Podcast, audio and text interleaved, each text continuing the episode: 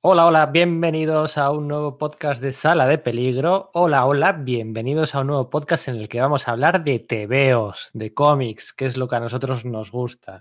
Vamos a hablar de la Liga de la Justicia de América, de la JLA, de la Justice League of America. Hoy vamos a hablar pues de Dick Dillon, de Garner Fox, de mm, Jerry Conway, de, de Josh Pérez, de, de Kate Giffen, de Mateis, Dan Jargens, Maguire, Grant Morrison, Howard Porter, Joe Kelly, Brian Hitch. eh, Vamos a hablar de todo eso y vamos a hablar pues también de Superman, de Batman, de Wonder Woman, de Zatanna, de Green Arrow, de Green Lantern y vamos a hablar pues de algunos falsos mitos, percepciones equivocadas, fallos de continuidad, como no podía ser de otra forma, en un grupo que lleva 60 años publicando, publicándose interrumpidamente en el universo, en el catálogo de DC Comics, de falsos mitos, de errores de continuidad y de grandes sagas y de grandes momentos de una de nuestras colecciones favoritas de DC Comics.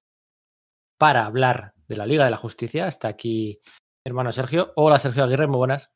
Hola Pedro, ¿qué tal? ¿Cómo estamos? Jo, pues sí, ¿eh? que muchas ganas de, de hablar eso, de, los TVOs de la Liga de la Justicia, que yo no diría tanto que es la colección que más me gusta, sino que es uno de los grupos que más me gusta, ¿no? Porque luego las, el tema de sus colecciones puede llegar a ser muy heterogéneo. Por supuesto que hay muchísimas sagas que me flipan y muchísimos TVOs que me, que me flipan, pero a veces da la impresión de que pocas veces ha cristalizado bien esa, esa promesa que es, que es la Liga de la Justicia, ¿no? Con, con todo lo que a priori ofrece una premisa tan sumamente titánica, ¿no? Eso es, va, va, a ser un podcast, bueno, no sé, no sé lo que va a durar, yo creo que, hombre, sería, son 60 años, ¿no? Bueno, más de 60 años. Hacer Eso es, sí, 61, ¿no? Ahí. Eso es, hacer un podcast de tres horas sería algo muy cutre, ¿no? Hay que dedicarle, que yo creo que, que, que, bueno, hicimos de Wonder Woman seis horas, de la Legión ya hicimos de tres horas, así que vamos a hacer este podcast eh, sin el freno de mano puesto, vamos a, vamos a recrearnos y vamos a pasárnoslo bien. Y hoy nos acompaña también estos podcasts retrospectivos que solemos hacer mano a mano Sergio y yo de, DC Comics, pues la Legión, tal, no sé qué. Hoy se ha apuntado, ¿eh? se ha apuntado, como no puede ser de otra manera, Enrique. Hola Enrique, muy buenas, tío. Hola, buenas. Es que te, tenía que insistir porque la Liga de la Justicia también es uno de mis grupos favoritos. Luego analizándolo piensas, bueno, ¿y por qué? Porque realmente te da una de cal y tres de arena. Pero bueno, aquí estoy, sé que voy a disfrutar en este programa con mi colacao y mi galletita Oreo. Eh, seguro que va a ser un programa muy, muy gustoso. Vale, pues nada, eh, lo dicho, mi nombre es Pedro Monge, este es el podcast de Sala de Peligro. Esperamos que sobreviváis a la experiencia.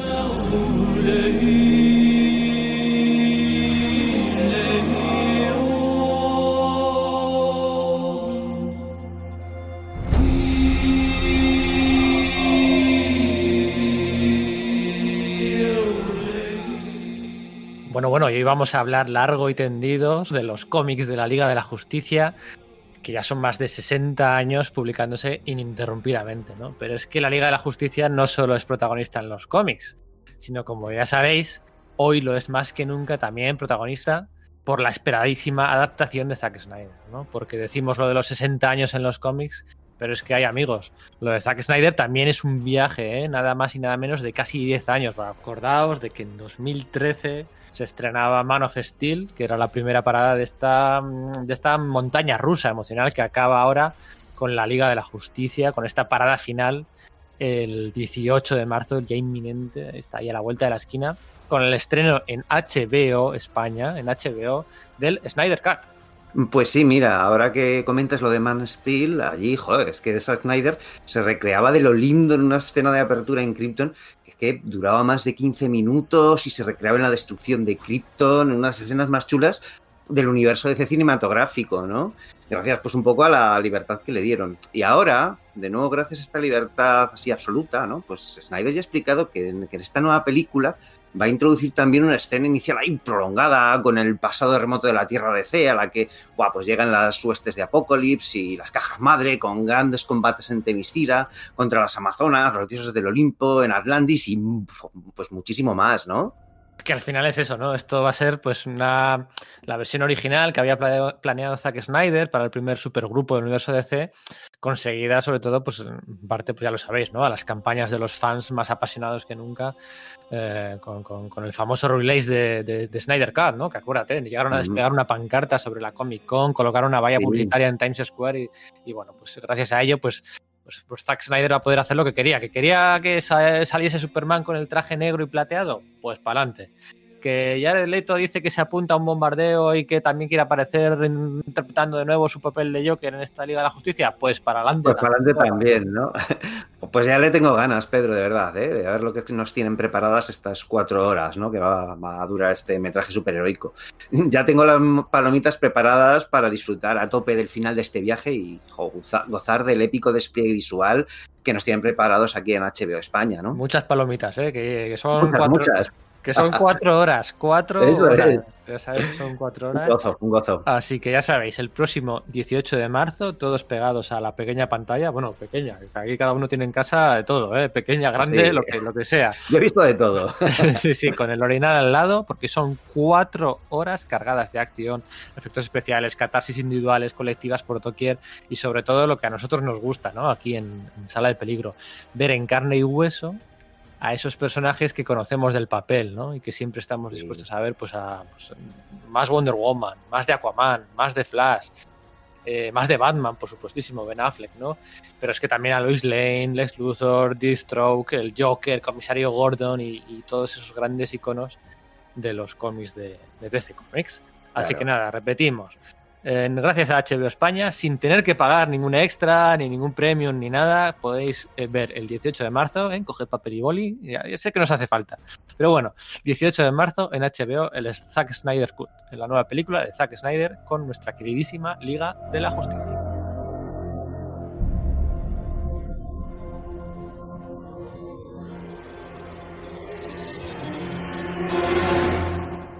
Lo habéis comentado ya los dos así como un poco por encima, ¿no? Y, vaya por delante, no es mi grupo de favorito. No es mi grupo de favorito. Y lo digo con mucha diferencia. Eh, los Titanes, la JSA, la Legión de Superhéroes. Ese sería mi top 3. La Liga de la Justicia no entra ahí, no entra, no entra en ese top 3. Eh, pero sí que sí que hay grandes sagas de la Liga de la Justicia que están en mi top 10 de, o mis grandes best hits de, DC Comics. Eh, ¿Cuál es, en qué, en qué, en qué punto estáis vosotros? Eh, ¿Y cuál la liga dices? ¿Hasta qué punto os tira la patata de nostalgia, de calidad, de cantidad, de disponibilidad en las ediciones españolas? Que eso también condiciona a lo que a uno le gusta, ¿no? Claro, es que yo creo que esa es precisamente la clave, ¿no? Quiero decir que yo cuando era pequeño leía los cómics de DC que aquí publicaba con, con, cuentagotas ediciones Bruguera, apenas había eh, tebeos en sí mismos dedicados a la Liga de la Justicia, pero sí se hacía referencia de forma permanente a ella en, pues, en el resto de tebeos, ¿no? Tanto en Super Superman, como en Wonder Woman, en Batman, en esos episodios que veías con, con, Flecha Verde o Linterna Verde. Entonces, digamos que ahí se iba generando una idea en mi cabeza de, ostras, este grupo lo que tiene que molar. Claro, estos son los equivalentes a los Vengadores, pero en el universo DC y, y es que visto el nivel de poder, Jo, es que estos tíos todos los fines de semana tienen que tener una saga de Korvac ahí, no sé cómo decirte, ¿vale? Entonces la idea de ellos iba creciendo en mi cabeza. Y es verdad que, pues según iba pillando, pues algunas de las ediciones que hizo Vértice aquí en España, de Círculo Justiciero y tal, pues igual las cosas no estaban tan a la altura, pero decía, bueno, es que se nota que son de los antiguos, porque a lo mejor eran reediciones de, de cómics de, bueno, pues de los 60, de Mike Sekowski y tal, que dices, bueno, pues entiendo que esto no me gusta tanto, tampoco me gustan tanto los primeros de los cuatro fantásticos, ¿no? Ese rollo. Entonces, eh, de alguna forma esperaba y esperaba que, eso eclosionase de, algún modo, ¿no? Veías esas apariciones que tenían los primeros números de, los titanes de George Pérez y decías, joder, tío, es que estos molan mucho, ¿no? No sé, o sea, eso tiene que, tiene que ser grande. Sabías que George Pérez estaba dibujándolos en, Estados Unidos, ¿no? Y claro, cuando por fin empezó a, publicarse aquí en España, pues en realidad fue la Liga de la Justicia de, de, de Matisse, de, Maguire y, de, y sobre todo de Keith Giffen, ¿no? Que hace poco bueno, no hace mucho, hacías una pregunta en Twitter de cuál fue la primera colección que, que, activamente compraste mensualmente. La mía fue esa, ¿vale? Es decir, yo empecé unas, otras, eh, iba comprando números sueltos, pero la primera colección que dije, esta me lo voy a comprar entera, fue la Liga de la Justicia. Pero no era esa Liga de la Justicia la que yo esperaba encontrar. Entonces, con los años me di cuenta de que igual esos TVOs no me gustaban tanto, salvo por cositas concretas, ¿no? Hasta que llegó Morrison y entonces me dio exactamente lo que llevaba toda la vida queriendo, queriendo encontrar, ¿no? Total, que a lo que voy, en mi, en mi top de, grupos de superiores de DC, el primero es la JSA, por supuesto, pero el segundo sí es la Liga de la Justicia, a pesar de eso, en un puesto compartido con los Titanes, ¿no? Y luego ya viene la Legión y el Escuadrón Suicida y demás, pero sí, sí, ya la Liga de la Justicia, quizás por lo que, por lo que promete y solo unas cuantas veces ha cumplido para mí, que ojo, tampoco, también es una cosa que puede ser de gustos, ¿no? Pues me, ha dejado un poco en, pues en ese punto. Pero sí, sí, les, les tengo un aprecio de, narices y de pequeño pues tenía los muñecos de Superpowers que los representaba y, odiaba la serie de Super Friends de, que se emitía en televisión porque me parecía que eso no era lo que yo quería ver, ¿no? Con esos, superhéroes, ¿no? Así que Sí, eh, tengo mucha implicación emocional con ellos, aunque es verdad que luego a la hora de irte a los TVOs no, no es una, una calidad tan, tan homogénea, ¿no? La Liga de la Justicia funciona sobre todo como, como concepto. O sea, la idea de reunir en el mismo grupo a los mayores héroes, y casi siempre ha sido así, bueno, eh, va, por etapas. ¿eh? Hay desde los mayores héroes, o sea, Batman, Wonder Woman, Superman, Flash, Green Lantern, eso ya te tiene que volar la cabeza, sobre todo si eres pequeño. Mira, el primer cómic de la Liga de la Justicia que yo leí fue uno de, de Vértice, en blanco y negro, en el que aparecía, creo que recoge, sí, exactamente el 16 de la serie de los años 60. Eh, aparecía un villano que era el maestro, además tal cual, no, en, castellano, en italiano, porque era un villano que tenía un órgano que hacía bailar a los superhéroes y los juzgaba haciéndoles bailar de manera descontrolada. O sea, tú tienes a los mayores héroes de tu universo y los pones a enfrentarse a esa, a esa, a eso, esa amenaza, a esos enemigos. Y eso es lo que yo creo que, falla en lo que tú has dicho, Sergio. La idea de que eh, realmente las aventuras, los enemigos, nunca estaban eh, al alcance de lo que podría haber sido eh, esta serie. y pocas veces lo ha estado. Problema, ¿no? sí. problema. Yo creo que la Liga de la Justicia va muy a la par de lo que es la historia de DC Comics, ¿no? O sea, es una lectura muy meta, ¿no? Tú lees las primeras aventuras, los primeros villanos, las primeras tramas, las primeras portadas, las primeras y tú dices, ostras, esto, madre mía, madre mía. O sea, que si la portada de los espejos, acordaréis todos de la portada aquella de lo, luego hablaremos de la, de lo, la del meteorito aquel que los convierte en árboles, la de, o sea, va muy, la del ajedrez, a, la, parte naif de la DC de los, de los 60, ¿no? Y luego, pues, cómo intentan arañar los autores de Marvel de, las, de, los 70 con Jerry Conway, con George Pérez y tal, y luego ya pues los 80 sí que, sí que despega un poco más. Cae el ostracismo de los 90, de los, es que tiene una lectura muy meta de toda la historia de DC. La, Liga de la Justicia va en paralelo. Hacer un análisis de la historia de DC es hacer un análisis de la, de la Liga de la Justicia. Si os pregunto por vuestra saga favorita, ¿cuál me contestaríais? No digo etapa, ¿eh? O etapa. No me refiero a la etapa de Morrison, o la etapa del mm, Conway, o la etapa... No, la saga favorita. Uf, pues eh, complicado. ¿no? Eh, tengo varias que me gustan mucho, es a lo que voy, ¿no? Y eh, no, es porque tenga dudas, ah, ¿cuál es la buena? No, no, no, tengo varias en mente que son las buenas. No me respondas la de Mark Greenwald que estás pensando, que esos no, esos no cuentan, ¿eh? No, esas no cuentan. Pero es muy buen, es un muy buen TV de la, de la Liga de la Justicia en realidad. No, me voy a ir a eso, la etapa de Morrison, en concreto a su segunda saga, ¿no? La del, pues eso, la llegada de Zauriel. Realmente eso me voló la cabeza, me voló verdaderamente la cabeza. Y es que, claro, es que en la saga de en la etapa de Morrison puedo poner pues muchísimas, ¿no? Ya he dicho que sea donde se materializaron mis expectativas para con el grupo. Y hay muchas, muchas y... Eh, aunque sí que había leído un número de la, de la, de, la primera, ¿no? De New World Order, la que, la que fui leyendo mes a mes fue, fue la, de, la de Zauriel. Para mí, eh, la de Despero, en la JLI de Giffen y de Mateis, dibujada por un primerizo, Adam Hughes, porque además contrastaba el dramatismo y la fuerza, es que era un cómic de superhéroes nivel Morrison. O sea, lo que luego vimos con Morrison, esa grandeza, ese enemigo imbatible, esos héroes casi derrotados que al final consiguen derrotarlo, pero en extremis, e, esa, grandeza estaba además inserta en un cómic con un tono muy ligero, muy humorístico. A mí me encantaba, porque yo el humor de los superhéroes unidos me encanta, además lo que he hecho cuando he creado algo. Y eso ahí en medio a mí me voló la cabeza, que eso era buenísimo.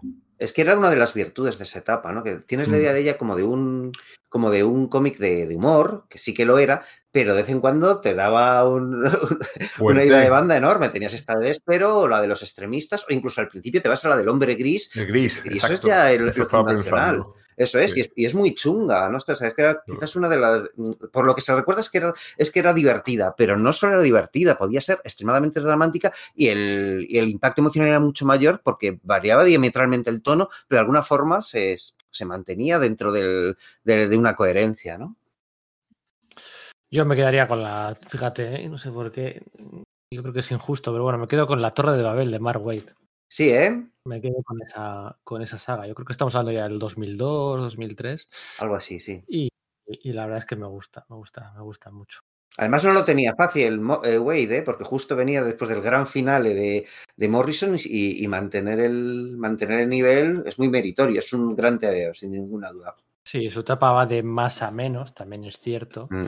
Um, Hitch no se encuentra muy cómodo y tal, pero bueno, ya llegaremos, luego llegaremos a, Luego llegaremos a Torre de Babel. Repetiremos algunas cosillas de la JLA que hablamos en el podcast del eh, Grant Morrison, en nuestro primer podcast. Vamos a repetir algunas cosas, es inevitable para que este podcast sea lo más completo. Y repetiremos algunas cosas de la JLA, de la Justice League of America, de Jeff Jones, que también comentamos en el podcast de Jeff Jones. Así que bueno, vamos a, vamos a ser ambiciosos. Y vamos a empezar pues, por el principio, vamos a empezar por los, los primeros años de la Liga de la Justicia. Y eso implica hablar de Garner Fox y de Mike Sekowsky, ¿no? Dos eh, históricos de DC Comics, de, los que más, eh, que se cascaron entre ellos dos, pues los sesenta y pico números eh, primeros de Justice League of America. O sea, es que se cascaron, pues lo tengo aquí delante. Mira, Garner Fox se cascó. El tío del 1 al, del 1 al 65, del 1 al 65 con un par de, de The Brave and the Bold. ¿eh? O sea, 70, eso es, es que hay que sumar siempre esos cinco que nos olvidamos, sí, ¿no? Ahora, ahora vamos a eso, ¿no? Pero vamos, que se cascó eh, casi 70 números. Y Mike Sekowski, el dibujante, el dibujante sin faltar, sin faltar porque era una serie eh, bimestral, que eso siempre ayuda, eh, se cascó pues 63 números también, con un par de feelings, que no está nada mal, ¿eh? No está nada mal. Eh, aún así, iba, iban a tener sucesores que iban a hacer todavía más números consecutivos, ¿eh? que no está nada mal.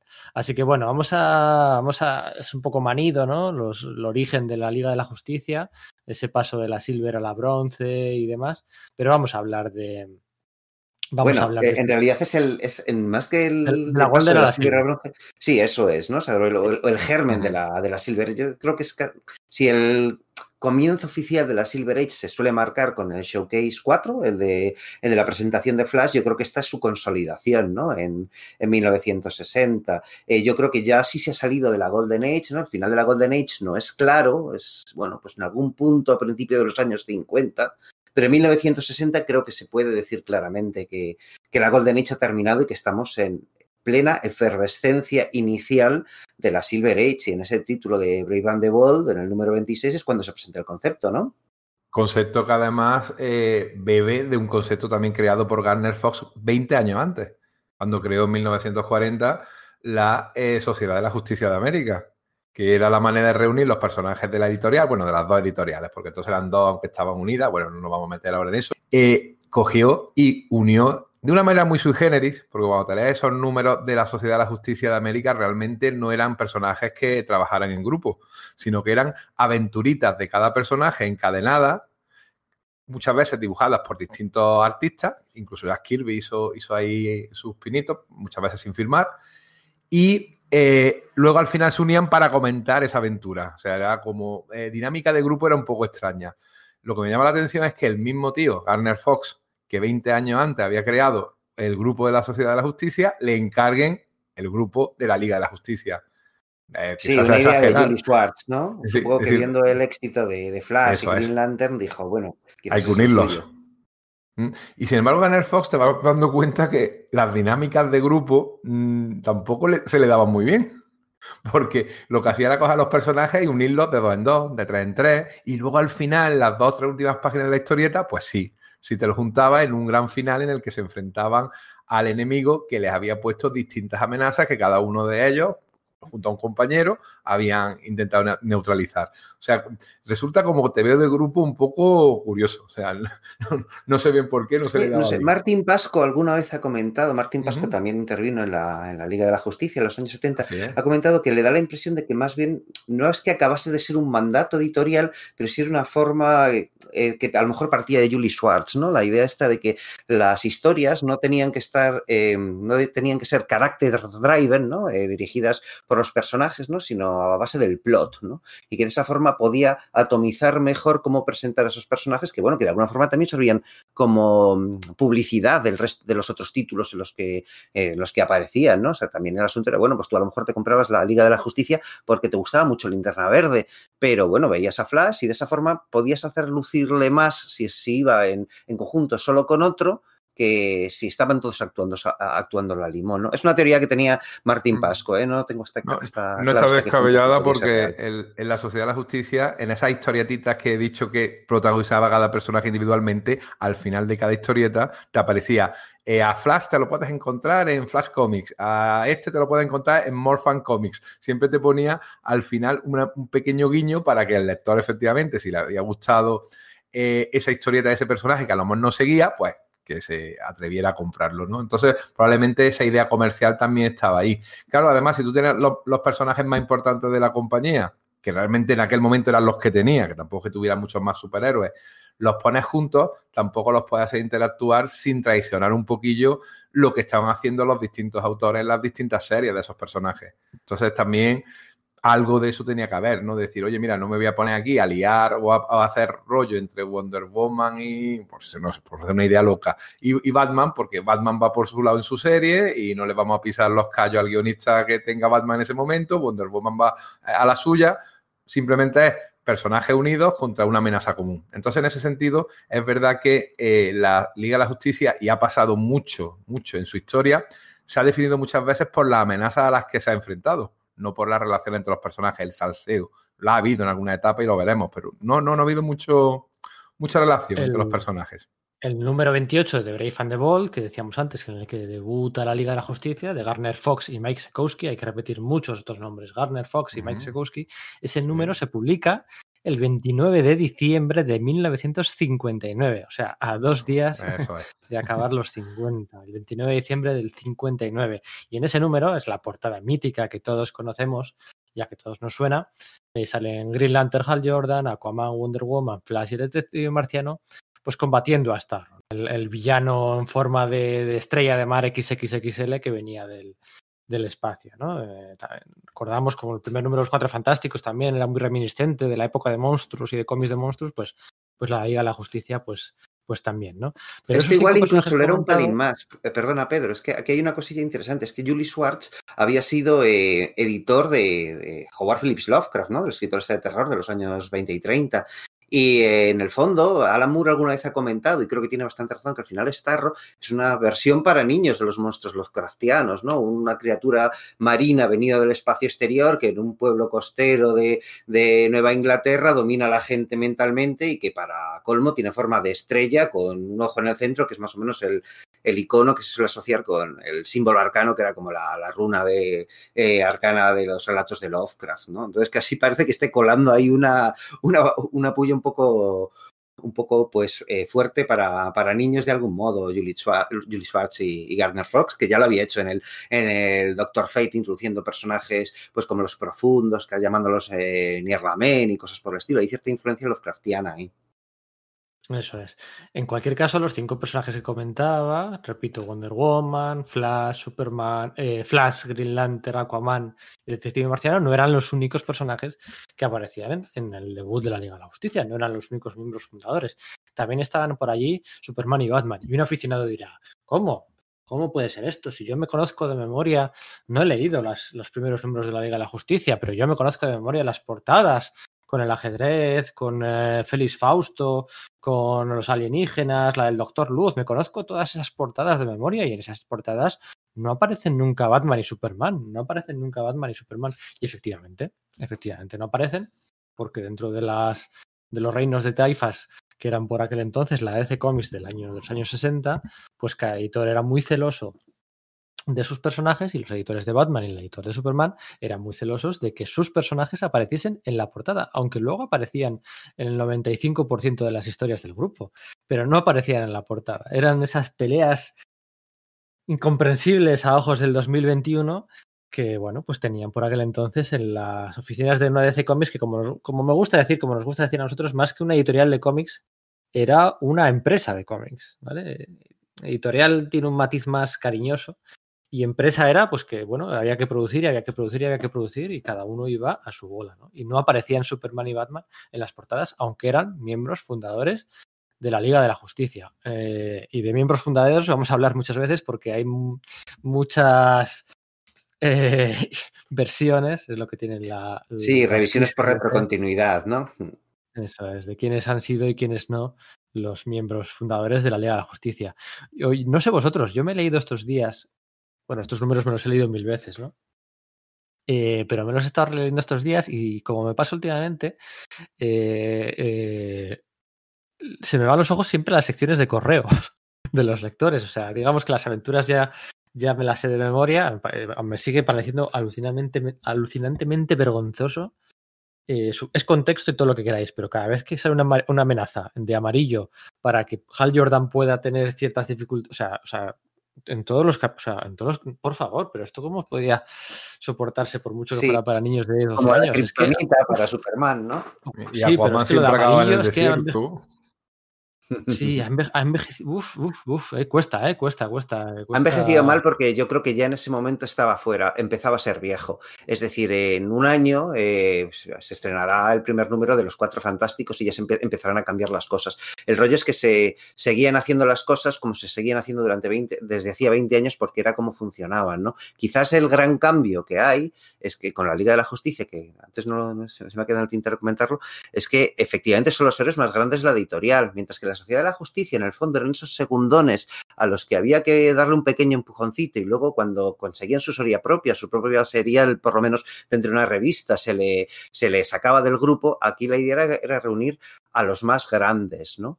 Eh, y, efectivamente, da la impresión de que sean tebeos muy para niños, casi como si fuesen, pues no sé, libros ilustrados o para colorear, ¿no? Aparte que esa sea la idea del, target, que, del target que se tiene, ¿no? No sé, es consciente de que, bueno, pues la sociedad está cambiando, de que el estado del bienestar eh, después de la Segunda Guerra Mundial está permitiendo a los, a los niños, pues, poder mantener su, su hobby de leer tebeos hasta, hasta edades, pues, mayores y que eso va a influenciar el hecho de que, bueno, pues va a haber niños más mayores leyendo esto, incluso tíos como nosotros, nosotros 60 años después, eh, que ya tienen otros baremos de calidad, ¿no?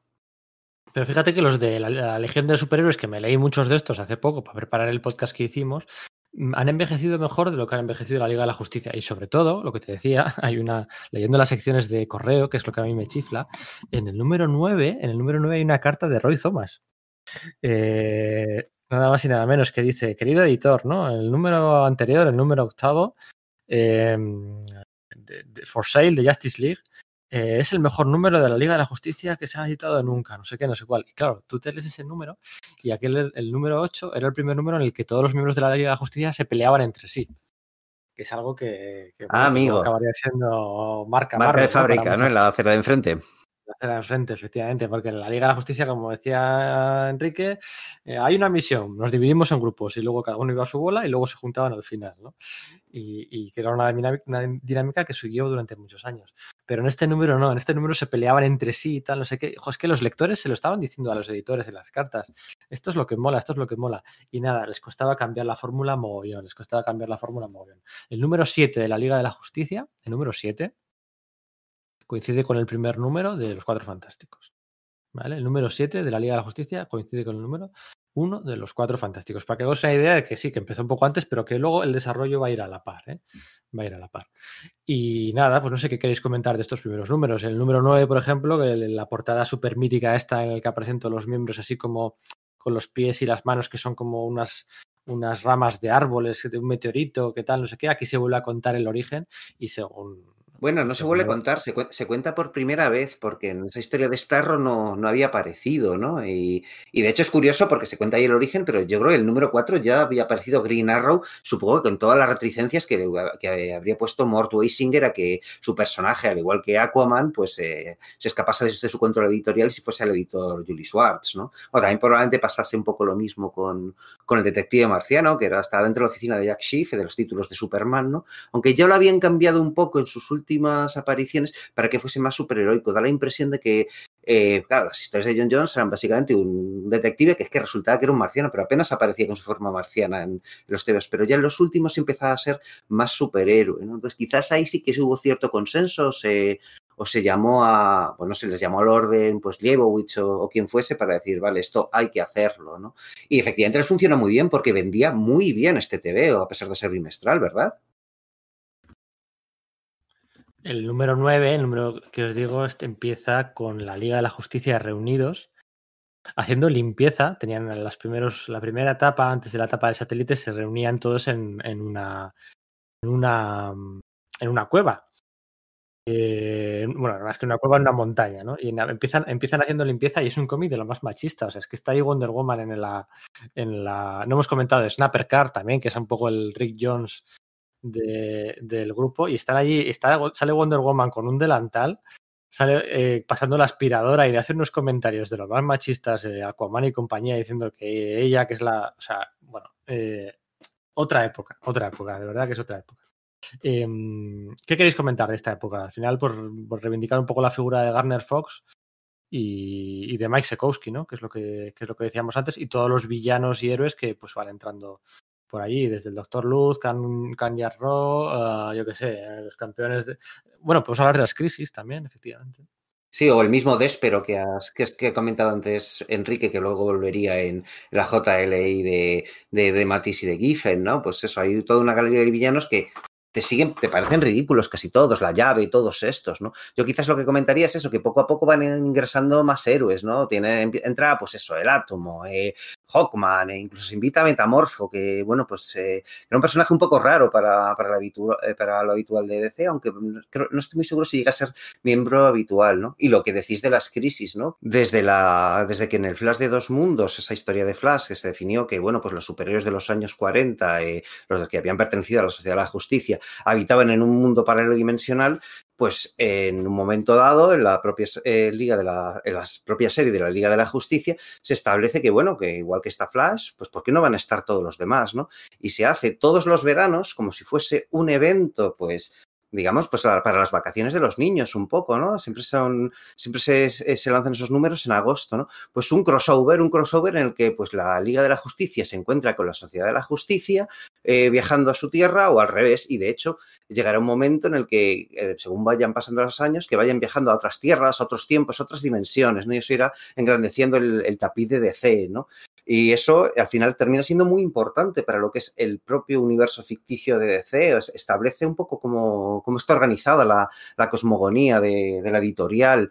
De que, estas cosillas son las que todas estas cosillas son las que más se han publicado aquí en España, dentro de lo poco que se ha publicado de los de, lo, de la Liga de la Justicia en los 60 y los 70, eh, son estos eventos en los que extraían solo, pues no sé, me acuerdo, ¿no? Las crisis, tal, no sé qué, en, en multiversos infinitos, no sé cómo lo titularon aquí en Planeta, eh, sacaban sí, esos numeritos. Las de Alex Ross, ¿verdad? Esos tomos. Eso, eh, se publicaban aquí. Es lo más destacable de, de y estamos hablando de, de, bueno, pues una serie que, que, que, era bimensual y fue bimensual durante mucho tiempo y, y, escaparate de la editorial, quieras que no. Al final tú piensas que por ahí pasaron pues todos los villanos, todos los héroes de segunda o tercera fila y cosillas que súper oscuras como el con Gorila y todo aquello que se han acordado luego James Robinson como 50 años después, ¿no? O sea, daba, daba, había espacio para, para todo. Hombre, hay que reconocerle a Garner Fox la imaginación, ¿eh? porque es que era siempre la búsqueda de, de, algún tipo de amenaza lo más imaginativa posible, muy Silver Age, muy chorrada, muy de muy villano que le quita los colores a los superhéroes o villano que los manda a otras dimensiones y obviamente pues al detective marciano lo manda a una dimensión de fuego y Aquaman lo manda a una dimensión desértica y así sucesivamente. Eso en, un número, en el primero que aparecía el Doctor Lux, ese era el, el, argumento. Pero, hombre, desde luego imaginación tenía. Emoción, muy poquita. Realmente es que no eran TVOs emocionantes. No eran TVOs que te dijeran, a ver lo que pasa ahora. No, no. Lo leías bien, veías que tenía, los lees cuando los lees, porque he leído varios como vosotros, me imagino, porque eh, para empezar, muchos de estos números creo que permanecen inéditos en España, no sé si en español, porque Novaro sí publicó, pero de la manera que publicaba Novaro, muy salteada. Y, y, no han sido editados muchos de ellos en España, los podés encontrar bueno, de aquella manera, en recopilatorios, que yo tengo un par de ellos, en blanco y negro, que, que sacaron. Sí, los archives, estos años, también, efectivamente. Pero cuando te empiezas a leerlo, se hace pesado de leer. Ah, para un lector moderno se hace pesado. Y luego tenemos a Mike Sekowski, que es un gran dibujante, porque era muy buen dibujante, pero no era un buen dibujante de superhéroes. O por lo menos no, no, no alcanzaba a lo que ya se estaba haciendo por parte de otros compañeros suyos, como tipo Carmen Infantino, Jill Kane, que ya estaban conviviendo con él en DC. No estoy hablando ya de Jack Kirby, sino de compañeros suyos. Se había quedado antiguo, en mi opinión. O sea, pero eso sí, luego además él provenía de, pues, de dibujar a los de tiras de prensa, de, del oeste, de serie negra. El romance, sobre todo el romance. Efectivamente. Además, tenía problemas también de, alcoholismo, que debían tocar de vez en cuando su, posición en la editorial. Y, no, vamos a hablar de que era un pues elemento, era un elemento de cuidado que incluso con problemas de acoso sexual, en fin. Pero bueno, no, es el, ahora el, momento para hablar de esas cosas, de esos cotilleos, pero sí es verdad que es que cuando tú ves a alguno de sus personajes corriendo, parece que se están cayendo. Cuando los ves volando, parece que están nadando, con una pierna hacia arriba, otra hacia abajo. No, no le acababa de pillar el, truco y yo creo que nunca le acabó de pillar el truco a, al no, porque luego cuando le ves eso en la etapa que hace con Denny O'Neill de Wonder Woman, que bueno, sí le quitan los poderes, no sé qué tal, pero no dibuja mal ahí. O sea, es, el tema que no es fácil mover a tantos. Eso es. Es que no es fácil manejar a tantos tíos con, pues eso, con pijamas de distintos colores y que funcionen bien las coreografías, ¿no? Que damos por hecho a gente como George Pérez o, John Byrne, pero pasaría, pasaría un tiempo hasta que eso... Eh, eso es, no es fácil, ¿no? Kirby ya lo hacía muy bien, ¿no? Pero no, no todo el mundo era capaz de hacerlo. Tiene, tiene su mérito y quizás Sekowski pues era el tío que podía cumplir con esa cadencia, pero igual no era el artista más, más adecuado, quizás, ¿no? También eh, destacaría lo que habéis dicho antes de cómo va metiendo personajes a medida que los van recreando para, la nueva época. Pues eso, en el número 14 aparece Atom, en el número 31 Hawkman, el número 42 Metamorfo, que era un personaje recién creado. Eh, pues lo ponen allí quizás también para destacarlo un poquillo, para llamar la atención, porque por lo menos esta serie sí que servía de escaparate. Pero a mí me llama sobre todo la atención cómo ahí aparece justo, justo un poquito antes de que Garner Fox dejara la serie, en el número 63 aparece el Tornado Rojo, que aparece dos meses antes que la visión en Marvel. O sea que esas casualidades que hay, que no sabes tú si son o no, pero que dos androides, los dos con la cara roja, los dos con origen relativamente parecido en tanto en cuanto son androides creados por un eh, archienemigo que quiere eh, utilizarlo para infiltrarlo o derrotar al grupo pues que ese, argumento aparezca a la vez en dos cómics que se llevan dos meses de diferencia, siempre te llama mucho la atención. Lo que pasa es que, bueno, aparte de otros motivos, ¿no? Eh, quizás la visión caló y Tornado Rojo no, pues para empezar, porque en realidad Tornado Rojo al principio no era parte de la Liga de la Justicia, sino que era de la Sociedad de la Justicia, ¿no? Se quedó en Tierra 2 el tipo durante bastante tiempo antes de ingresar en la, en la Liga de la Justicia. Y yo creo que una vez visto que, bueno, que iba, igual iba a ser demasiado redundante, no se le dio demasiado peso. Luego apareció en los 70 y se hicieron historias eh, pues, bastante memorables dentro de un orden. Pero efectivamente tiene gracia que, bueno, que él, salió antes, él salió antes que la visión. Se puede llevar ese trofeillo. La letra pequeña de la visión es que ya es un personaje remozado, eh, más el más listo de la clase. Sabía perfectamente que no se iba a llevar un duro de sus creaciones y lo que hacía era remozar aquí, remozar allá de conceptos propios. Y, bueno, es lo, que hay. Aquí las comparaciones con los Vengadores hay que tener mucho cuidado, ¿eh? hay que tener mucho cuidado porque porque puede ser, pueden ser, pueden salir, perdiendo, puede salir perdiendo la Liga de la Justicia eh, a los golpes, al combate, a todo. O sea, es que no, no hay por dónde coger la comparación. O sea, podríamos hablar, bueno, no sé, la Liga de la Justicia sale ganando en, el, en que Snapper Carr, ¿no? Esa figura que decíamos antes respecto a Rick Jones, sí que, sí que estuvo presente durante, así como Rick Jones desaparece, ¿no? En cuanto más o menos es el responsable directo de la, Fundación de los Vengadores, eh, luego desaparece y no vuelve a aparecer en, prácticamente ningún, ningún cómic, ¿no? Eh, pero Snappercar sí, Snappercar fue un, un, un, personaje recurrente durante muy, muchos meses y muchos años en la Liga de Justicia. Pero el resto de historias de comparaciones que podamos hacer, o sea, es que a finales de los 70 eh, ya teníamos a Roy Thomas y a John Buscema haciendo la guerra Kree Skrull, los números aquellos de Sal Buscema, de Jane Colan redefiniendo a Clint Barton, toda la parte del gran maestro, de Ultron, de, la visión, de la chaqueta amarilla. Y, Neil Adams está dibujando interiores en Los Vengadores y no solo portadas, ¿no? Por ejemplo. Claro, eso es. y en la acera de enfrente, en la distinguida competencia, pues tenía la Liga de la Justicia justo, justo en el cambio de década, pues dando el paso entre Garner Fox y Dennis O'Neill. Y bueno, pues Mike Sekowski dio paso a Dick Dillon, ¿no? Que, bueno, pues, pues si en Vengadores estaban John Buscema, Neil Adams, Jane Colan y Sal Buscema, pues hombre, Dick Dilling muy guay, tal, y, oye, pues eh, me quito el sombrero, ¿no? Es otro histórico de DC Comics, pero es que las comparaciones pueden ser odiosas. Y si decíamos antes que Sekowski se cascó el solo 60 y pico números, eh, Dick Dilling cogió la serie el número 64 y hasta el número 183, repito, del 64 al 183, quitando cuatro fillings, se hizo él toda la serie de la Liga de la Justicia. Y porque se 68, murió. O sea, y porque paró se porque murió. se murió. Porque se murió con joven, 50, además, ¿eh? no sé si 50 exactos o una cosa Sí. No lo había creo que eran cumplido. 50 exactos, 51, cuando no lo había cumplido Sí. 51, Ujú. ¿no? Cierto. Entre el 68 y el 80. O sea, en el 80 la Liga de la Justicia estaba siendo dibujada por Dick Dilling. Y en los 80 estaba Roger Stern, estaba John Buscema. Bueno, es un poquito más adelante, eso es cierto. Pero estaban por allí George Pérez, John Bray, la trilogía de Nefaya, de verdad, los dibujantes, pues bueno, oye, eh, Es que yo creo que era, era debido un poco a la actitud en general de DC, que era que, que, bueno, que es que ellos estaban haciendo bien lo suyo, no veían necesidad de renovarse. Pero es que no me vale, o sea que nada, No, no, Superman claro y que Bat- no, vale. Estoy, estoy Superman y explicando, no Batman- disculpándolo. Claro, es que Superman y Batman no pueden salir en las portadas. Bueno, por- porque el editor de la oficina del despacho de enfrente no quiere. Tal. Vale, bueno, vale. Em, el dibujante que vamos a poner es Dick Dilling durante 120 números. Bueno, pues, oye, pues, hombre, tampoco es Don Heck, pero no, no, no. Era bueno. ya me entendéis Era- lo que quiero decir. Era buen dibujante. Sí, que no, es un, que no es un dibujante emocionante para la escala de lo que se está, de lo que se está es. contando y lo que eso debe ser. Porque es verdad que, por ejemplo, con Denny O'Neill, que, por cierto, eso, que él averiguó como 20 años después por qué le sustituyeron. Y es que Gardner Fox estaba junto con otros guionistas de DC pidiendo mejores laborales y les largaron. Y por eso metieron a Denny O'Neill, que estaba recién llegado de, de Marvel, ¿no? Y entonces le tocó y dijo, ah, qué guay, jo, qué... Cuánta confianza tienen en mí, ¿no? Qué, qué bien que me han dado la Liga de la Justicia, había nada otro. menos. El tío estaba como flipando. Eso es, básicamente es que habían echado al plano mayor de, de- de- de guionistas ahí y le tocó hacerlo a él. Y él empieza ya a meter historias de, de gran scope, ¿no? De rollo cósmico y que, que no son simplemente ya atracadores saliendo de bancos o tal. A ver, ya había habido cosas gordas con Garner Fox y igual que hemos dicho esto de las, los cruces con la JSA, pues también aparecen, eh, bueno, en un- en- vamos, de hecho, en uno de estos cruces con, la, con la JSA aparece el Sindicato del Crimen, ¿no? Que son estas versiones malignas de la, de la Liga de la Justicia. Sí que había cosas grandes, pero parece que no se plasmaban bien, ¿no?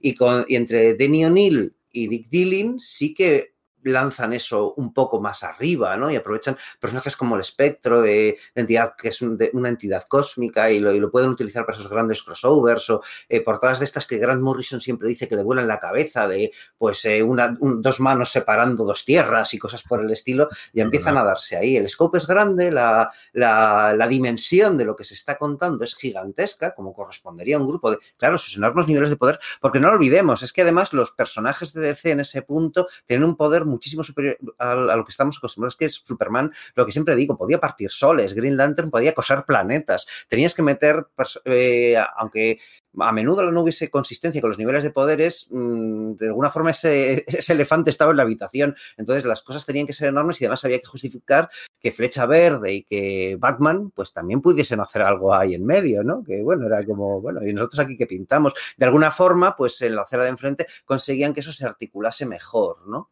Las portadas esas no me hables porque las portadas en las que aparece mm, la Liga de la Justicia y son portadas que están formadas de tres o cuatro viñetas. O sea, en este número pasa esto, una viñeta, pasa esto, otra viñeta, pasa esto, otra viñeta. Y eso con esas portadas yo no puedo. Estamos hablando de mitad de los 70 y seguían haciendo portadas así. O sea, es que de verdad iba muy, muy, muy a rebufo. Les costaba No, mucho, mucho, mucho. En mucho. esta etapa de O'Neill, que sí. son 18 números, solo 18 números, pasan eh, dos hechos importantes. Primero, que Snapper Card deja el grupo deshonrado, podemos comentar la aventura, el Joker lo manipula, él le, le revela al Joker la, la- dónde está el santuario secreto y, el- eh, en fin, pasan esas cosas.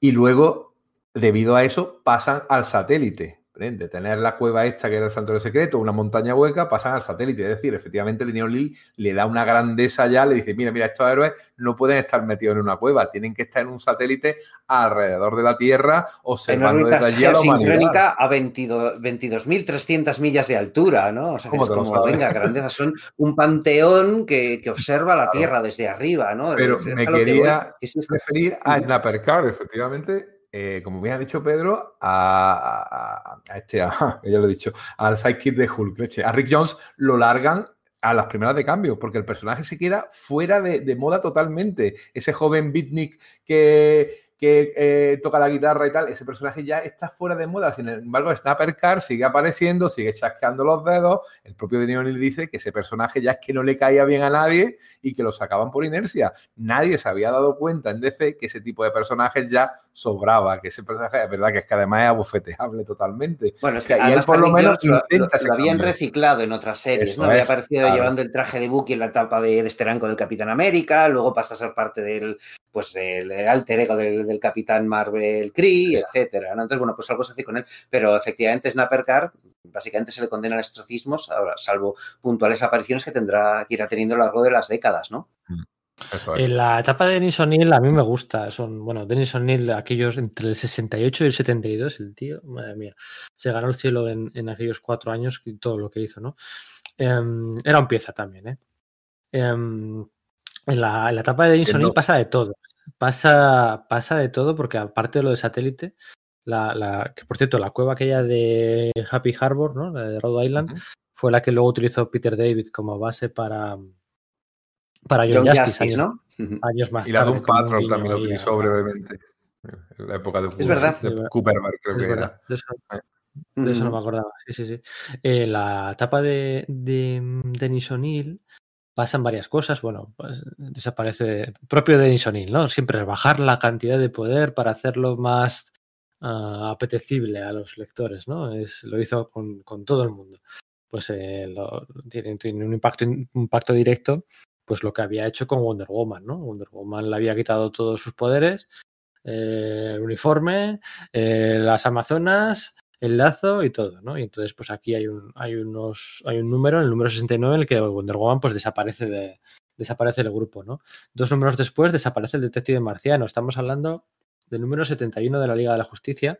Yo sí hay una, una razón o una, un mensaje que se, que, que, se pueda transmitir, que se pueda transmitir o que quiera transmitir yo en este podcast, es, eh, bueno, pues a los, al club de fans del detective marciano, pues decirles que, que, bueno, que sí, que es un personaje importante, de segunda fila eh, justito, eh, para que vamos a engañarnos, eh, pero que desde el número 71 de la Liga de la Justicia hasta el 200 y pico está desaparecido. Eh, se pasa prácticamente 14 años 15 años eh, desaparecido de la Liga de la Justicia. O sea, todos aquellos que no, es que me rasgo las vestiduras porque en los nuevos 52 el detective marciano no es un no es un miembro fundador y no sale en la serie, mi cyborg y tal, y no sé qué. Bueno, a ver, espera, a ver, o sea, que, que está muy guay, las aventuritas aquellas de la galleta Oreo y que, que muy bien, pero Mira, el detective marciano no es el respeto. espíritu. No es el espíritu. El detective marciano no es el espíritu de la Liga de la Justicia. Mira, yo soy, bueno, yo soy ese tío del club de fans del Detective Marciano, Y soy uno de los personajes favoritos de DC, y entiendo perfectamente lo que dices, porque efectivamente estuvo ausente de la, de la Liga de la Justicia durante esos 14 años, pero de, 60, de, 60 años, de 60 años de la Liga de la Justicia, el detective marciano no ha aparecido en 30.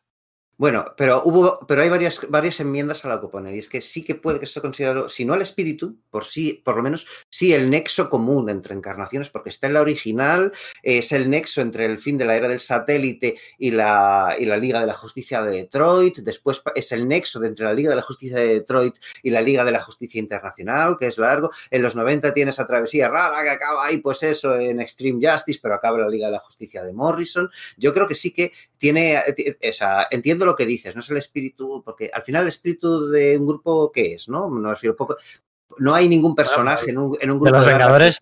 De los Vengadores dicen que el espíritu de los Vengadores es la visión, y yo ahí no tengo nada, ninguna enmienda que pues poner. La visión la también está ausente un rato largo ahí en la segunda mitad de los 80, por ejemplo, ¿no? No sé, y le, la, y le desmontan. En los, Vengadores, y luego... en los Vengadores Costa Este, que viene a ser lo mismo.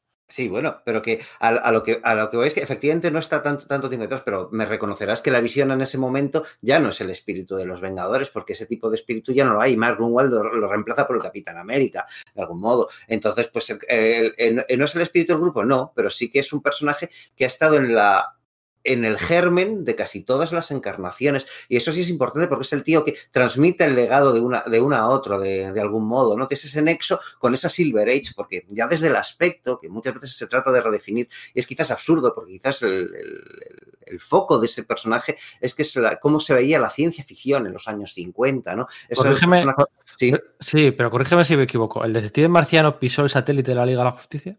Lo pisa al final y lo pisa en varias aventuras en las que, en las que aparece puntualmente. Y no solo eso, sino que en el número 144 eh, Steven Gerhardt eh, revela cuál es el verdadero origen de la Liga de la Justicia, que no es ese de los apelaxianos, y este, gira todo en torno a John Jones y los marcianos blancos. Una idea que, como en Crisis en Tierras Infinitas, queda anulada, luego Morrison utiliza para su primera saga en New World Order, y una idea que es luego utilizada en la serie de televisión de la Liga de la Justicia de dibujos animados. Así que sí, sí es un personaje necesario y fundacional para varias de las encarnaciones más icónicas del grupo. Con permiso de Morrison, posiblemente los números de Englehart son mis favoritos de, la Liga de la Justicia. Y igual soy el único. Soy el único en eso, pero te juro que esos números a mí me chiflan. Pobre Englehart, que mala suerte ha tenido siempre con las adaptaciones y con. Oye, pero mira, eh, eh, pero bueno, te, puedo, te puedo. A ver, el de Mr. Oreo, dime. Ah, no, no es por el Oreo, precisamente no, sí, precisamente te quiero dar un poquito la razón. Te puedo comprar que efectivamente el detective marciano no sea el espíritu del grupo, pero este, este grupo tiene espíritu. Es que pues es uno de los problemas que tiene. ¿Tú crees, Green Arrow? Pues yo creo que, yo creo que, había, que, habría que mm, que realzar más la, importancia de. No sé, no sé, no sé. Es el que yo creo que, que, Green Arrow sería como el, ancla, ¿no? El que les ancla la realidad y es el que da salsilla al, asunto, pero tanto como el espíritu también se tiró muerto una, una, una pecha de años desde que lo mató Mike Grell hasta que resucita Kevin Smith, ¿eh? Claro, claro, por eso, por eso. Y penaliza no haber estado en las dos principales etapas de, ¿no? La de Mateis y en la de Morrison, ¿no? Le penaliza no haber estado ahí. Pero bueno, no sé, yo sí que veo que, también estaba desde el principio casi y tal. Bueno, no sé. Y lo otro que iba a decir, en la etapa de Nisonil, Canario Negro es una trasfuga de Tierra 2 y se va a Tierra 1 a, bueno, pues a, creo que muere su marido ahí en Tierra 2 y pasa a Tierra 1 desde donde bueno, pues se une a la Liga de la Justicia. Y gana sus poderes sónicos, que no los tenía, que en ese momento solo tenía, eh, eh, que era una eh, increíble artista marcial. Pero luego lo tuvieron que, que, reexplicar otra vez por retrocontinuidad, que no era ella, sino que era su hija que había estado en, en animación suspendida, pero le habían metido los recuerdos de ella. Es complicado ¿eh? la historia. Sí, porque se dieron cuenta de que era muy mayor para luego tener la edad que aparentaba. Además, recién viuda, salía con, con el guigarro, nada más que recién viuda, o sea que la, mucho, mucho, luto no tuvo la mujer, ni falta que hacía. O sea, un personaje curioso. Si es curioso que sea, eh, si, no, si no he leído mal, eh, de lo que he leído, el segundo personaje femenino del grupo, ¿verdad? Canario Negro. Sí, yo creo que no ingresa ninguna más porque eh, Hot Girl viene después de la etapa de Engelhardt. Con Engelhardt, con Engelhardt, ¿no? Sí, sí, sí. Y cuando se va a Engelhardt, desaparece. claro, es que en el número 69 Wonder Woman deja el grupo. Eh, la idea que tenía de O'Neill era crear una Wonder Woman más urbana, moderna, y lo que hace es quitarle los poderes, quitarle toda la parafernalia que tenía y quitarla del grupo y dejarla JLA durante unos cuantos números sin un representante femenino. O sea, ni siquiera tiene una pitufina, ¿no? Que es el personaje femenino único que, siempre hay que meter en un grupo, pues ella era eh, ese, representante. Y en el 74, pues mete a Canario Negro, que casualmente también fue el segundo personaje de la, eh, femenino de la Sociedad de la Justicia. Ah, mira, no había visto esa simetría. Yo creo que Denny O'Neill ahí lo hizo a propósito. Y luego está, pues nada, el tema de, el tema de que de que como DC era así y tenía números de filín y números de inventario, pues aunque Wonder Woman, que hemos comentado, que dejaba al grupo por sus problemas... Eh, bueno, es que ya comentamos ahí en su día. Em, de repente podía seguir apareciendo en las portadas y en los interiores Wonder Woman con el vestido de Amazona porque, claro, como habían hecho eh, historias de inventario y ahí no había ningún control por la continuidad, pues seguía apareciendo Wonder Woman y no pasaba nada. La etapa de Denis O'Neill dura muy poquito, eso es cierto, no dura, no dura, no dura muchos números, entre 66 y 83. Luego entra Mike Friedrich, eh, unos números un poco verdes todavía, un primerizo Mike Friedrich antes de, antes de irse a Marvel, una decisión que se arrepintió que se arrepintió siempre. Y luego llega Len Wayne, ¿no? Len Wayne también está poquito, son 15 números, la serie va pasando de mano en mano cada año, año y medio, uh, hasta que no llegaría Jerry Conway en el 151, la serie va a estar continuamente pasando de mano en mano. Um, y la etapa de Len Wayne, pues también está chula, ¿no? Porque, bueno, Tornado Rojo se une grupo, el, el, número 100 de la serie con los siete soldados de la victoria es una de esas joyitas que se, que se reivindican mucho. Sí, señor. Sí, con esa portada y sí. Icónica, sí, sí, sí, sí. Y luego llegamos a los números que, bueno, adquirieron, adquirieron eh, importancia a posteriori, años después, por, la, por el uso que le dio de ellos Brad Melcher en, la, en Crisis de Identidad, ¿no? En la, Mm. números de, los números en los que la, la identidad de la...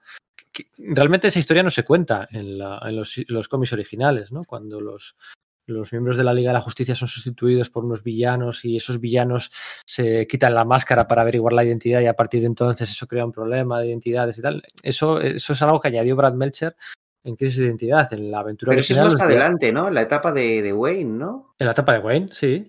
No, va a ser la de Conway. Es que me- es, el asunto. Yo estoy mirándolo y creo que es sobre el número eh, No es sobre 168. Y eso cae en la Ah. de en la, en la de Conway. Sí, es que me sonaba que era más adelante, no, no en la de Sí, no, no aquí en la de Wayne. Me, he li- me he liado Vale, con números, pero tenía esa idea. Pensaba que era el 130, es el 160. Vale, vale, vale, vale, vale. vale. Sí, sí, sí, sí, porque ya estaba en marcha la serie de, de- de la sociedad de la, de la, de la injusticia, vamos, sí, de la sociedad de la injusticia, la sociedad secreta de supervillanos que, está, que, que estaba funcionando poco antes de la, de la Death Implosion. Me sonaba que era, que era más adelante, sí. Mm. Pero de todas formas, eso, con Len Wayne tienes un montón también de conceptos, ¿no? Mete los siete soldados de la victoria, pero también incorpora no solo a Tornado Rojo, sino al Hombre Elástico, al Phantom Stranger, aunque no acaba, al igual que Metamorfo, no acaba de ser eh, un miembro oficial, y luego pues aprovecha otro de esos cruces con, con la JSA y tema interdimensional a través del multiverso, eh, que había aprovechado pues también para meter los sitios a la victoria, para, para meter otro grupo de superhéroes de la, de la, de la Golden Age, ¿no? que habían sido adquiridos por Quality por parte de DC, que eran los luchadores de la libertad, ¿no? Pues el tío Sam, el de Rey, eh, el, el Cóndor Negro, Dolman y todos estos, ¿no? Que además tiene una anécdota curiosa, porque claro, la idea es que esos, ellos estén en una dimensión eh, paralela en la que los nazis habían, estaban gobernando el, eh, vamos, habían ganado la Segunda Guerra Mundial y bueno, pues la idea de Len Wayne es que fuese llamada Ah. Tierra Esvástica, ¿no? Que, el- Sí, que sí, igual sí. que es Tierra 1, Tierra 2, Tierra, pues que el símbolo fuese pues una esvástica. Y Julie Schwartz se negó en redondo a que ningún TVO suyo en ninguno apareciese una esvástica. Era judío y muchos de sus familiares murieron en Europa, o sea que es normal que él no, no quisiera eso. Era una época muy imaginativa en Lemboy, la verdad que le dio marchilla al grupo, por lo menos, vale, seguía sin poder jugar con la identidad secreta de los personajes, pero por lo menos metía eh, amenazas y metía cambios que eran, que eran muy interesantes. Y lo de los luchadores por libertad, la verdad que fue un puntazo, ¿eh? O sea, cómo crear esa tierra nazi, que eso siempre, esas utopías nazis siempre, pues mira, molan mucho leerlas, claro, obviamente, no, no en la vida real. Pero fueron muy poquitos números. Pues nada, hay una trinidad ahí, con, eh, Pasco, Maggin, Conway, Helio, tal, no sé qué. eh, La primera, la primera aparición, el primer combate entre Shazam, entre el Capitán Sí. Marvel y Superman es de aquellos años, alrededor de 130 y algo, no recuerdo cuál. no sé, 136. 130, no, 136, creo que sí. 136, ah, mira, bien, bien, bien. Estáis ahí a todas. Eh, Sí, luego sí. los números de Steve Englehart, que son 10 numeritos. Un Steve Englehart eh, que se había marchado de Marvel enfadado con el editor en jefe por aquel entonces, que era Jerry Conway. Jerry Conway se fue Englehart enfadado y Jerry Conway duró una semana más en Marvel. Y, Se fue detrás de él. y- y se fue detrás de él a DC y fíjate, al final Jerry Conway fue el sucesor de el sucesor de mm, Steve Englehart en la Liga de la Justicia, empezando con el número 151 y casi sin querer, eh, pues bueno, pues venga, un mes más, dos meses más, otros meses más, iba a estar entre el número 151 y el, el- el número 250, una cosa así, tendría que mirarlo. Estuvo casi 100 o 110 números. Jerry Conway, es que, o sea, al final, la Liga de la Justicia no solo es Grant Morrison o JM de Mateis o Jeff Jones o lo que sea, ¿no? O sea, estamos diciendo que hay gente que ha estado ahí trabajando durante 100 números o dibujando 120 números. O sea, esos nombres tienen que estar en, en un podium de honor de la Liga de la Justicia, ¿no? Y Jerry Conway, pues, hombre, pues el tío se Es que da la 110. impresión, ¿verdad?, que como que todo lo de lo previo a Crisis como que se comprime en muy poco tiempo y en el, en el fondo Sí. es mucho más, ¿no? Entonces, como venga, pues sí, etapa de Gary como dices, ¿no? Pues que no, no cobras dimensión de cuánto tiempo es, ¿no? Es lo mismo que un dato curioso que me he dado cuenta eh, hoy según estaba revisando cosas, que es que Wonder Woman se va, ¿qué es que hemos dicho? En el número 69. Pues es que vuelve sí. muchísimo después, ocho años después vuelve el título, ¿no? Y lo que estabas diciendo antes, de que, sin embargo, aparecen portadas porque, bueno, pues se meten eh, números de, pues, reediciones o porque, bueno, pues claro, está la Wonder Woman de Tierra 2 también por ahí, ¿no? Pero es que tarda ocho años en, en volverle al título y, de hecho, tiene una saga ahí en la que ella misma, para demostrarse su valía, eh, como si tuviese algo que demostrar, ¿no? Eh, pues hace 12 pruebas similares a, pues eso, reminiscentes de los Hércules para volver a ingresar en, en la Liga de la Justicia, ¿no? Cosa que utiliza muy bien Engelhardt para ir generando esa tensión que, que, tiene con Flash, ¿no? Porque dice, coño, es que soy parte de la Trinidad de DC, ¿no? Son Batman y Superman, ¿por qué la gente me tiene a menos nivel? ¿no? Entonces, Engelhardt utiliza bien eso para darle interacción entre los personajes, que quizás era lo que faltaba, ¿no? Era una cosa por la que le había, por la que Janet Kahn le había ofrecido a Engelhardt el, ese puesto, ¿no? Justo, bueno, pues eh, Carmine Infantino había dejado de estar en la editorial y Engelhardt se había enfadado con, con Marvel, así que bueno, lo que quería hacer era irse a Europa, ¿no? y dejar el cómic porque, como siempre, el cómic estaba en crisis y pensaba que se iba a acabar ya como medio, así que se iba a poner a escribir novelas. Sí, es que es lo de siempre, ¿no? Sí. Siempre el cómic sí, sí. está a punto de acabarse. Es que el, tío, el tío se fue con su mujer a Europa, dejó escritos los números de, de, de, Batman y se fue a Europa nueve meses. Estuvo un mes en Alemania, un mes en Irlanda, un mes en Francia, un mes en tal y cuatro meses en Mallorca y no estoy haciendo ninguna broma, esto fue así. Sí, sí. Y cuando, cuando tipo muy majo, ¿eh? Steven Elhart. En distancias cortas os garantizo que es súper majo. Um, y cuando volvió a Estados Unidos o por, por la mitad de su viaje se, se, dio cuenta que los guiones de Batman se los habían asignado y estaban dibujados como Los Ángeles por un tal Marcel Rogers. Sí. Y, y, yo diría que Englehart en su momento, estoy haciendo así un poco de repaso, yo creo que de los top, si hacemos un top 3 de, de fichajes de, de, robos, ¿no? Luis, Luis, Figo, ¿no? Luis Figo de, de, del Barça al Madrid, ¿no? Vale. De, autores que DC ha robado a Marvel, un top 3, el primero sería Jack Kirby, por la importancia que tuvieron, eh, el impacto contexto. que tuvieron, ¿no? Eso. Mm. Eh, diría que el primero fue eh, Jack Kirby, el segundo fue John Byrne sí. uh, y el tercero fue Englehart.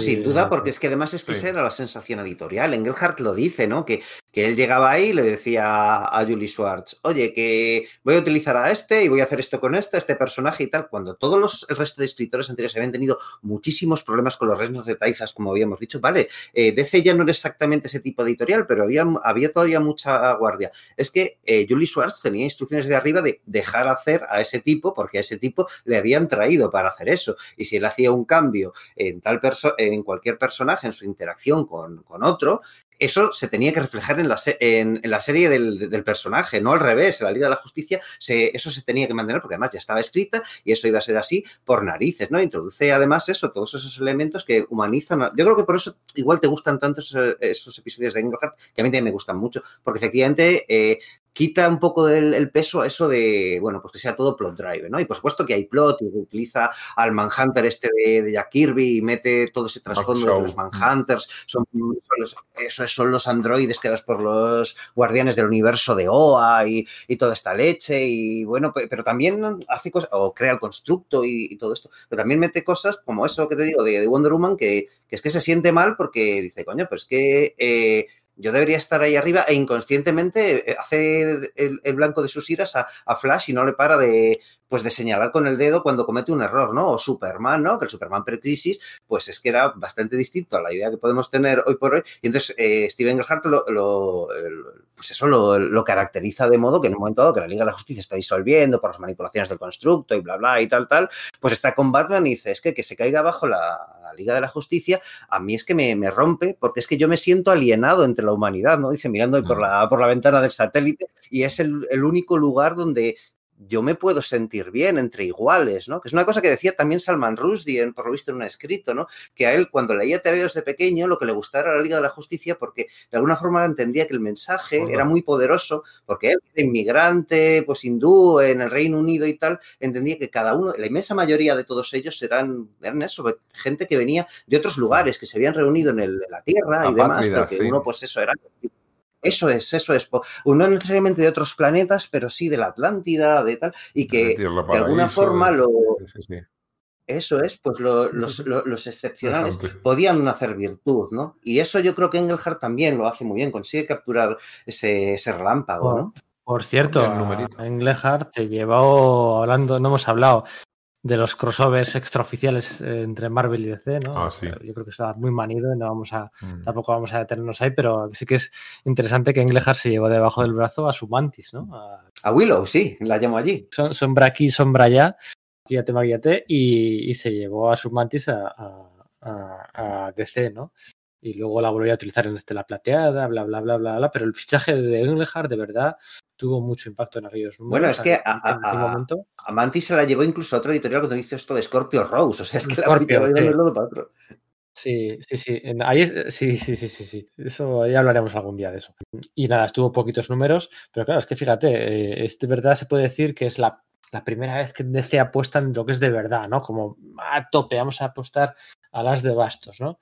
Pero, pero oye, en aquel momento el editor seguía siendo Julius Schwartz, que venía editando la serie desde, desde principios de los 60, del número uno de la serie, y estábamos ya en el, 70, el año 75, y el dibujante seguía siendo Dick Dilo, eh, seguía siendo eh, Dillon, ¿no? Dick Dillon. Entonces, por un lado bien, pero por otro lado, ah, ¿de verdad estás apostando? Bueno, en fin. Y nada, llegamos a la parte de Jerry Conway, y en la parte de Jerry Conway, eh, siempre se suele decir, aquí yo, yo voy, a, voy a hacer de, abogado defensor. Jerry Conway no está entre mis guionistas favoritos, lo, lo admito. Pero cuando se dice que la saga de la, oscu- de la gran oscuridad de Paul Levitch, ¿no? Que Paul Levitch, gracias a Paul Levitch y Keith Giffen, habían recuperado los, los conceptos de Jack Kirby, del cuarto mundo, de Darkseid y tal, y que si no llega a ser por Paul Levitch, esos, esos No eh, personajes habían caído en el olvido, eso es mentira. Eso es Claro. sencillamente mentira. El responsable fue Jerry Conway. Jerry Conway es el responsable del primer, el primero que utilizó y utilizó muy bien en la Liga de la Justicia a los personajes de Jack Kirby, a Darkseid y compañía.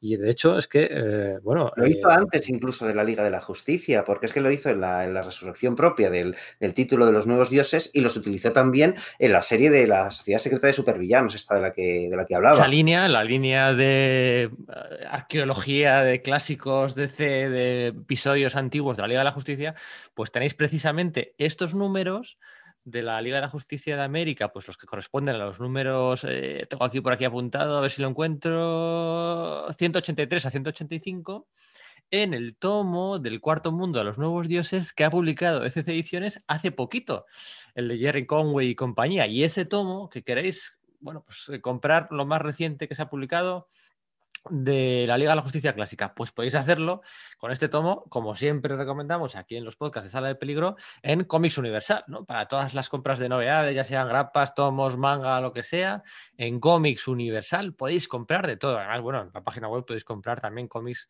eh, descatalogados, ¿no? Estoy viendo aquí ya alguno de descatalogado de la época de Planeta también. En Comics Universal podéis comprar todas las novedades, todo el fondo de, de catálogo descatalogado, también tiene un montón de cosas.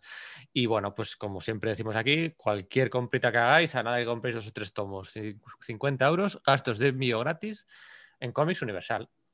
Si estáis por Barcelona, podéis acudir a su, a su tienda física, que bueno, pues ha- se ha mudado hace, pues hace, hace un tiempo y tal, y ahora tiene un espacio muchísimo más amplio. Y ya lo sabéis, es que, bueno, pues, nuestra tienda de confianza, como está diciendo Pedro, que son gente que lleva más de 25 años, empezando como, empezaron como un puesto en el mercado de San Antonio y bueno, pues luego han ido, ya abrieron la, la librería. Y es que la conocemos de siempre, ¿no? Desde las contraportadas de las Dolmen, ¿no? Con el, ya Sí. recordáis ese, ese El- logo con el, con el mundo de alrededor, varios, varios personajes de cómics. Eh, eh, Son Goku y compañía. Me lo, me lo pasó el otro día un tuitero. eh, bueno, ahora que saben que tenemos que, que recomendamos aquí a, a Comics Universal, un tuitero en Twitter me, me pasó el- esa imagen que la había encontrado no sé dónde. ah, en, en- pues, en alguna contraportada algún Dolmen o algo así, ¿no? Bueno, Seguramente. que- Fue que- todo un choque de nostalgia. Sí, sí, sí, sí, claro. Yo llevo eh, conociendo a Comics Universal, pues la Dolmen 5, eh, pues, pues 20 años. Sí, sí, sí. Así a lo tonto, ¿no? Pues sí, eso, muy recomendable. Y este tomo en concreto yo le hice una, una pequeña reseña para nuestra web, para Sala de Peligro, y es que no, no- no puedo hacer más que recomendar lo que dice. Sí, claro, no está a la altura de los unos de Jack Kirby. No, claro que lo está. Es que estamos hablando de Jack Kirby, pero es que ahí Conway, eh, claro, pues ahí se marcó o sea, continuó la serie después de haber sido interrumpido unos años y es que él marcó el libro de el, libro de ruta de cómo, de cómo se escribían los nuevos dioses una vez que se había ido Kirby, pero la gente era como, bueno, ¿qué hacemos con esto? Es que ya no, ¿cómo lo encajamos? Es parte del universo de C, ¿no? Porque aparecía en Jimmy Olsen, pero no sabemos, no, sabemos manejarlo, no sabemos qué hacer con ello. Y fue Conway quien meritoriamente cogió ahí con Don Newton y Dan Atkins y luego, eh, pues, eh, lo que eso fue lo que es la propia resolución de los de, los personajes y, luego, pues eso, para estos episodios de, la Liga de la Justicia con George Pérez. No sé, un tomito que está pues, de franca actualidad y que podéis adquirir aquí. Además, estos son el, momento en el que, lo comentábamos antes, en el que muere Dick Dillon y justo aquí se produce el relevo entre Dick Dillon en su último número de la Liga de la Justicia y los primeros números de George Pérez, ¿no? También tiene bueno, pues ese, iba a decir, cesión de relevo, bueno, eh, no queda otra, ¿no? Ese, Eso esa, es. Esa muerte de Dick Dilling que comentábamos, que comentábamos antes. Así que nada, ya sabéis, ¿eh? todos los clásicos de C, todas las, las novedades en comics-universal.com. Factura George Perez, cuando se pasó de, de, Marvel a DC, era porque en su foro interno él quería, y lo había dicho, él quería dibujar la, la JLA. Para él era un paso adelante después de haber dibujado Vengadores en, en Marvel. Lo que pasa es que su amigo Mark Wolfman le dijo, oye, mira, tengo aquí una serie que está aquí empezando, que se me ha ocurrido. Y hombre, Dilling está el tío que lleva ya 12 años, dale que te pego en, la Liga de la Justicia, queda feo que lo echemos para meterte a ti. Así que George Pérez se metió a los nuevos titanes y junto a Mark Wolfman y su historia. Sin embargo, desgraciadamente, Dick falleció repentinamente y le dijeron a George Pérez que era el relevo natural y él tiró para adelante. Lo que pasa es que me llama mucho la atención que luego lo hizo de manera bastante, bastante mm, a, salto de mata. No llegó a completar una etapa brillante, sin números brillantes, pero no, yo no considero a George Pérez como un dibujante de la Liga de la Justicia que haya tenido una etapa. No, no, no la tiene, no la tiene. Es que yo creo que los entintadores le hicieron un flaco favor, ¿no? Y luego además él está bastante sobrecargado con, con, los nuevos titanes en sí. Él, digamos que su idea era que iba a hacer los nuevos titanes y que de la Liga de la Justicia, si eso haría algunos filins, era, digamos, la promesa que, tenía al llegar a DC. No se esperaba con, con el con la carga de trabajo de tener que hacer el, número de pues de manera mensual, ¿no? Y bueno, sí, hablaremos de, eso. Yo, creo que es más de los entintadores, sí, te doy en parte la razón. Yo creo que no solo eso, yo creo que Pablo, yo creo que le tintó Pablo Marcos aquí y Pablo Marcos también le tintó a los titanes y a los titanes sí que quedaba bien.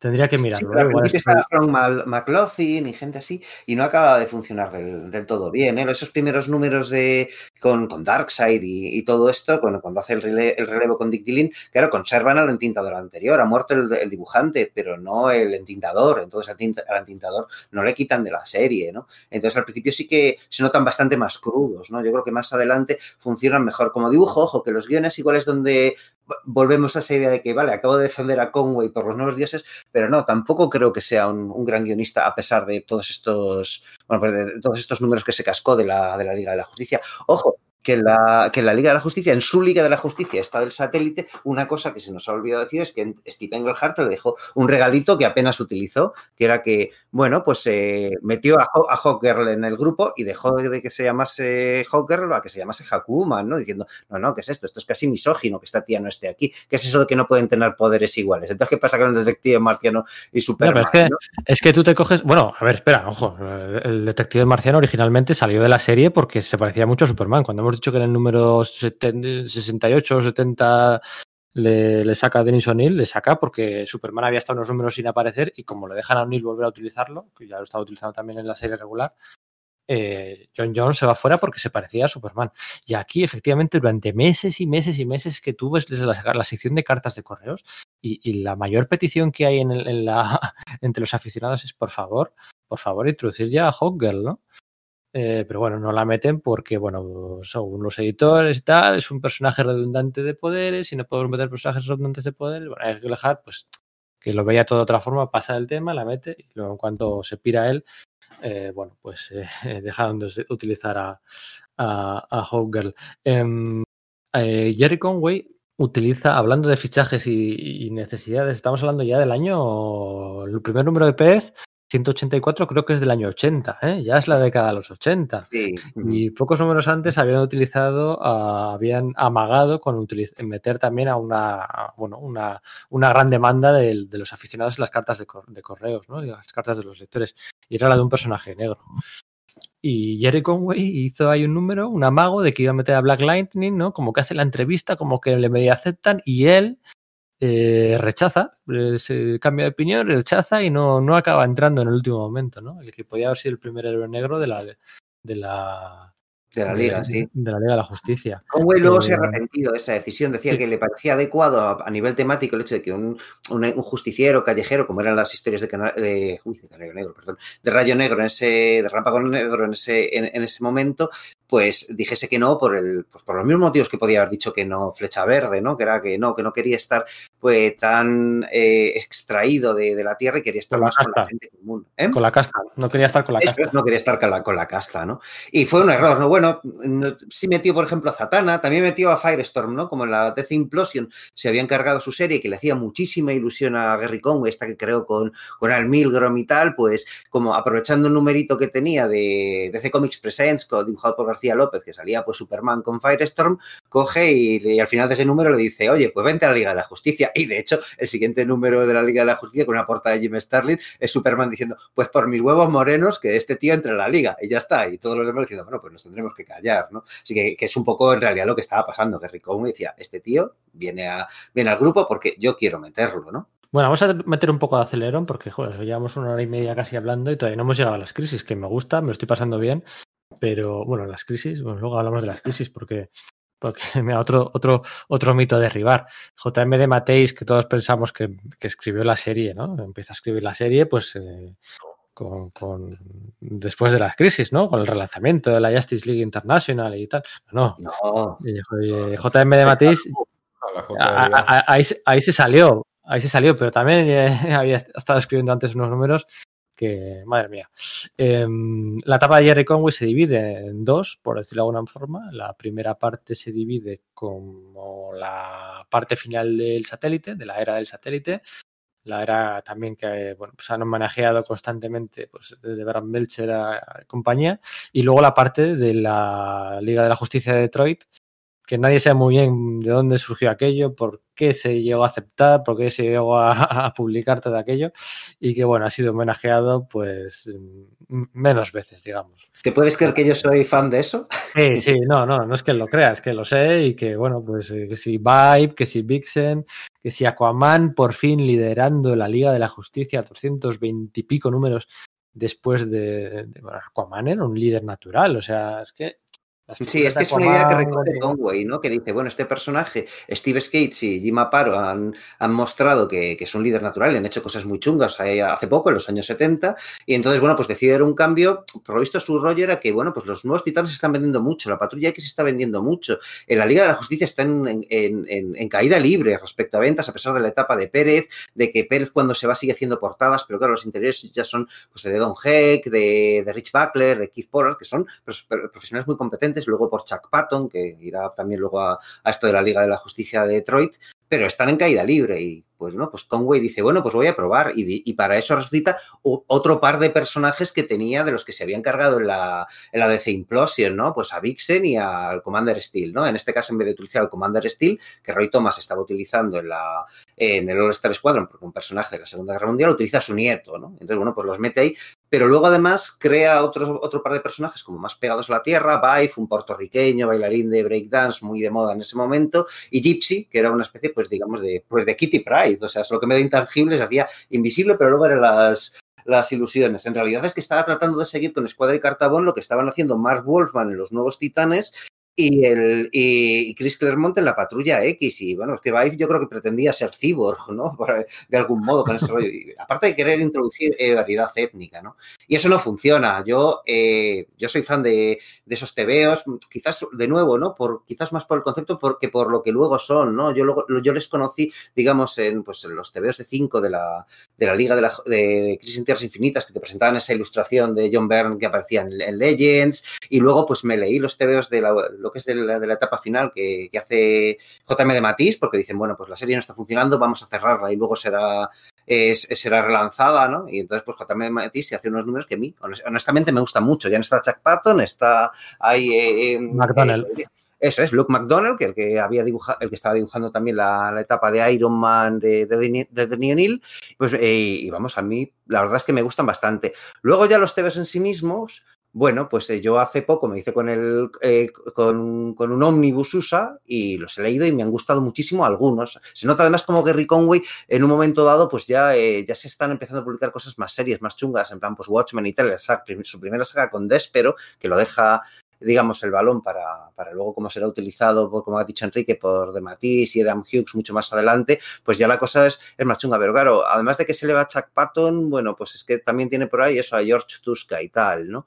Son TVs que con todo están, a mí me parece que, número a número están muy, muy bien, ¿no? Yo recuerdo, eh, pues hace un par de años que, en, los que en, que en Radar Comics tenían un, montón de esos, de esos ejemplares, ¿no? Y yo me compraba alguno de vez en cuando y era como, ay, pero es que quiero tenerlos todos, ¿no? Al final me compré el Omnibus ¿no? Pero claro, era, digamos que mi primera opción para, para comprarme esos TVOs era ir a la caja de, la Liga de la Justicia que tenían pues en Radar Comics, ya sabéis, la, nuestra tienda de cabecera pues para material norteamericano, ¿no? No solamente es esta pequeña tienda que tienen en Corazón de Malasaña, donde podéis encontrar pues muchísimas rarezas y eh, muchísimo mimo por el, por el, producto que cuidan, sino además por, eh, por, el producto que tratan, sino por, bueno, pues por la página web enormemente intuitiva que tienen, que no es solamente el material, es que es ahí donde... estoy, estoy viendo ahora mismo, tienen el número 234, el número 237, el número 238 en stock. Esa, la portada esa es chula. El número 257. Todos los que yo no me compré. el número 257, como me gusta el traje de Zatanna, el de, la, el de las mangas.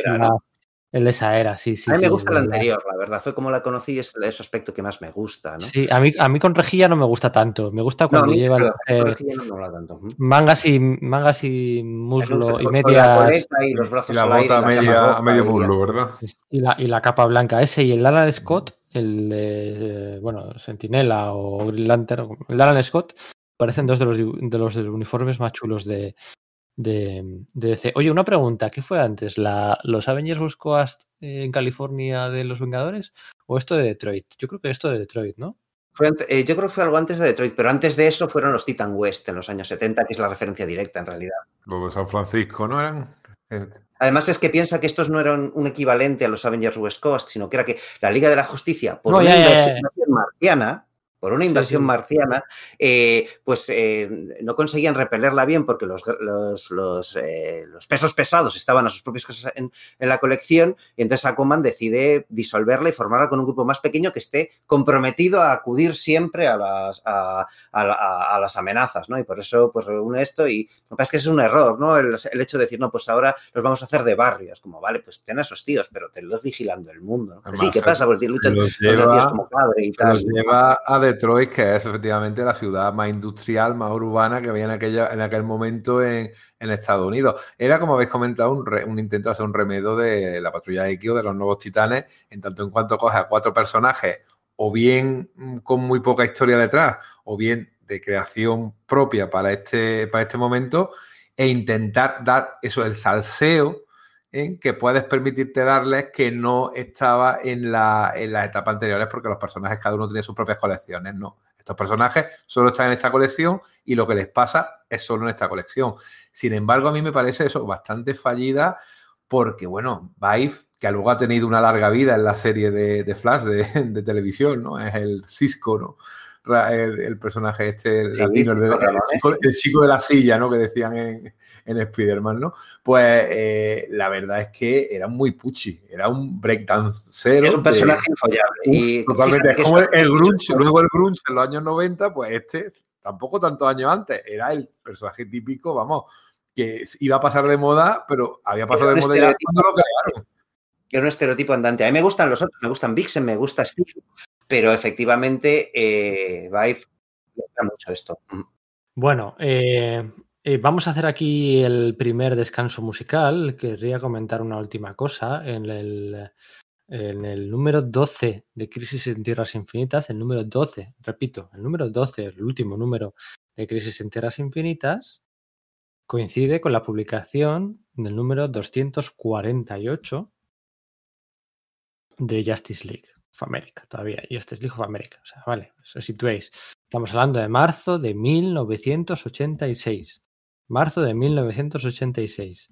Se publica el último número de Crisis en Tierras Infinitas y la serie de la Liga de la Justicia todavía va por el número 248. Quedarían 13 números más para que acabase el primer volumen. O sea, todos tenemos en mente el, el mes siguiente de Crisis el relanzamiento. No, eso no fue así. El, el relanzamiento post-crisis fue un caos. Continuaban series de antes. Series re reboteadas, series relanzadas, series que se relanzaron un año después. Series como si no hubiera pasado nada. Fue un pifostio tremendo. Cuando acaba Crisis, todavía quedaban 13 números para que eh, la Liga de la Justicia Internacional, con Giffen de Mateis, Kevin Maguire, la portada del ascensor, debutase. Quedaba un año entero todavía. Lo que son las percepciones y el recuerdo y haberlo visto aquí publicado por cinco en un espacio-tiempo distinto y todo. Eh, así que bueno, vamos a, si queréis comentar algo, comentamos algo de, de, estos números de, de, JM de Mateis, ¿no? que se encargan de la serie de, cerrarla, ¿no? Con esos cuatro, cuatro números, eh, con la muerte de, de Vibe, de Paco Ramón, ¿no? De, de Steel también muere por, por en aquella saga. Bueno, pues eh, se despiden Vixen, Gypsy y, y compañía, ¿no? En, en, en, bueno, el grupo se, se deshace en Legends, ¿no? Sí, yo lo que comentaría que se nos había olvidado es que en la Liga de la Justicia, todavía en la era del satélite, Batman se va, se va y forma a los Outsiders, ¿vale? Y entonces una vez que transcurre la colección de los Outsiders, eh, Batman vuelve a la Liga de la Justicia de Detroit.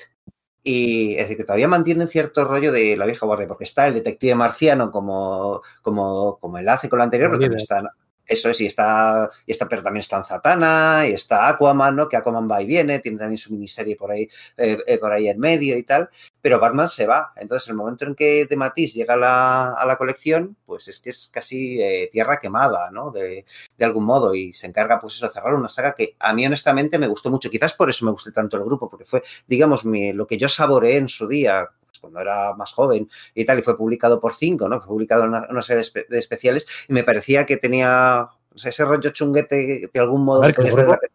¿no? No, ¿no? no a ese nivel, obviamente, ¿no? Pero. El grupo no está mal, o sea, quitas a Vibe y a Gypsy y el grupo tenía al hombre elástico, al detective marciano, a, Batman, a Tigra, uy, digo Vixen, perdón, me he equivocado.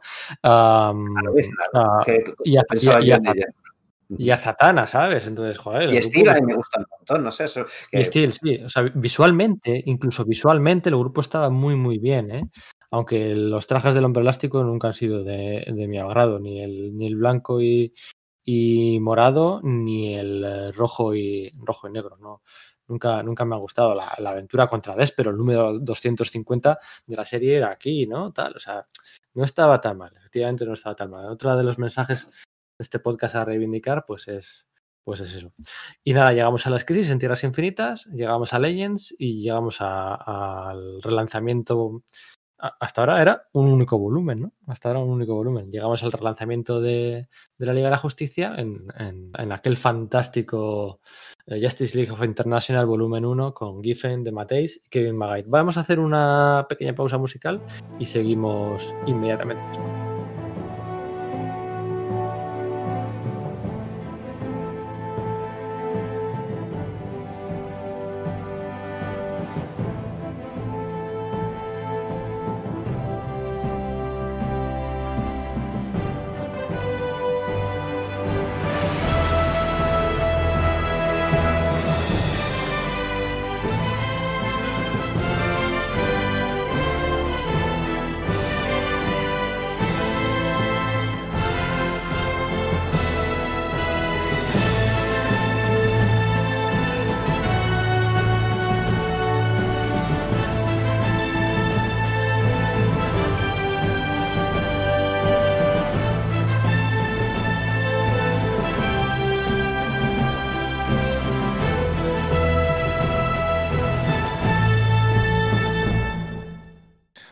Vamos allá. Prometíamos hablar de la Liga de la Justicia Internacional, de JM de Mateis, de Kevin Maguire, de Keith Giffen, de Buster Gold, de Blue Beetle, de Maswell Lord, de Nord, de toda esta etapa gloriosa de la JLA a, mitad de los, a partir de la mitad de los años 80. Pero antes vamos a hacer un requiebro, un regate temporal para, bueno, ponernos un poquito más nostálgicos y viajar un poco al pasado, lo hemos dejado pasar antes, porque encaja aquí muy bien hablar de una aventura de la JLA, de la que se ha hablado muchas veces, pero que no hemos leído nunca. Y es que vamos a hablar, como no, vamos a hablar de ese eh, crossover JLA Vengadores original que planearon DC y Marvel en su día, pero que no se llegó a realizar y que bueno, pues que siempre mola regresar a esa, a esa polémica, a esa mitad de nostalgia y bueno, eso sí, algunas páginas de George Pérez dibujadas eh, y nunca publicadas, ¿no? Aunque luego más tarde, años más tarde, Rob Liefeld se las compró todas y creo que las tuvo él durante, durante bastantes años. Em, ¿Cómo recordáis esto? ¿Cómo, vamos a contar qué pasó, ¿no? La polémica, los piques de, por aquel entonces. Sí, o sea, claro, Marvel y DC ya llevaban durante los años 70 haciendo algunos de, pues de, crossovers que habían vendido bastante bien, ¿no? Pues en principio el primero de Batman y Superman, independientemente de aquel de la adaptación del, del Mago de Oz, ¿no? Y después, bueno, pues prácticamente yo creo que a la vez fue cuando salieron el segundo de Batman de, perdón, Batman y Superman, lo he dicho mal. Me refería al de Spider-Man y, Superman, y luego, pues, el, eh, a principios ya de los años 80 se lanzó una nueva tanda con el de Batman y Hulk y el segundo de, de Spider-Man y, Superman, ¿no? Entonces parece que la cosa está funcionando, incluso se, se plantean como lanzar una colección conjunta, ¿no? Que cada, que cada número pues lo haga una de las dos editoriales. Y claro, eh, en un momento dado eso deriva a que, bueno, pues hagámoslo con grupos, ¿no? Con grupos de superhéroes. Y claro, por supuesto ahí a lo que la tendencia natural, la, solución lógica era hacer es que el siguiente fuese un crossover entre los dos grandes grupos de, de ambos universos, ¿no? La Liga de la Justicia y los Vengadores. Entonces, la, idea fue que, bueno, pues ¿quién tiene que dibujar esto? Pues es que solo hay un tío que pueda dibujar esto, ¿no? Que es George Pérez, que ha trabajado en ambas series, ¿no? En, eh, tanto en Los Vengadores, en ese tramo final de los años 70, como, bueno, pues en ese momento él ya había saltado a la Liga de la Justicia, como, hemos comentado, con Gary Conway. Gary Conway también es el guionista seleccionado, ¿no? Y empiezan a surgir problemas. Al final son los dos únicos, los dos únicos que han dibujado y escrito tanto la Liga de la Justicia como los Vengadores. Claro, poneros en la posición de finales de los años 70, el 79-80, en la posición del fan, ¿no? ¿Quién puede, ¿Quién puede escribir esto? Pues el único que ha escrito a las dos series. ¿Quién puede dibujar esto? El único que ha dibujado las dos series. Y, bueno, pues eh, por eso eligieron a Jerry Conway y a Josh Pérez. En realidad, todos sabéis, ¿no? La decisión de elegir a Rayos Pérez eh, corría, si no recuerdo mal, la cuenta de Marvel, ¿no? Marvel elegía uno y DC elegía otro, ¿no? Marvel elegía al dibujante y Marvel eligió a Josh Pérez. Un poco también para, para sabotear a, DC, ¿no? Porque Josh Pérez acaba de fichar por DC para hacer los Titanes, la Liga de la Justicia. Y claro, si eliges a Josh Pérez para este crossover, pues como que le estás quitando a su gran, a su gran arma, ¿no? Para otra cosa, ¿no? Pero bueno, Josh Pérez encantado. Y DC eligió a Jerry Conway solo para tocar las narices a Marvel, porque por la misma razón. DC elegía al guionista. ¿A qué guionista pues podemos elegir? Pues al que acaba de salir de Marvel, enfadadísimo, vamos a elegir a Jerry Conway para, que les toque un poco las narices y para que, para que barra para casa, ¿no? Y eso fue solo el principio de los pollos de aquellos años. Sí, porque es curioso que, digas esto, porque eh, George empezó a ver enormes problemas. Jim Shooter puso muchísimos problemas al, guion que presentaba DC, que, al plot general que, había lanzado Gary Conway, que decía, bueno, pues que, las cosas no, no, engranaban entre sí, que las cosas sucedían porque sí, que se incurrían en muchos errores, pero tampoco fue muy específico. Todo eso fue un culebrón en sí mismo, ¿no? Mm. Pero yo recuerdo que al final, o sea, George Pérez se puso a dibujar con un malentendido de por medio, eh, en plan pensando que le habían dado luz verde porque tanto Mark Gruenwald en, en Marvel, que era uno de los coordinadores del proyecto, el otro era Shooter, ¿no? Le dice que sí, que para adelante, y Len Wayne también le dice que sí porque tenía una conversación con Shooter y piensan que ya ha arreglado los problemas. Entonces, eh, Pérez se pone a dibujar y, Shooter dice, oye, oye, que yo no he dicho que sí en ningún momento, ¿no? Y de hecho, en un momento dado, Pérez llega a dejar caer que igual Shooter está saboteando el proyecto porque le tiene manía a él, porque claro, en un momento dado, eh, con todo este rollo de recules y tal, eh, DC pues eh, llega a proponer a, Don Heck en vez de a, George Pérez, porque George Pérez se piensa mucho de si continuar o no en ese crossover con todo lo que está pasando, con todas esas páginas que ha dibujado y que parece que no van a ver la luz. Entonces, pues Pérez dice, bueno, con todo mi respeto a Don Heck, y el tío además yo creo que lo decía bastante sinceramente, él no es una superestrella como quizás pida esto, ¿no? Y, y deja, caer un poco que, bueno, es que igual Shooter lo que pasa es que no me quiere a mí aquí, ¿no? Sí, bueno, Shooter lo que quería, según decía, y me hace mucha gracia, siendo como era el editor de Marvel, que hubiera desde el principio todo estuviera atado y bien atado, que hubiera un plan de trabajo, que todo se supiera lo que iba a hacerse desde el principio hasta el final, que no hubiera improvisaciones. Y claro, cada idea que había la tenía que revisar, le ponía pegas, le ponía contras, mientras que Jordiano, en la parte de C, curiosamente, decía que no, venga, venga, tenemos una idea general, esto va a vender sí, o sí, porque es que mm, la reunión de estos personajes con este equipo creativo va a vender sí o sí, siendo como es una, una cosa unitaria, no va no va a ser una serie de continuación, va a ser un proyecto cerrado, o sea que no da tiempo a que la gente se rechifle ni nada, va a vender. Pues si hay cositas, las vamos arreglando, e incluso si hay problemas con el dibujo, o sea que George Pérez aquí ha metido un detalle que no te gusta, lo podemos cambiar en el entintado. Si hay algún problema de guion, lo podemos cambiar a la hora de poner los diálogos. O sea, curiosamente se invertieron los papeles. O sea, eh, era, era casi Giordano el que quería utilizar el método Marvel mientras que para este proyecto Shooter quería utilizar un método más cerrado que el que siempre ha, predominado en, DC. Al final era eso, era choque de, egos. Ni siquiera creo que hubiera por parte de Shooter la idea de, un boicot a Pérez, aunque a Pérez le pudiera parecer. Era simplemente eh, ganas de sobresalir sobre los demás.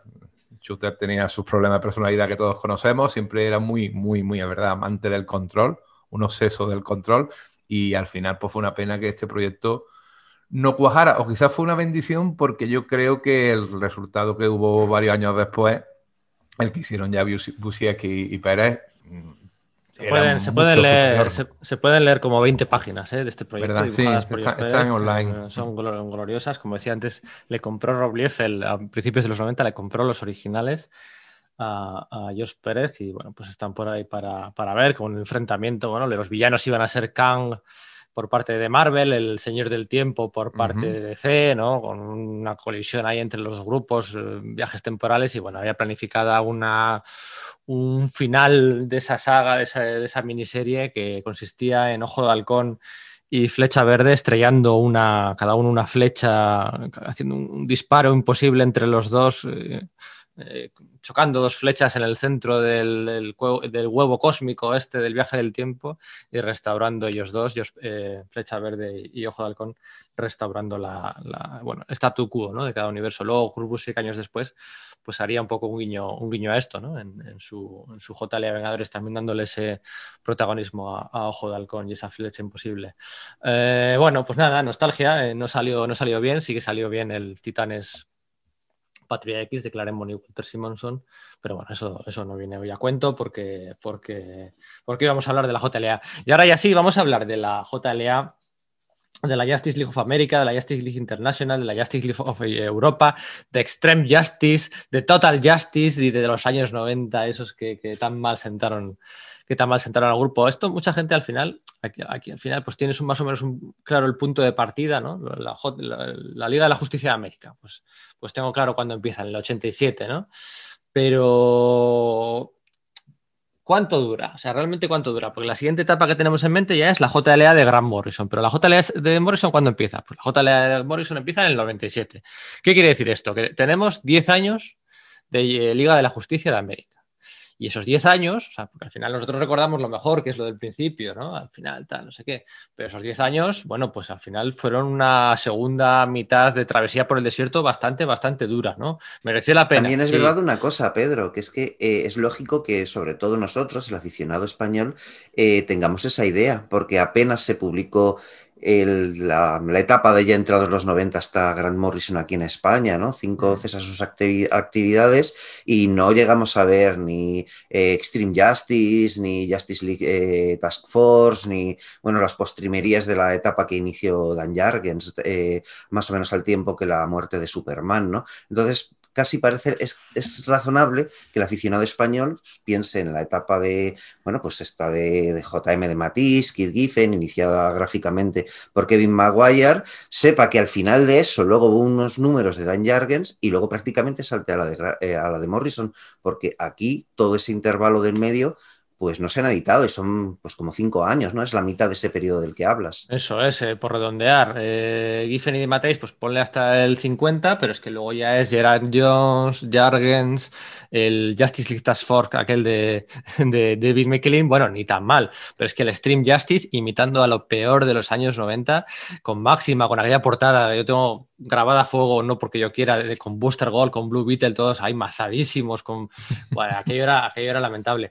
Y la, la, el grupo, para que, para, que una idea, para que os hagáis una idea, para que os hagáis una idea de cómo degenera esto, el grupo de la Liga de la Justicia de América, tú coges los cómics del mes anterior a la entrada de Morrison, bueno, el mes anterior no, porque era pesadilla de verano, ¿no? Pero bueno, dos o tres meses antes, eh, y está formado por Atom Smasher, ¿vale?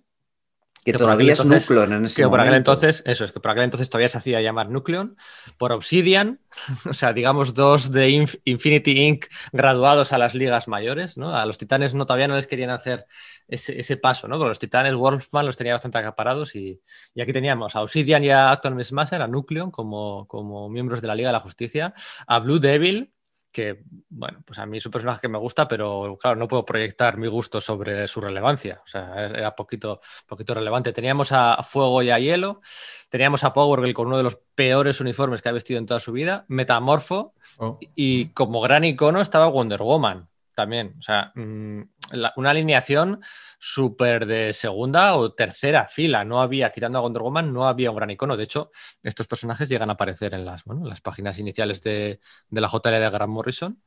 Aparecen, en, aparecen algunos de ellos, ¿no? De hecho, Metamorfo muere en el, en el número uno de la JLA de Grant Morrison. Entonces, para que hagáis una, os hagáis una idea de cómo, de cómo degenera esto, ¿no? Porque tenemos en mente la etapa gloriosa, pero la etapa gloriosa no duró tanto eh, hombre, a ver, fueron dos colecciones en paralelo, al principio, tal, pues, pues sí, ¿no? Tenía su gracia.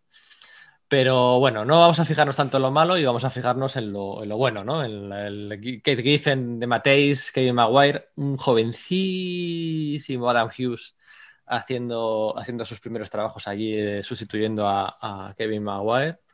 Um, ¿Cómo recordáis vosotros esto? ¿Qué es lo que más os chifla de esta etapa? Que supongo que por edad pues, eh, pues sí, os, sí, os, pilló, os, pilló, de pleno y no sé si os sigue molestando que hoy en día el buajajajaja que él se traduzca a castellano Buajaja, ya no, ¿no? y ya no sea buajajajaja, ya sea jajaja o no sé cómo lo traducen. ¿no? Una... Ah, no, lo traducen como muajajajaja, una M al principio. Creo, creo que no, ¿eh? creo que no, no, pero bueno. En, en, algún sitio lo he visto, pero es que dentro de lo que cabe no está mal.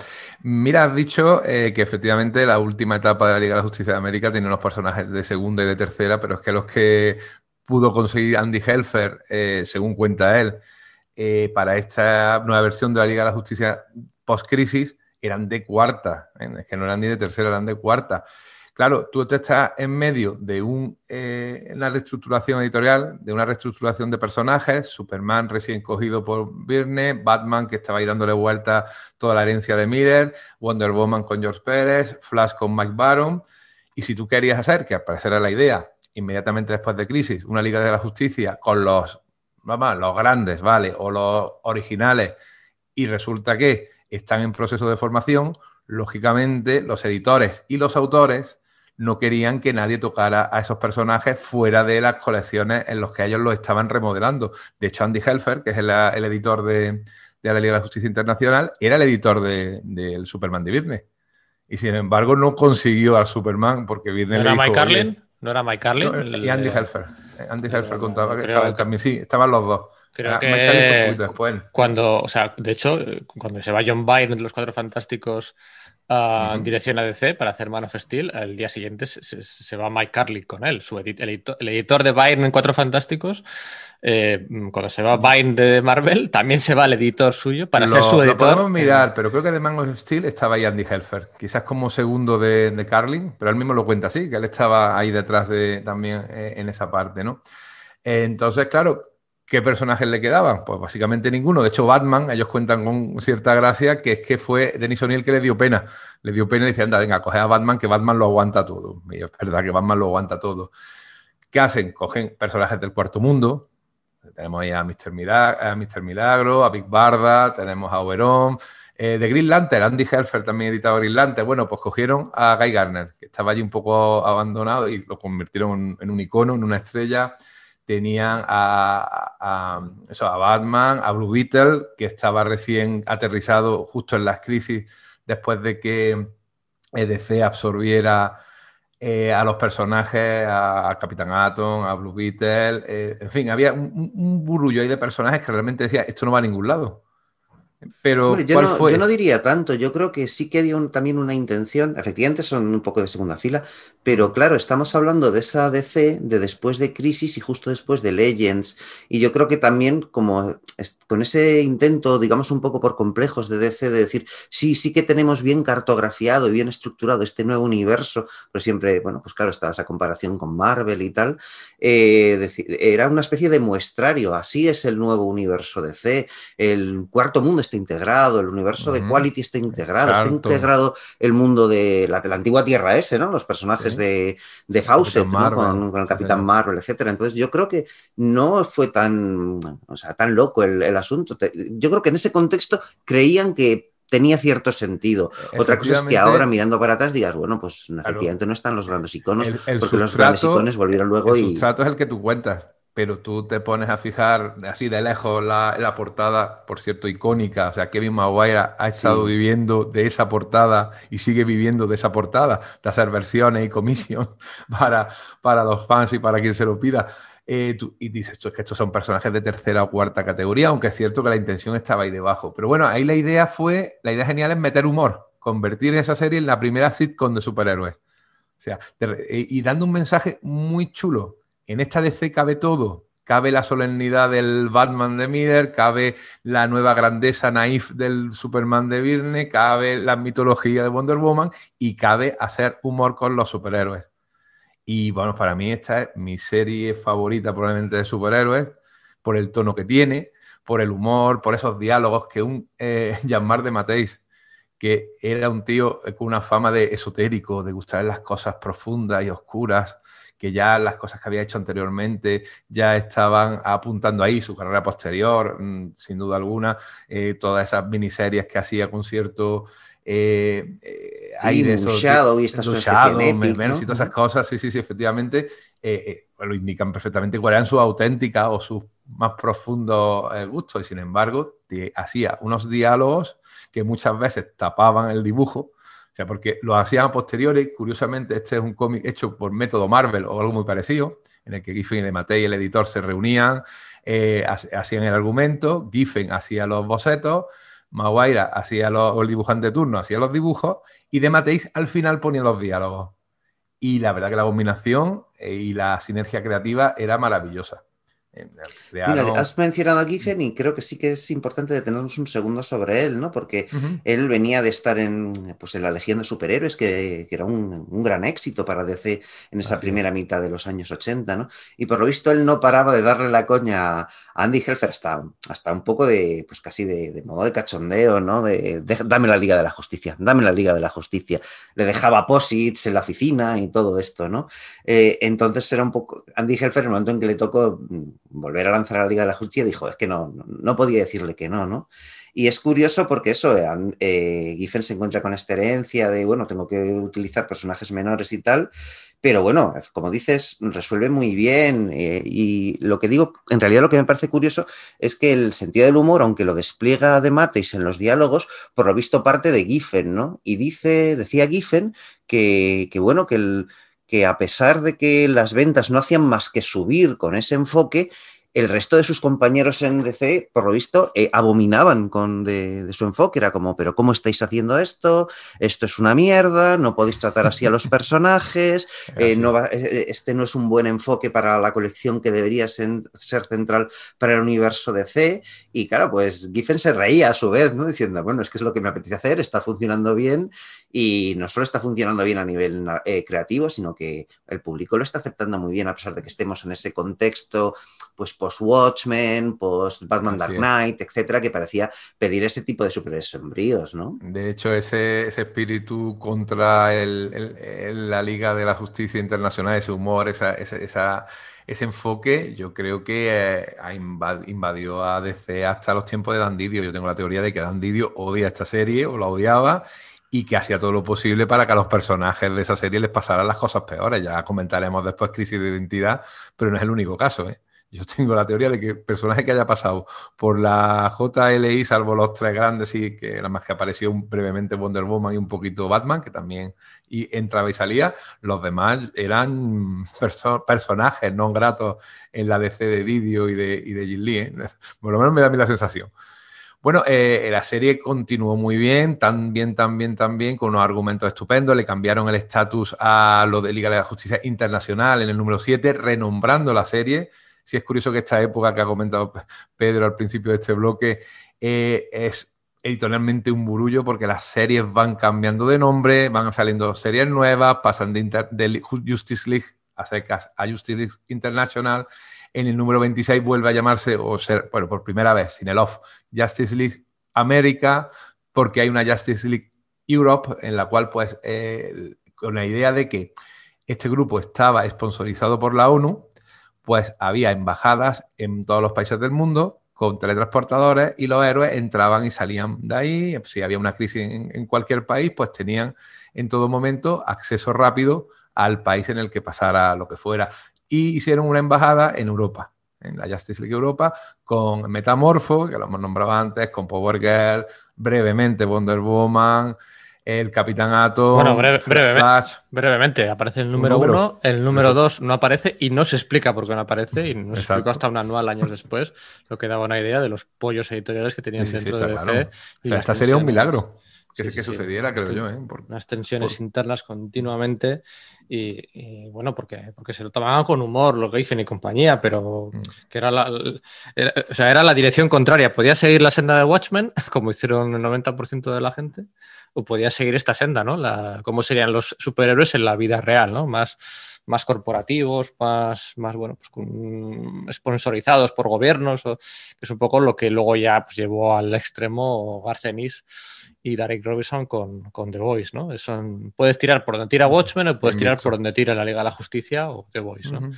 y, lo que decía, lo que decía Sergio, ¿no? Es que al resto no les hacía nada de gracia, pero esto era más realista que, que cualquier otra cosa que se podía ver por, por el catálogo de DC en aquellos años. Claro, porque no es solo corporativismo, es que también hay cotidianidad, ¿no? Que quizás es lo que el, gran enfoque fresco al respecto, ¿no?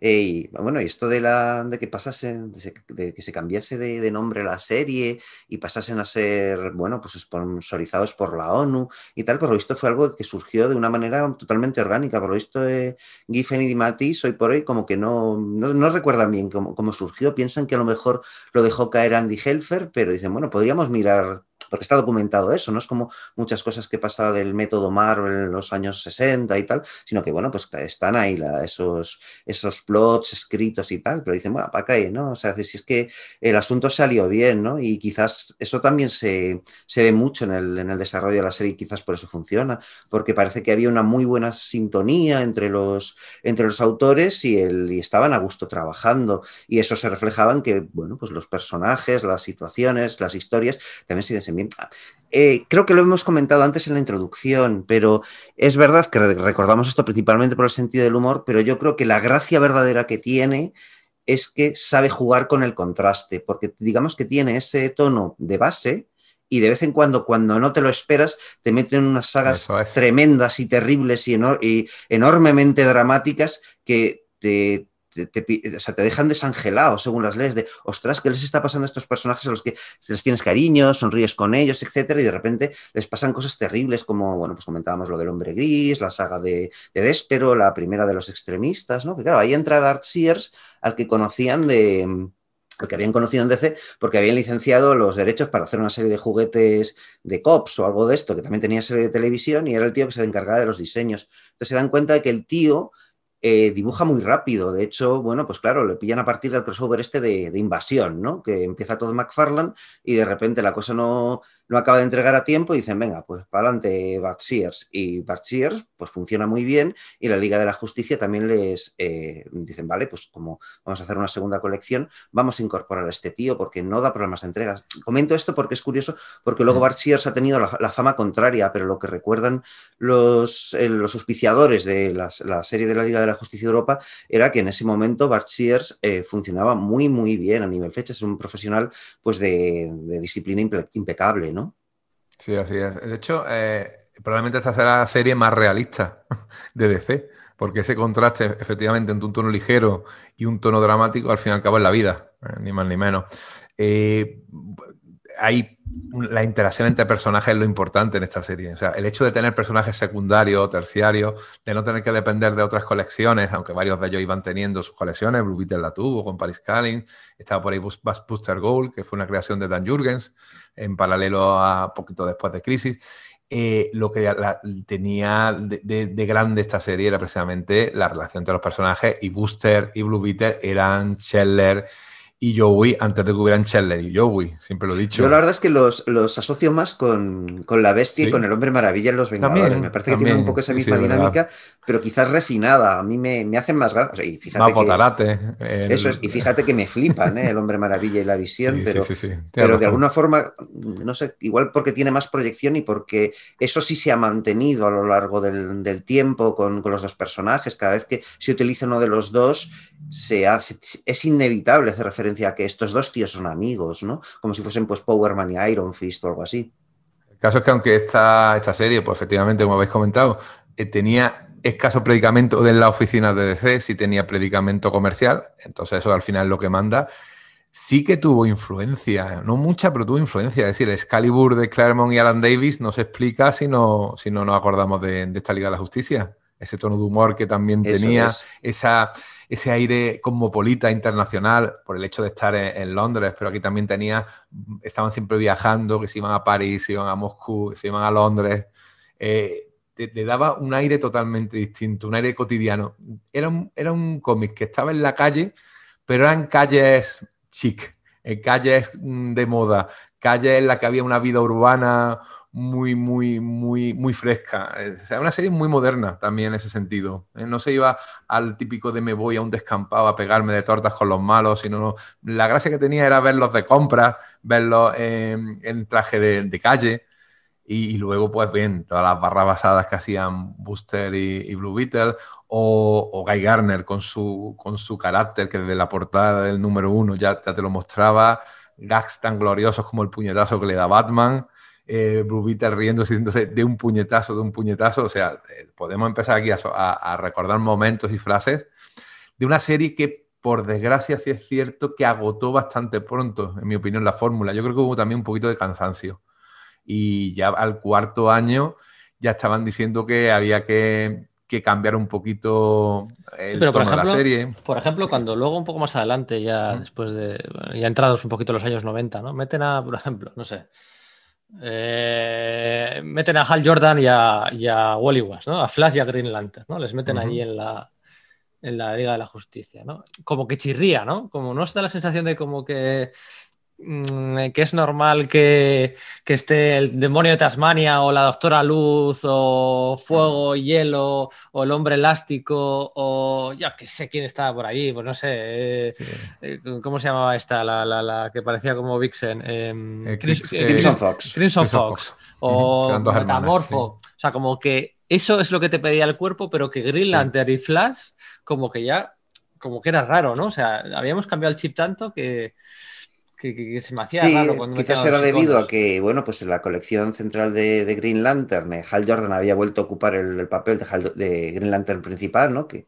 bueno, también era uno de los motivos por los que Guy Gardner estaba ahí. En la propia colección de Green Lantern, Hal Jordan se había retirado y básicamente el, trono se lo disputaban Guy Gardner y John Stewart, ¿no? Pero para ese momento... Eh, ya no es así y se decide que se le puede incorporar y, luego la serie de Flash yo creo que estaba William Merner Loebs que probablemente fuese más dialogante que Mike Baron respecto al tema de que el personaje se, introdujese entonces yo creo que precisamente por, porque se va agotando la, un poco la premisa, dicen, bueno, vamos a hacer un poco retorno a la grandeza y también vuelve Wonder Woman eh, brevemente durante, durante esos tiempos y Superman, ¿no? En esos tiempos de, de, pues en los que ya se encarga Dan Jargen, se dice, vale, hemos hecho esto, ha funcionado bien, está dejando de funcionar bien, pues ahora es la nuestra para volver a la iconicidad.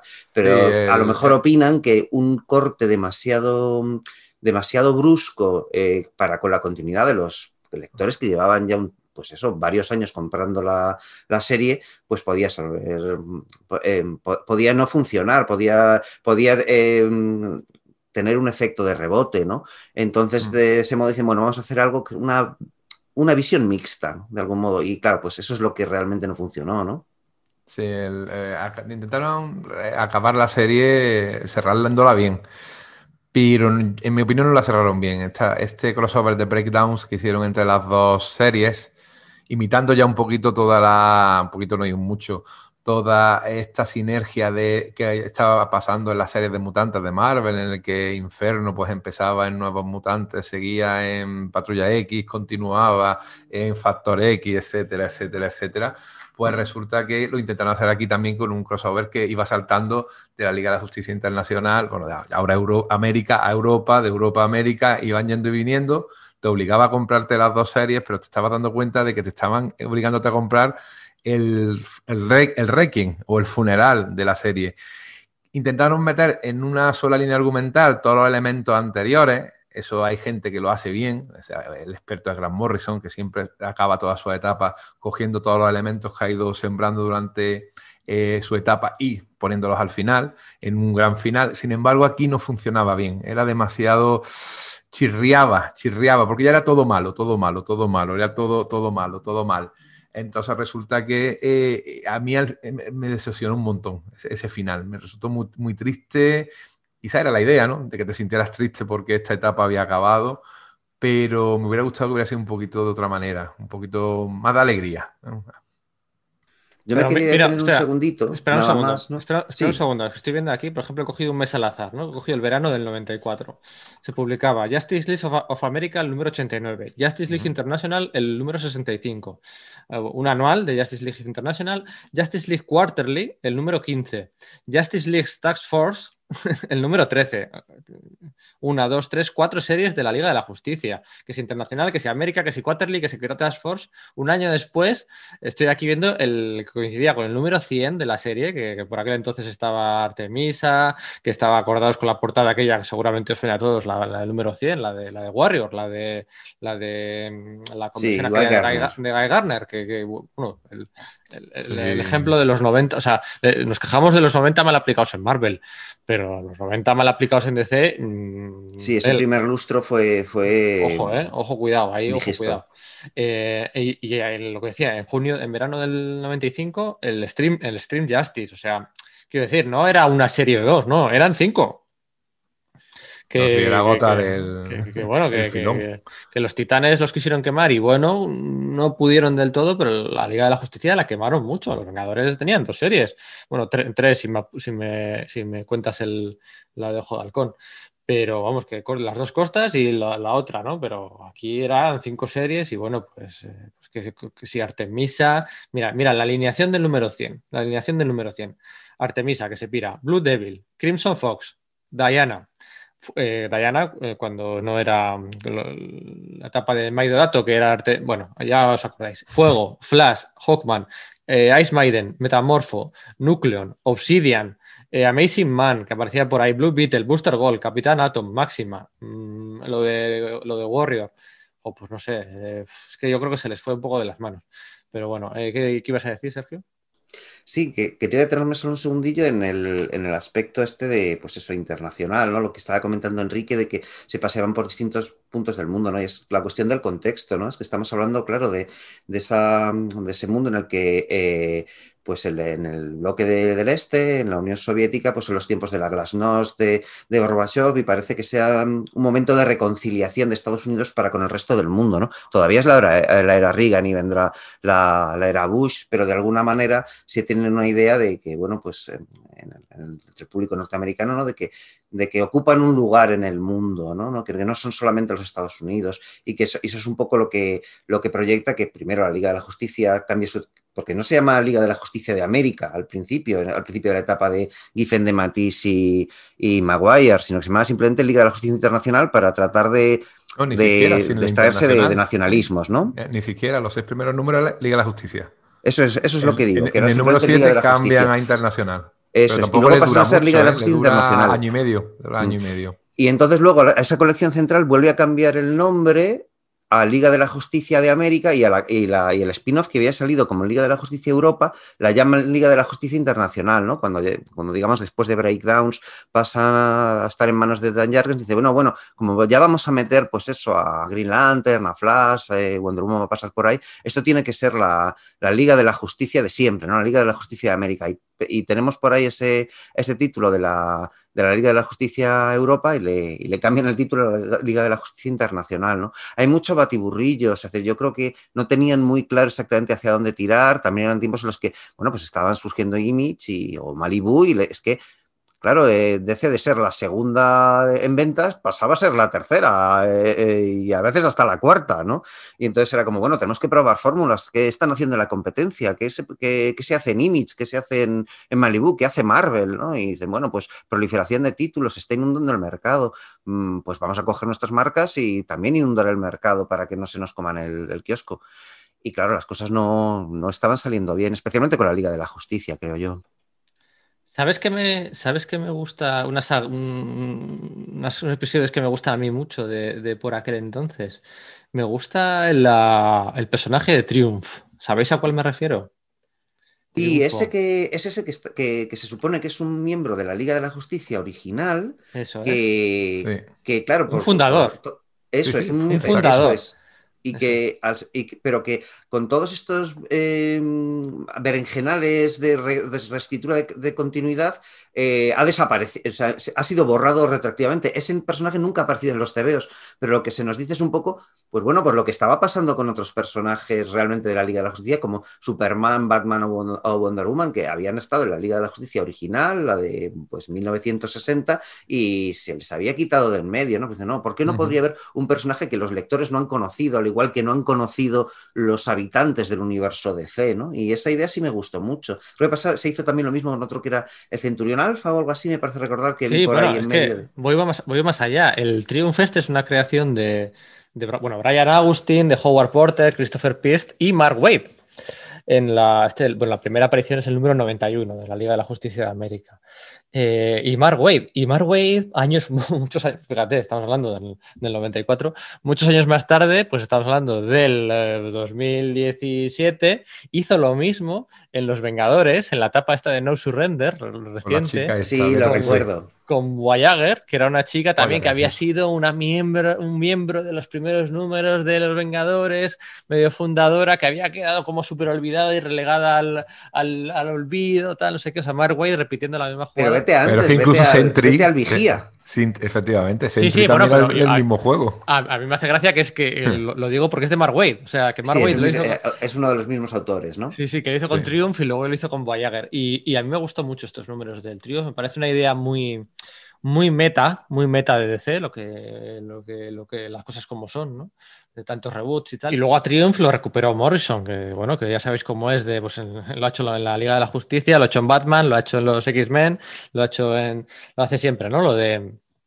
Eh, recuperar siempre conceptos del pasado, por muy secundarios que sean, y darles una vuelta nueva de tuerca y tal, y no sé qué. Bueno, lo de Triumph tampoco fue tan secundario porque fueron varios números, tuvo una serie propia, ¿eh? el personaje tuvo una serie propia en mitad de los 90, eh, de cuatro números. O sea, bueno, aquel concepto de Triumph a mí me gustaba mucho y.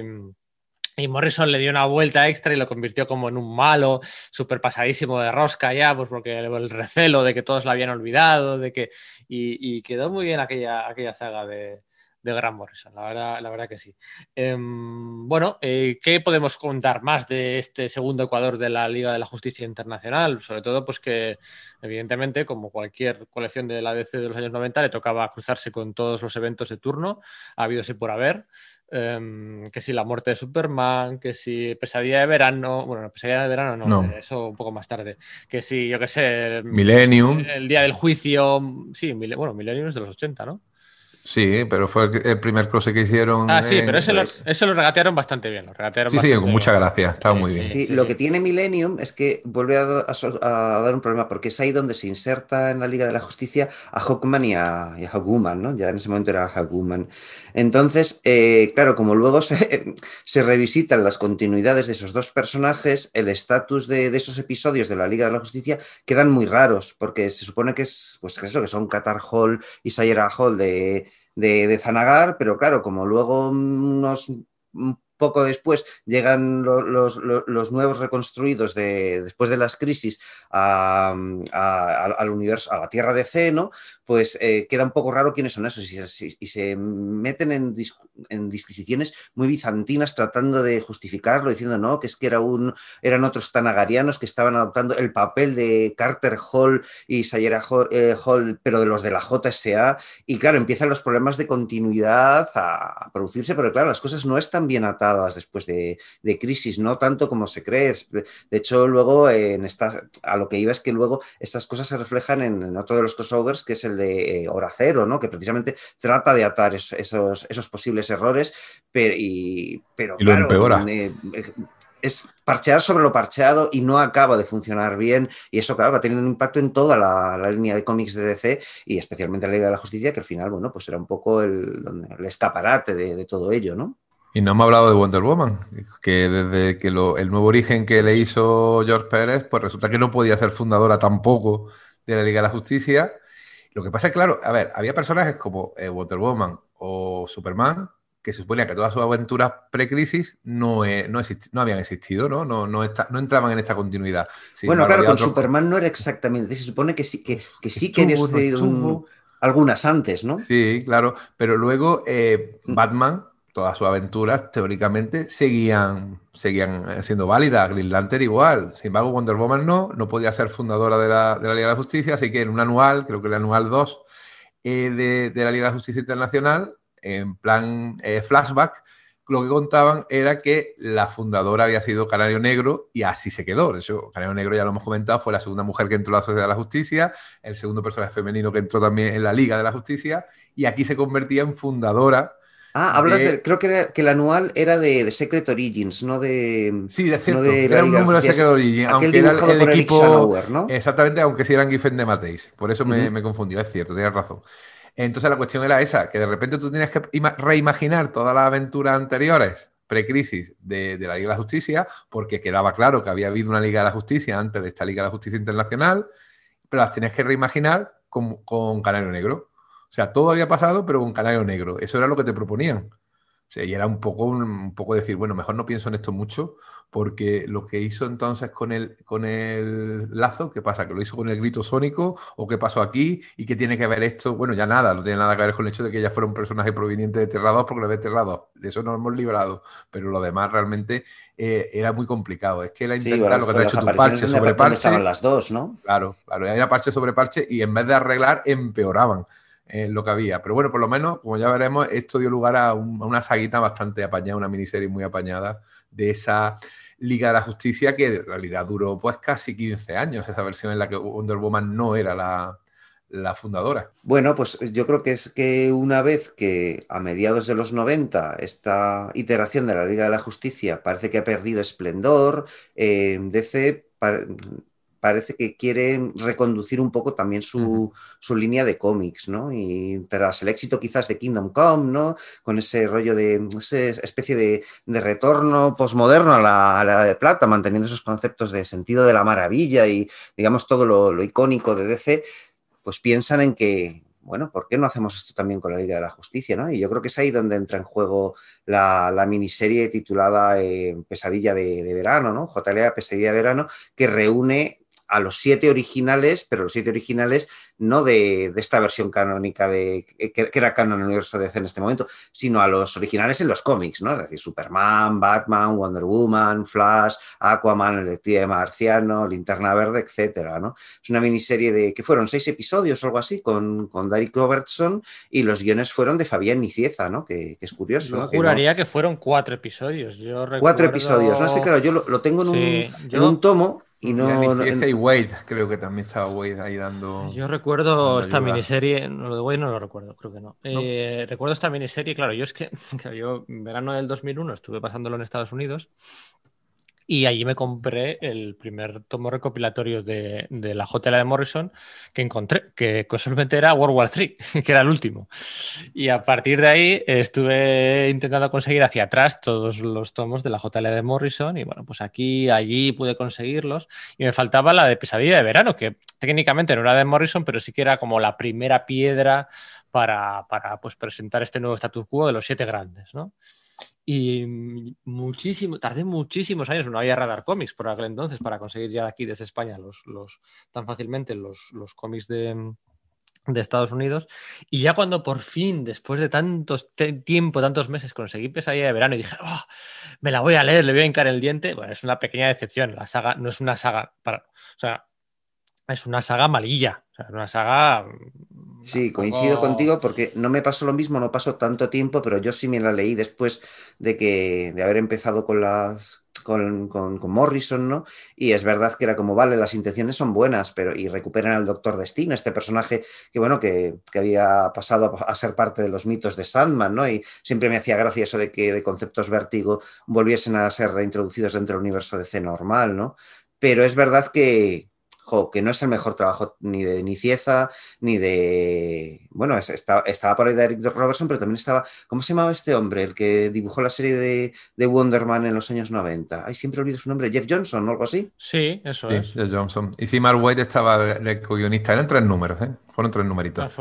estaba por ahí. Sí, sí, estaba por allí echando la mano. Una, la leí una vez y no la he vuelto a leer. Me, decepcionó muchísimo, muchísimo, mm. porque bueno, también es que, fíjate, yo empecé a leerlo a Morrison por el final y entonces pues, pues vas de más a menos, ¿no? Eh, acabando con pesadilla de verano. Pero sí, lo cierto es que estamos hablando de enero del 97, ¿vale? Morrison es una etapa que acaba en el siglo nuevo pero que empieza en el 97, en enero del 97. Pues cuando estaba Marvel en mitad del Heroes Reborn, con los Vengadores de Rob Liefeld y de Jeff Loeb y compañía, pues en aquel momento la JLA pues, puso toda la carne en el asador, se adelantó en calidad y, bueno, pues en trascendencia, en popularidad a, a, Marvel con los Vengadores, con esta JLA de Grant Morrison, pues que reunía básicamente, pues eso, al detective marciano, a Wonder Woman, a Batman, a Superman, a Flash, Wally West, por aquel entonces, a eh, Kyle Reiner como Green Lantern, que hizo un gran servicio, Grant Morrison, eh, haciendo molón a un personaje al que la, en la colección regular de Green Lantern, pues los lectores pedían mes tras mes incesantemente con unas campañas de acoso y derribo eh, que se han olvidado demasiado rápido, que pedían la vuelta de Hal Jordan como fuera, o sea, no había casi nadie que tragase a Kyle Reiner hasta que puse, pone las manos encima suyo eh, Grant Morrison y yo creo que ya he dicho todos, ¿no? El, Detective Marciano. Detective Marciano. Del, cual no hemos dicho gran cosa en, cuando era realmente el alma de la Liga de la Justicia Internacional. ¿eh? Lo convirtieron en un personaje afable, lo que realmente era un personaje amargado. hemos incidido en él y es el momento en el que se, se genera esa percepción, ¿no? Es verdad. Sí, pero bueno, el alma es lo que decís, Booster Gold y Blue Beetle, ¿eh? yo creo, un poquito más que, más que el de Marciano, ¿no? Es un poco, sí, era el anclaje con el pasado, sobre todo. Eso es. El Marciano. Eso es, es un rol distinto, más en segundo lado, ¿no? Que si no hemos hablado de más Lord tampoco, no hemos hablado de, de Oberon, no hemos hablado de Subdivni no hemos hablado de, de North, ¿no? Ese Green Lantern de la Justicia Liga de oh, Antártida, ¿no? Glorioso, glorioso. No hemos, no, hemos hablado de la muerte de hielo. Eh, contra, o en aquel número, así me acuerdo, no, no, 90, el 90 de la Liga de la Justicia América, como eran cruces continuos entre la Liga de la Justicia América y la Liga de la Justicia Internacional, en la saga aquella contra Overmaster, ¿os acordáis, no? Con, cuando luego Amazing Man, Amazing Man era un miembro de la Liga de la Justicia. Eh, sí, que, era, el, nieto o el hijo de, un personaje que había creado eh, Roy Thomas para el All Star Squadron, ¿no? Este hombre afroamericano que al principio tenía los poderes de Magneto y luego le pusieron los del hombre absorbente, ¿no?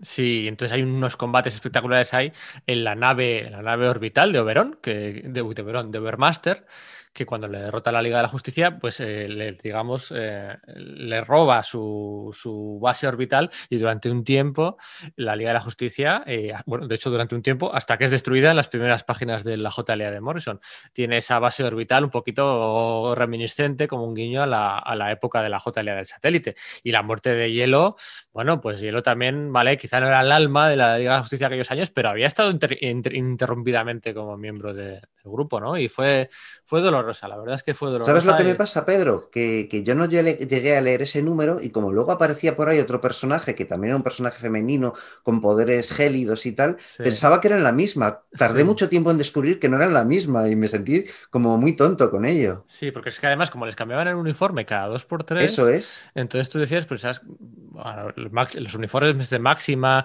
el, bueno, de Donna Troy aquí no, tenemos por qué hablar, pero si hablamos de los uniformes de Donna Troy de aquellos años, es para echarse a temblar los de, el de Power Girl también. Sí, ¿Qué estáis haciendo, por favor?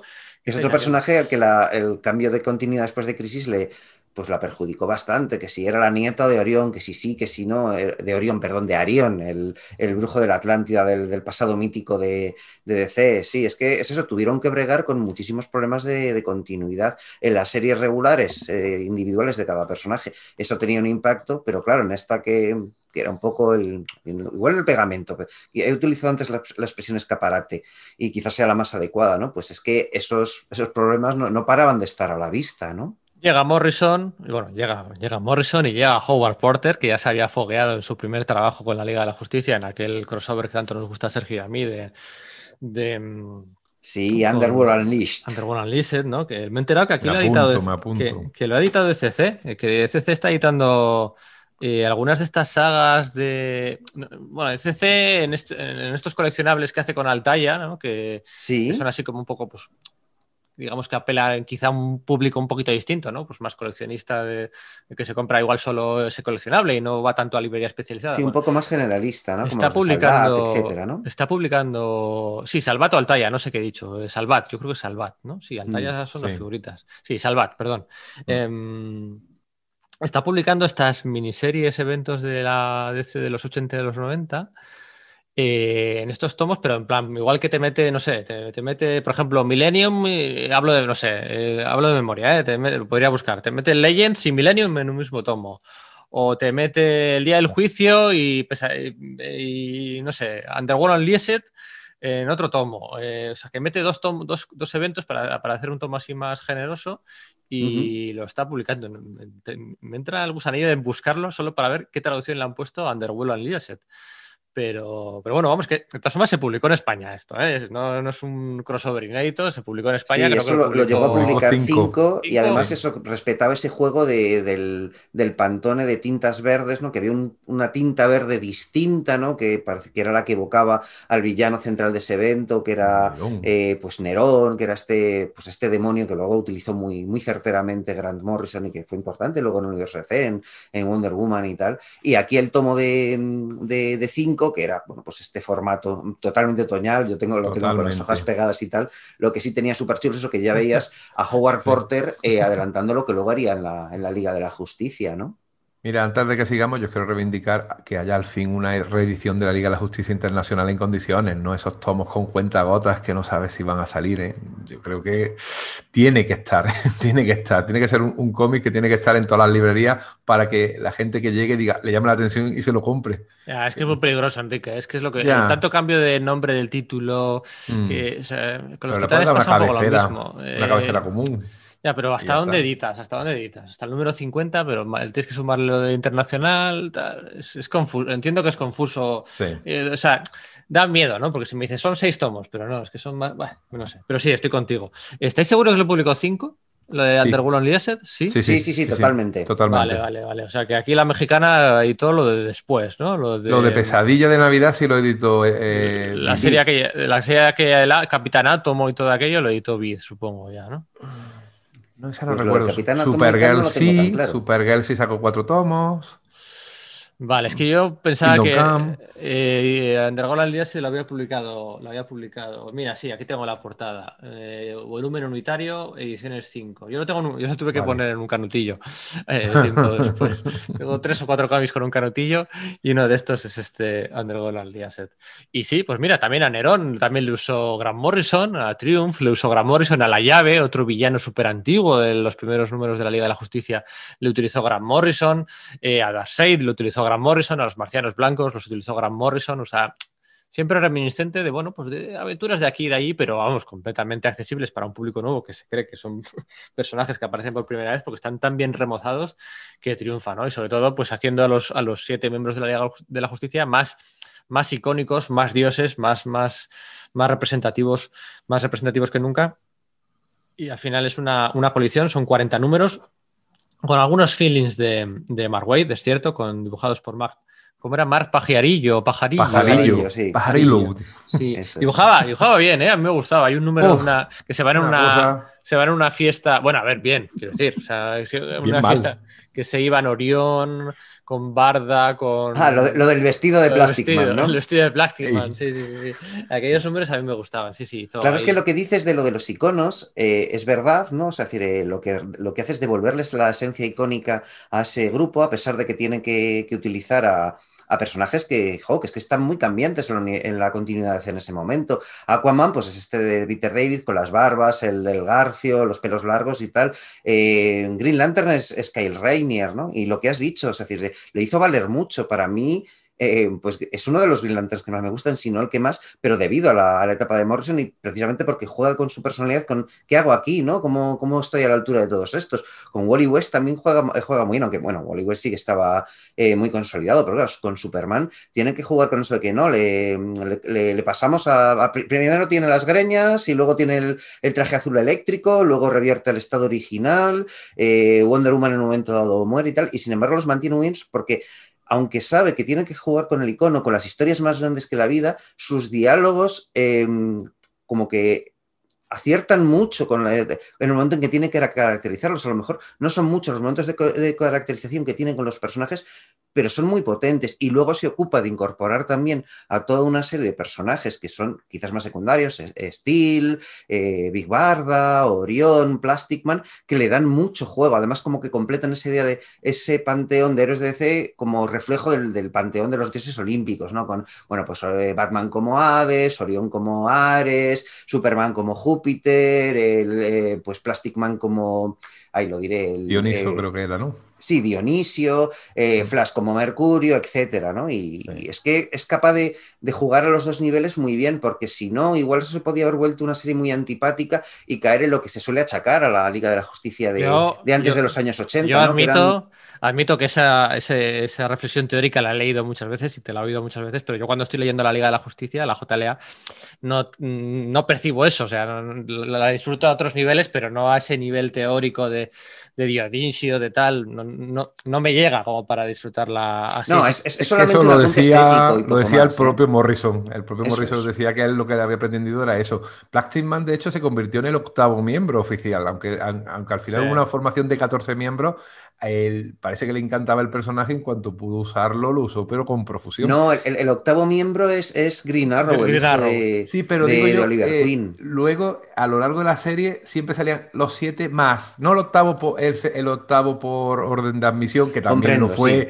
en la Liga de la Justicia original y por eso metió a Conner aquí, porque el octavo fue eh, Oliver Queen en la Liga de la Justicia de Garner Fox y aquí tenía que ser también el octavo. Pero digo ya a continuación, le dio eh, de los personajes nuevos, estos personajes secundarios que aparecieron a partir de cierto momento hasta completar una formación de 14 miembros, era el que siempre eh, tenía más importancia, el que le daban como que, además diciendo que era probablemente el personaje más poderoso porque se podía convertir en cualquier cosa del universo DC. Y Frank Miller, cuando hizo el DK2, Justo, también a eso iba. abundó en esa idea, que era una idea de, de Morrison. Morrison sabe trabajar en equipo. Morrison es un crack, pero es un crack de los que sabe trabajar en equipo.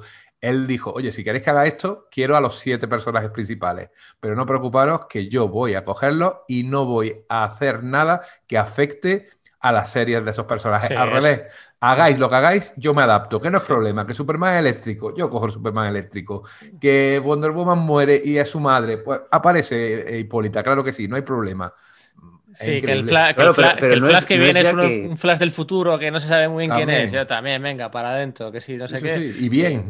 Pero es eso, no es que bregue con ello y bueno, pues consiga meterlo con calzadores, que te lleva momentazos, como el Superman eléctrico, dándole polos magnéticos a la luna para evitar que los demonios, Amnegazar y Rust, la, estrellen contra la Tierra, ¿no? Claro, la idea de Morrison debía ser esa de, bueno, pues ahora con su superfuerza, Superman para la luna, que en realidad, eh, o sea, evita que la, que la luna choque con la Tierra, que igual no hubiese no eso hubiese rechinado considerando que los niveles de poder de Superman después de Crisis no eran tan elevados. Y dice, bueno, pues claro, lo han convertido en eléctrico, vale, pues perfecto, es que me mm, consigue hacer que eso venga de perillas para justificar otras cosas, ¿no? Sí, y luego hay otra cosa que a mí me gusta mucho y es que decíamos que la Liga de la Justicia de, de Mateis y compañía era un poco escaparate del universo DC eh, de aquel momento, de tantas compras, la compra de, pues, eh, personajes de, Charlton, de la compra de tal, pero aquí también es un escaparate al final del universo DC, ¿no? De todos sus villanos, de todos sus secundarios de lujo, de, pues aparece Sandman, ¿no? El, el, Sandman 2.0 aparece en unos números, aparece Starro, aparece la JSA, de hecho revitalizan a la JSA que luego tuvo su propia serie regular claro, es que la... serie de la JSA prácticamente era un, un spin-off de la JLA, porque es que ya desde el, desde el mismo título eh, ya, se, ya se connota eso, porque la serie de Grant Morrison no es Justice League of America, no, no, se titula como las iniciales, que era como lo conocían popularmente los aficionados. la serie se titula JLA, no Justice League of America. Y la serie que se lanza de la Liga de la Justicia posteriormente, con, pues, con James Robinson, con David Goyer y tal, eh, también se llama JSA. De alguna forma, Morrison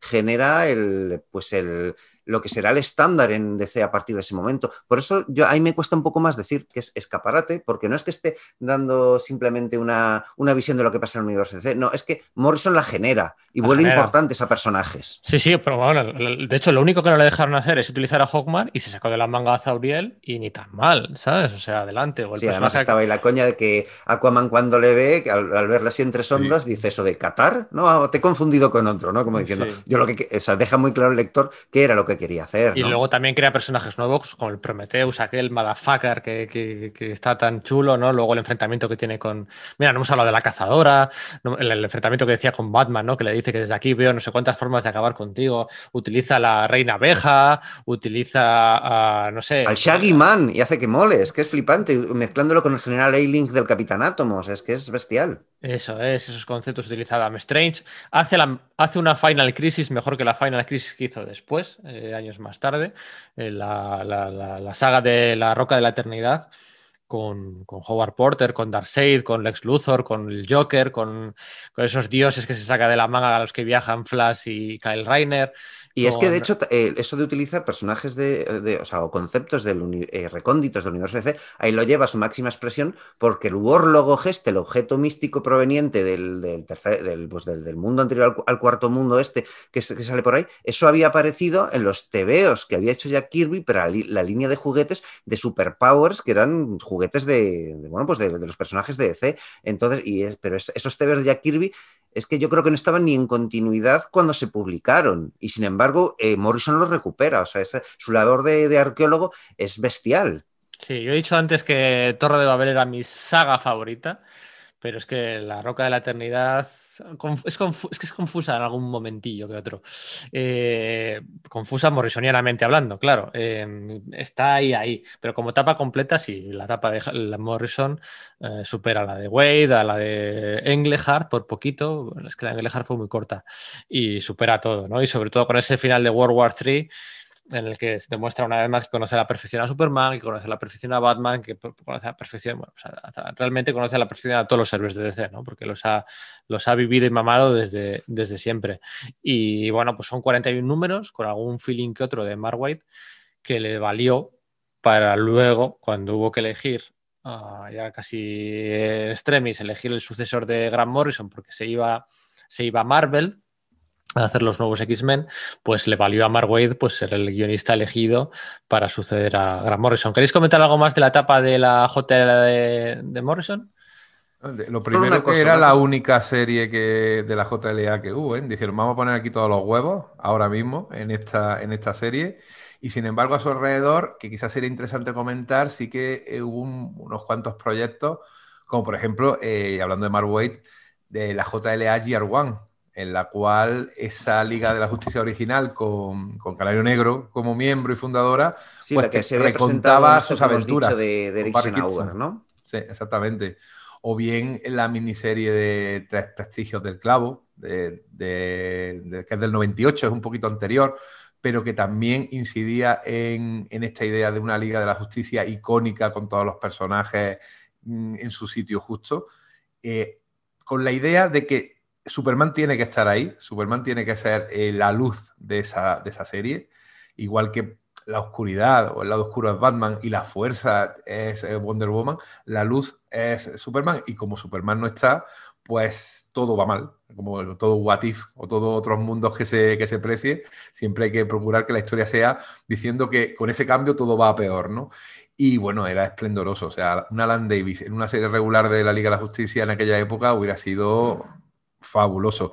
Y luego también, eh, un poquito antes, un poquito antes, pero también abundando en lo mismo. Eh, este crossover de Mundos sin Adultos, que fueron dos, numeritos hechos por Todd de Sago y no sé si Humberto Ramos, vosotros me podéis, me podéis recordar, en el cual desaparecían los miembros de la Liga de la Justicia y quedaban los niños. Quedaba Robin, que era Tim, quedaba Impulso y quedaba eh, Superboy, Connor, Connor Kent, y daba pie a Jan Justice, eh, a la serie de Peter David con Todd Nauk que fueron cinco o seis años de serie que a mí me encanta esa serie.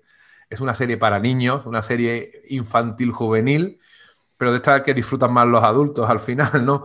Y con esos personajes, su relación con los adultos, con el recuperar a un personaje tan unido a la Liga de la Justicia como el Tornado Rojo, que hacía como un poco como padre, mentor, profesor de ellos, eh, es una serie colateral a la Liga de la Justicia, pero que se alimentó mucho del éxito que estaba empezando a tener en la época de, de Grant Morrison. Y la, y la base original, la, base, de operaciones original de la Liga de la Justicia. Por aquel entonces hubo muchas miniseries paralelas, mm. muchos eventos de la JLA. Eso es contagiados un poco por el éxito de la serie principal de Grant Morrison. Pues hubo hasta un, hubo un, JLA Wildcats, hubo un JLA Tomorrow Woman, el personaje aquel que también. Claro, pero que el, crossover este de los JLA Wildcats tiene más enjundia de lo que parece, porque recupera varias ideas del crossover que iba a haber sido el de la JLA contra los Vengadores, utiliza el Señor del Tiempo por ahí y, cosas por el estilo, ¿no? Está dibujado por Val Semix, que a mí es un dibujante que no me acaba de gustar mucho, que hizo varios proyectos paralelos por ahí, como el de eh, Len Kaminsky de, mm, eh, ¿cómo se llamaba este?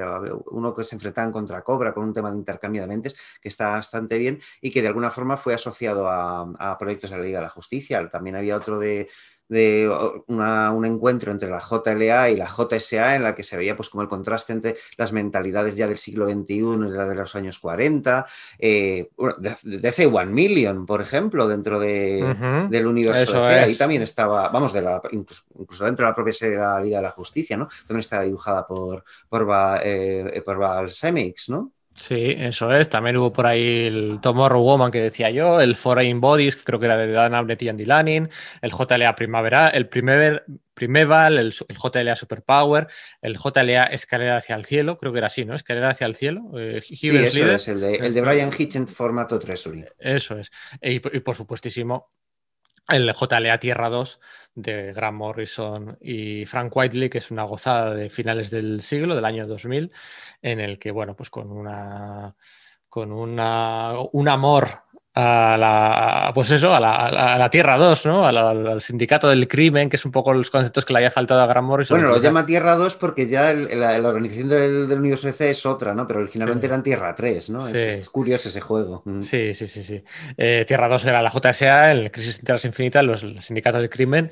Eh, creo que son los primeros en desaparecer, ¿puede ser? En Crisis en Tierras Sí, en el número uno. Eh, sí, pero el primer mundo que muere es el del sindicato del crimen, ¿no? Eso es, eso es. Que luego lo replicó um, Kurt Busiek y George Pérez en, en JLA Vengadores, el primer mundo que destruye Crona, también ahí es el sindicato del crimen, si no recuerdo mal. es que ese tipo de sincronías, joder, eh, pues mm. Morrison las usa mucho. O sea, si te fijas, con la primera saga de los marcianos blancos, eh, el final viene a ser el mismo que el final del número uno de los Cuatro Fantásticos. ¿Qué hacen con los Cuatro, los cuatro Fantásticos con los Skrulls? Les hipnotizan para que parezcan vacas. Eh, a los marcianos blancos les hipnotizan para que sean seres humanos gris, aprovechando sus capacidades metamórficas, ¿no? Que, Tanto de los Skrulls como de los marcianos, eh, que, sean eh, pues personas con una vida muy, muy gris y luego eso Mark Wade en alguno de sus feelings lo reutiliza y lo utilizará más adelante en su, en su etapa, ¿no? El hecho ese de que, venga, pues el, séptimo miembro tiene que ser eh, Green Arrow o el rollo este de, bueno, como, en la, como se introdujo a Tornado Rojo como un androide que, infiltrado dentro de la, de, la, de la, organización, de, vamos, del, grupo de héroes creado por, por pues, estos villanos que creaban androides en el universo EC, vamos a hacer lo mismo con Tomorrow Woman, ¿no? O sea, su respeto hacia la Silver Age es enorme, pero no es un respeto que se quede en algo estático, en, un objeto inerte, sino que lo hace progresar a, sensibilidades más modernas y la, combinación tiene un sabor pues maravilloso. Pero es que es lo que hemos dicho siempre, o sea, Morrison, o sea, la serie de Batman lo hace igual, o sea, es homenajea a todos los periodos de la historia de Batman eh, de forma más o menos disimulada, vuelta. En los X-Men igual, o sea, hace su saga de, de Fénix Oscura, hace su saga de Días del Futuro Pasado, hace su saga de, Arma X, hace su saga, o sea, son todo homenajes continuos a sagas que ya se han realizado previamente al, al Imperio Sear, tal, no sé qué. Eh, y, lo vuelve también que parece, no parecen guiños, pero es que sí, son todo guiños constantemente y eso es lo que hace que sea todavía más disfrutable esta etapa, sobre todo si vienes ya de haber leído otras cosas. Eh, Orión, no hace que mole Orión como mola Orión, escrito por él, madre mía. Eh, pero bueno, vamos a pasar a la etapa de, la JL de Mark lo tenía difícil, lo tenía muy, muy, muy, muy, muy, muy difícil. Y el primer medio año ni tan mal. El primer medio año, luego sí que baja un poquito el nivel. Morrison va de menos a más bueno, de menos a más quiere decir, va de Morrison pasa de un 9,5 a un 10, no es que empiece muy abajo, y Mark Wade sí que va un poquito de más a menos, ¿no? Se pierde un poco, los retrasos también de, Brian Hitch, pues, pues con la escalera al cielo no le, no, le, no le vinieron bien, pero el primer arco argumental con la Torre de Babel, por aquel entonces, además, coincidió una época en la que Dennis O'Neill todavía seguía siendo editor de, de, la franquicia de Batman, todavía Batman tenía una, impronta más detectivesca, más noir, menos, menos superheroica, menos eh, conspiranoica, digamos, ¿no? Eso vendría un poquito más tarde y, un poco también el que ayudó a marcar el rumbo hacia ese Batman que conspiraba contra sus propios amigos, pues fue el propio Mark ¿no? Eh, con esta saga Torre de Babel en la que Russell Gould encuentra unos planes maestros de Batman para acabar con todos sus compañeros de equipo en caso de que hicieran falta, ¿no? Y los empieza, los empieza a implicar y aquí se produce pues una, una distensión en las filas del grupo que acaba con Batman de patitas en la calle, ¿no? Un poquito, un poquito echado por el resto de sus compañeros que, recelaban de él. Eh, decía antes yo, lo, he comentado en algunas ocasiones, que esta es mi etapa favorita, de, mi, mi, saga favorita de la JLA, está muy, muy bien. Aquí se reduce de golpe el reparto de la alineación de, la JLA. O sea, pues veníamos de una alineación inmensa, cada vez más, que si Orión, que si Zatanna, que si Big Barda, que si Plastic Man, que si no sé qué, que si Zauriel, que si Aztec, eh, Aztec que, crearon aquel Mark Wade y Grant Morrison, que si no sé qué, que si no sé cuál. Mark Miller, perdona. ¿Qué he dicho? Eh, Mark Wade. Mark Miller, sí, Mark Miller, sí, sí, sí, cuando eran amigos todavía. Mm. Em, y aquí Marway, no, no, espera, no, yo lo voy a reducir, se vuelve al core de 7, no sé si 7 más Plastic Man, creo que Plastic Man ya no estaba. Creo que no, sí, sí, Plastic Man sí que anda por ahí. ¿En Torre de Babel estaba Plastic Man? En Torre de Babel está Plastic Man y, en, y, y en Escalera hacia el cielo incluso introduce al átomo. Sí, eso es. O el, mira, el átomo, no hemos comentado cómo, cómo eh, Flecha Verde y el átomo se cargan a Darkseid. Es que es una escena maravillosa. es, que, oh. es tan inteligente y, está tan bien trabajado el, drama de esa escena que, no sé, es que sigo flipando, sigo flipando. sigo recordando el momento en que leí esa grapa norteamericana, de verdad. Sí, qué gozada. Ojalá se hubiera, se hubiera guardado esa, ese recurso para, para, bueno, para Final Crisis, ¿no? Y acabarlo un mm. poquito, en vez de como lo acabó, con aquella, con aquella invasión de que ya no se sabía muy bien de quién era el villano, y luego al final en las últimas páginas resulta que el villano es otro. Bueno, ahí Final Crisis fue un pequeño, un pequeño eh, borrón en su, en su currículum, digamos. Y mm, bueno, eh, JLA de Mark ¿no? Con la saga esta de Torre de Babel, luego con la con la saga de las fábulas y luego ya con la saga de, los marcianos blancos en, la, cuenta atrás. ¿Cómo era? Divide y vencerás. No, eh, Sí, divide y vencerás. Divididos caerán, ¿no? O algo así. Sí, Divide we fall. Sí, no recuerdo muy bien el título de esta, de esta última saga. Aquí yo ya estaba comprando los tomos de Norma, Supongo que vosotros también, aquellos, aquellos tomos carísimos, la JLA. Lo, lo tengo mixto, tengo grapas y tengo, y tengo números con, de, estos de normas, sí. Yo aquí pegué el cambio de material de tomo recopilatorio norteamericano a los tomos de, a los tomos de norma, aquellos con tres números normalmente con con, un poco más, ¿no? El JLA el clavo, anda que nos ha hecho veces la broma esa de que eso sí que era una clavada, lo que costaba, madre mía. Em, y la saga de los marcianos blancos, que está muy bien, con el dibujo de, Brian Hitch, y bueno, pues eh, de verdad te crees que eso, bueno, va a acabar muy, muy, muy, muy mal, ¿no? Eh, juega muy bien en equipo eh, Mark Wade. Mira, no lo hemos dicho antes, que la primera vez que, voy a volver un poquito atrás, que Darkseid dice Darkseid Is también es la Liga de la Justicia de Morrison en, en Rock of Ages, en la Roca de la Eternidad. ese meme ya aparecía ahí. Sí, sí, esa, doble, esa página enorme, Darkseid Is, hasta ahí. y, de una, y, de una, frase te hace alguien una miniserie de 12 números, o una maxi de 12. Además, yo creo que es cuando empiezan a utilizar masivamente el símbolo de Omega para, para Darkseid, porque eso estaba ahí por lo del efecto Omega, este el poder este que tiene Darkseid, pero... Y de que es el fin de todas las cosas.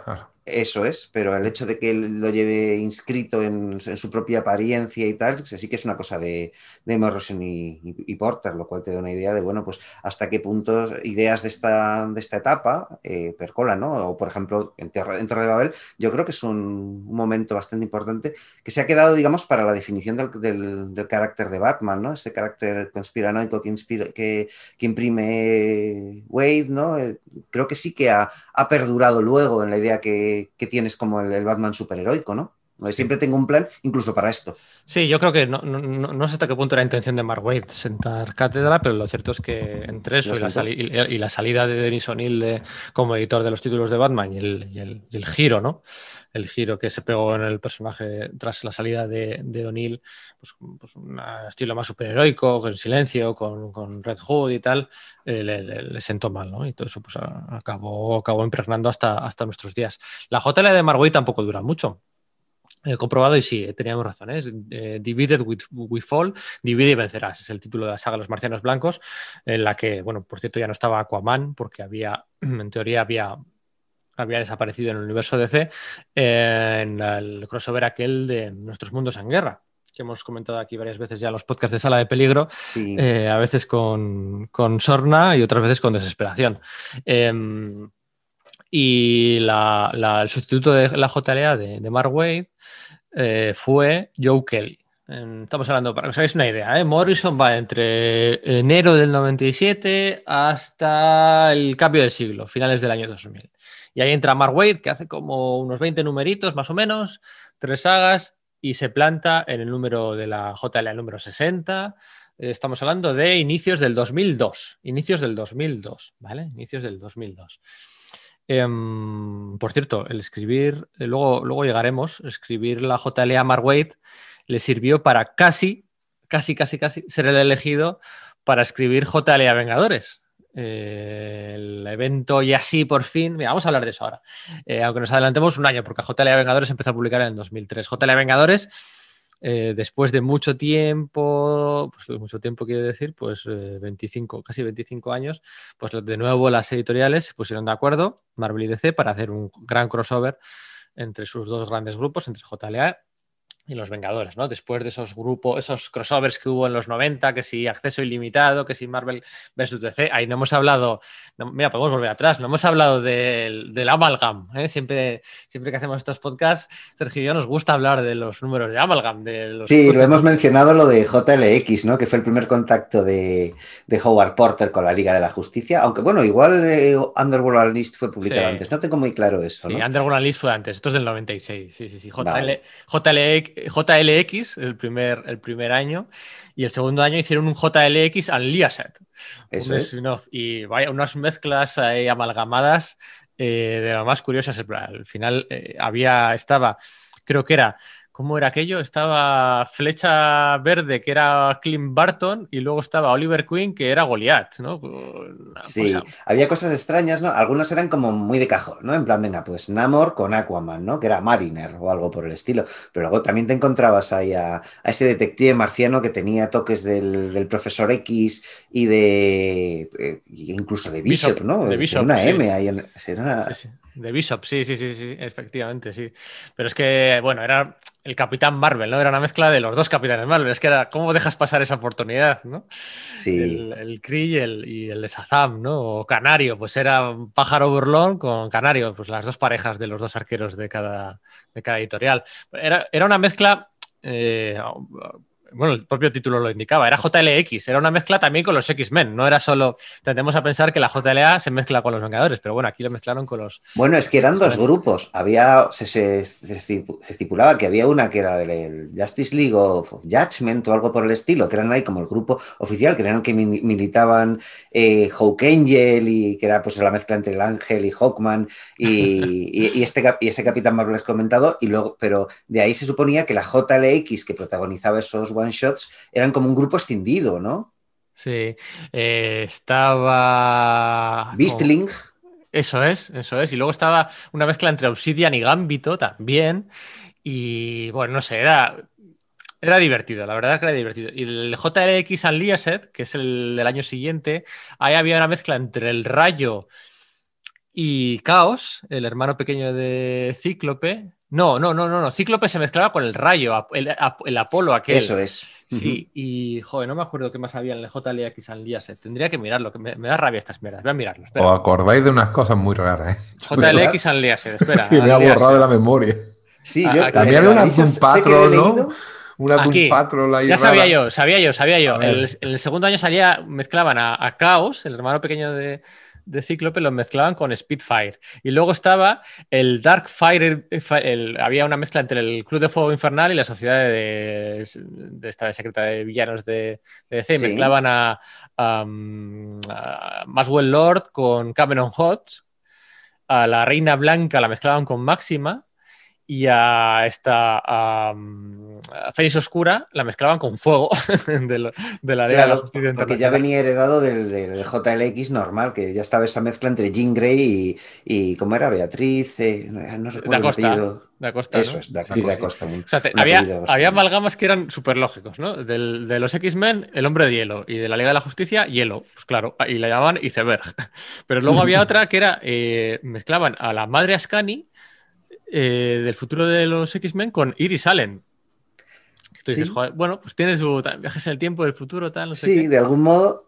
Y la visión con tonrado rojo. Es que, ah, cómo me encantaban aquellos, aquellos, aquellos cómics de Amalgam. Bueno, el turrón, JLA Vengadores. Sí, al turrón, JLA Vengadores, ¿no? Ya con eh, Mike, Carlin. Mike Carlin había sido ayudante editor de Mark Grunwald durante el, crossover no, no realizado a principios de los 80 y ahora Mike Carlin, ya con mucho más poder en DC, pues fue el editor del evento eh, por parte de DC junto con Tom Brewer, ¿no? Y, bueno, pues originalmente eh, los mejores años de la JLA de Mark Waid y de, los Vengadores de Kurt Busiek, pues sí, iban a escribir a cuatro manos Busiek y Mark Waid este crossover, ¿no? Pero luego, ah, que si los retrasos empiezan por aquí y por allá, y Mark Waid estaba en un eh, contrato en exclusiva con CrossGen, ¿puede ser?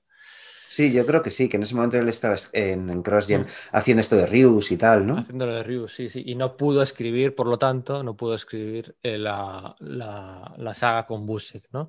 Y lo que pasa es que Josh Pérez también estaba en CrossGen, si no recuerdo mal, después de haber dejado los Vengadores de, mm, de Busiek, pero tenía una cláusula en el contrato, había puesto una cláusula en el contrato con CrossGen de que si se daba luz verde en algún momento, en alguna década, a JLA Vengadores, el contrato, bueno, pues entraba en stand-by, se rompía y él podía renunciar a cualquier trabajo de CrossGen para poder dibujar este... Es que eso tiene gracia, ¿verdad? Porque dices, coño, le, pasó en CrossGen, pero ¿no te da la sensación de que si esa cláusula estaba en su contrato de CrossGen, es eh, George Pérez desde 1983, todos los contratos que debido firmar han debido tener esa cláusula. Sí, sí, cuando bueno, está cuándo saldrá. Yo me lo imagino, eh, firmando el contrato con el Ultraverso y firmando esa cláusula. Es que, vamos, lo, tengo clarísimo. Y, bueno, pues gloria pura esos cuatro números de, de JLA Vengadores, ¿no? Con, no, solo, no solo enfrentando y contrastando a la Liga de la Justicia con los Vengadores, sino contrastando pues, las particularidades del, cosmos y del universo DC con el cosmos y el universo Marvel, ¿no? Pues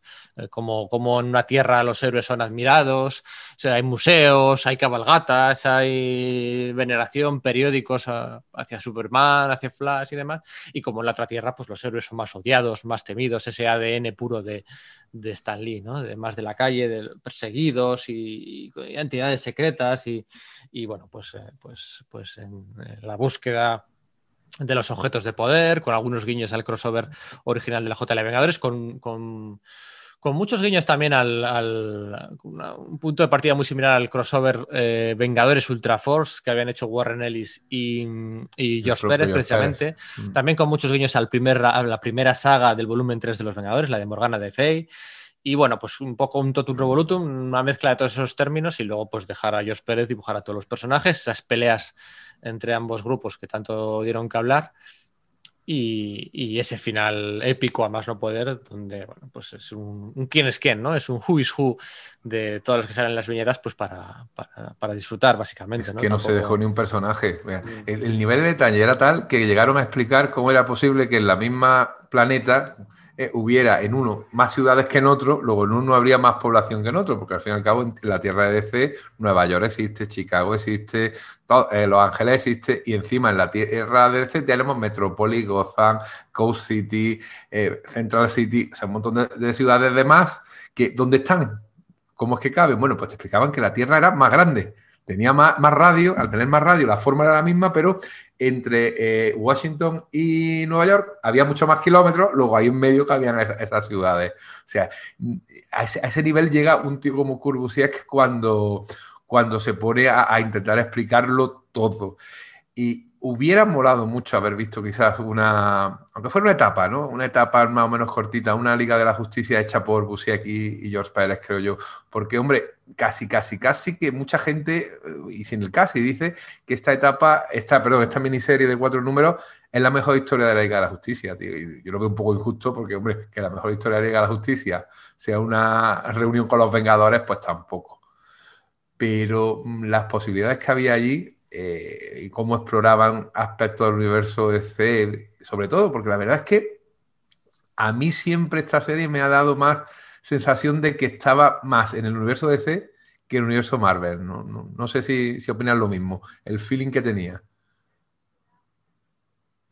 No, bueno, yo eso no lo percibo tanto. Pasan el primer, el primer número pasan casi enteramente en la Tierra Marvel, ¿no? Al final la Tierra... Yo no había tenido ninguna, ninguna reflexión al respecto, no, se me ha ocurrido hasta ahora. Lo releeré eh, a gusto pensándolo y así tengo una excusa para ello. Pero bueno, no sé, pasan en la Isla Monstruos donde pasa la mayor. El primer enfrentamiento es en la Isla Monstruo, en Tierra Marvel, ¿no? Luego. Es verdad que el villano principal al final es Crona, que es enormemente fundamental para, el, para la construcción del, del, multiverso y el universo de DC, mientras que el la otra contrapartida, por decir algo, sería el gran maestro, que sí que tiene importancia, pero no hasta el nivel que, tiene Crona dentro del DDC, ¿no? Sí, puede ser. Pero bueno, podríamos estar hablando, de hecho ya hicimos un podcast de crossovers entre Marvel y DC. Podríamos estar mucho tiempo volviendo a hablar de, esto. De, podríamos estar hablando mucho tiempo de los planes que tenían originalmente Busiek y Pérez para, para, para el tercer número, que era un poco también recrear una especie de de amalgama otra vez, ¿no? Con, con what if, ¿no? Mezclando ambos universos, pero bueno, no, no les entraba porque al final no, no, no daba, para más. Em, así que vamos a volver a hablar de la, la etapa de la JLA eh, ya en manos de Joe Kelly, ¿no? Joe Kelly que había hecho como unos números muy interesantes, trascendían a otro tipo de público, lo que, lo que decíamos, ¿no? En las colecciones de Superman, y aquí es el encargado de, escribir la serie de la JLA a partir del número 61, 62, en compañía de Doug Manke. A mí ya sabéis que yo no soy muy del team de Doug Manke, lo siento mucho, sé que aquí os gusta a varios, a mí no me no me, no me llena. No, hay algunos trabajos en la liga, en Green Lantern sí que me han gustado, pero en general no. Y aquí estaba todavía un poquito, un poquito verde. Pero bueno, son unos números en los que la alineación de la Liga de la Justicia se, se desconfigura mucho eh, buscadamente, ¿no? Que si John Stewart, que si unos personajes que el Faith, el Manitou Raven, el mayor disaster, el mayor disaster, eh, aparecen, se, se extienden dos grupos, porque hay un grupo que viaja al pasado, porque Aquaman, como decíamos, estaba muerto desde el crossover de Mundos en Guerra, pero resulta que no estaba tan muerto como se pensaba, la JL se plantaba en el pasado, entonces en el presente eh, se activaban unos protocolos de emergencia de Batman que ya estaba de vuelta, en los que se... Mm, se, como decía, se reclutaba un nuevo grupo de, backup, ¿no? un grupo para formar una Liga de la Justicia de backup eh, en caso de que la original desapareciera y ese grupo de backup estaba liderado por Nightwing, es la primera vez que Nightwing lidera a la Liga de la Justicia, aunque ya había aparecido en algunos cómics en los años 90 Nightwing en la Liga de la Justicia cuando era Nightwing era Batman. Digamos, no era Nightwing, sí era Dick Grayson, pero no era Batman, no era Nightwing. Y aquí es cuando Nightwing por primera vez eh, ingresa en la Liga de la Justicia y eh, los lidera, ¿no? Eso luego lo repetiría años más tarde eh, James Robinson, si no, si no recuerdo mal. Em, el, el, grupo se desconfigura mucho, la periodicidad de la serie aumentó para reflejar en el mismo mes las tramas del pasado en un número par y las tramas del presente en un número impar. Ah, se pierde un poco el foco de lo que es la Liga de la Justicia, eh, unos personajes un poco raros. De hecho, le darían a, Joe Kelly y a Doug Manke, dirían, bueno, venga, nos gusta así un poquito lo que estás haciendo, sigue haciéndolo, pero en esta serie aparte, en la Liga de la Justicia Élite, ¿no? Hay con que si, que si personajes todavía, bueno, 12 números para no molestar tanto al aficionado más, más clásico. Mm, no sé cómo se percibe la etapa de Joe desde, desde el punto de vista de, hoy en día. Fueron bastantes números, ¿eh? Estuvo 30 números más los 12 de la Liga de la Justicia Élite. Eh, Así que no son pocos. En mi opinión, va una etapa un poco fallida y confusa. Joe Kelly siempre resulta más prometedor. Cuando empieza siempre algún proyecto, parece que eso promete mucho y luego se va diluyendo. Siempre se apaña para tener algún numerito con cierta gracia, cierta preeminencia. Estoy acordando cuando hizo Supreme, el Supreme, no, el Mr. Majestic. Sí, con Mr. Majestic, con Ed McGuinness, el mejor Superman de finales del siglo. Eso es, sobre todo esos tres, dos, tres primeros números que eran fabulosos y luego decayó, le pasó lo mismo en la Patrulla X y decayó y le pasó lo mismo aquí. Eh, de hecho, eh, todo lo de Justice, el, Justice League Elite eh, salió de aquel número de Action Comics, el 775, ¿no? que hay de gracioso, del modo de vida americano, ¿no? en el cual pues enfrentaba de una manera muy meta a Superman contra unos trasuntos de The Authority y demostraba que, vamos, o por lo menos su tesis era que efectivamente lo que valía era Superman, no era ese grupo de héroes que no les importaba matar y que les daba lo mismo que las ciudades se derrumbaran mientras el, villano de turno fuera derrotado. Pero aparte de, de, ese espíritu, que de todas maneras ya había, yo creo que incluso, vamos, que eh, estaba en paralelo, ¿no? No, no, no era un espíritu que pareciera que tampoco fuera a, a fagocitar al resto de, de, las colecciones de los universos, ¿no? Esa idea iba en paralelo, ¿no? Bueno, sí, influyó, fue una piedra en el estanque de los superhéroes, no todo lo que tuvo que ver con The Authority. Pero parece que Joe Kelly se alineó en el lado de que, bueno, está muy bien estas series, pero no dejemos que contaminen los universos normales. Más allá de eso, de ese intento loable de establecer esa tesis, tampoco aportó mucho más. No aportó mucho, todo lo contrario. Tienes personajes que, bueno, que oficialmente son miembros de la Liga de la Justicia, pero que ni aparecieron antes ni han vuelto a aparecer después. Mm. Eh, aquí la, la, serie de JLA eh, entró de una dinámica en la que perdió todo el protagonismo que había tenido durante los años de, de Grant Morrison y Margot, lo perdió de forma instantánea. Y bueno, pues la Liga de la Justicia, donde de verdad molaba, por decirlo de alguna forma, era verla pues en, en, en, otras series, ¿no? O otros eventos o en otras apariciones, como por ejemplo, en aquellos años, Crisis de Identidad, o un poco más tarde, pues de aquella manera, Crisis Infinita, ¿no? Eh, ahí es donde digamos que pasaban cosas a la Liga de la Justicia, donde ocurrían eh, los cambios, donde ocurrían cosas trascendentes, donde las peleas eran las más chulas, donde se homenajeaba al pasado, donde eh, se cambiaba el futuro. ¿eh? no era la serie regular que pasó a ser un contenedor de arcos argumentales de, autores invitados con muchos casos con ya pues viejas glorias, ¿no? Hasta cierto punto, y que la JLA, la serie regular, pues, pues, pues no, no, tenía interés para nadie. Aquí lo suyo de esta época, 2003, 2004, 2005, pues es hablar de crisis de identidad, ¿no?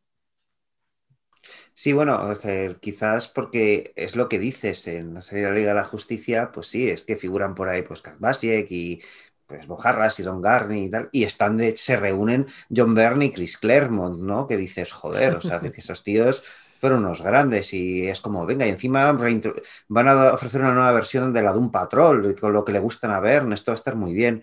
Y no, no, no funciona y de hecho es decir, que, es que te gusta, aunque se ha quedado como la marca de JLA en el universo DC, como, venga, pues esto es una, franquicia, digamos, por sí mismo importante, y salen algunos proyectos interesantes, como el JLA Justice, este de Alex Ross y Jim Kruger y Doug Bright White, ¿no?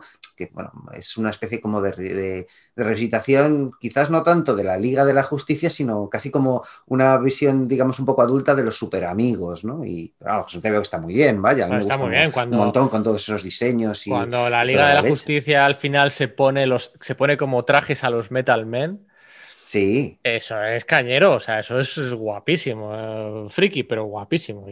y la paliza que le dan a Superman entre Solomon Grundy, eh, eh, el parásito, em, lo diré, bizarro, etcétera. Eso, es un momentazo. Está lleno de momentazos y es, vamos, es, muy potente, pero efectivamente las propias series serie de la Liga de la Justicia pues eso yo creo que no, que no funciona, ¿no? Y que lo que dices que quizás el granito es después es crisis de identidad. Sí, de hecho yo no quería comentar nada, ya lo has sacado tú el tema, no quería comentar nada de Chris Claremont y John Vine, de Mr. Eh, no volveremos a trabajar juntos nunca más. Eh, como en aquel momento, 2003, pues no eran nadie, claro, al final, pues no tal. Pues ah, no, mira, bueno, pues igual si vamos a trabajar en un arco argumental, además el camino al número 100 de la JLA, ¿no? El, el 100, el 100 exacto no, pero bueno y había vampiros, o sea, era, bueno, mm, una saga eh, descafeinadísima y le sirvió para que eh, John Byrne eh, luego hiciera el spin-off de la patrulla condenada que habían reintroducido aquí, bueno, una serie que tú dices, oh, madre mía, ¿cuándo acabará esto? sí, es que es tremendo, me refiero que digamos que sobre el papel tenía todo para que se convirtiese en una etapa, no sé, mm. favorita para mí, es que es eso, John Byrne, Chris Claremont, vampiros, la de un patrón, dices, joder, eso, está escrito para mí. Y luego lo lees y dice, y bueno, las tintas de Jerry Ordway, que a mí me parece que, es muy buen entintador para, para, para, ver, ¿no? Es como, joder. Y bueno, a nivel gráfico bien, pero es que luego es tremendo. Y ya de las propias series, la de un patrón que además eso, Bern vuelve a incurrir en vamos a liar más la continuidad de C porque mm. la rebotea desde el principio, a pesar de que la de un patrón continuó después de Crisis y es ahí donde está la etapa de Grant Morrison, ¿no? Como, Pero bueno, ¿cómo reboteas estos tíos 15 años después, no? Sí, sí. Pues... Mr. Back to the Basics. Siempre que llega a algún lado, Back to the Basics. Madre mía. Em, aquí, el, después del número 100, el número 100 lo hace Joe Kelly. Eh, después, número 100, eh, entra a trabajar, eh, entra a escribir la serie Kurbusek, recién llegado del JLA Vengadores. Y de hecho, que lo hace con Ron Garney. Unos números, bueno, un 7. Sí, era lo que decía, sí. Un 7. esos números utilizaban, al final del crossover JLA Vengadores, en aquella escena con Metron y compañía, digamos que se había creado una especie de huevo cósmico que contenía pues, un poco la esencia de esta de esta cohesión de los dos universos. Y Kurt utiliza ese huevo cósmico. O sea, Kurt que también era un guiño, por cierto, al crossover original de los 80.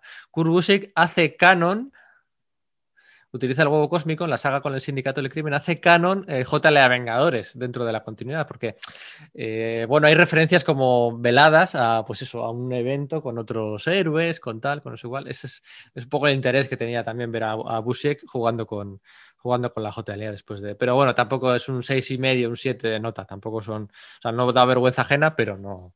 Así, eh, crisis de identidad. Sé que a Enrique no le gusta nada, sé que a Sergio. Bueno, la verdad es que no sé la opinión de Sergio ahora, porque me tiene un poco confundido. Tan pronto le gusta Man of Steel como no te gusta. ¿A ti te gusta la crisis de identidad, Sergio?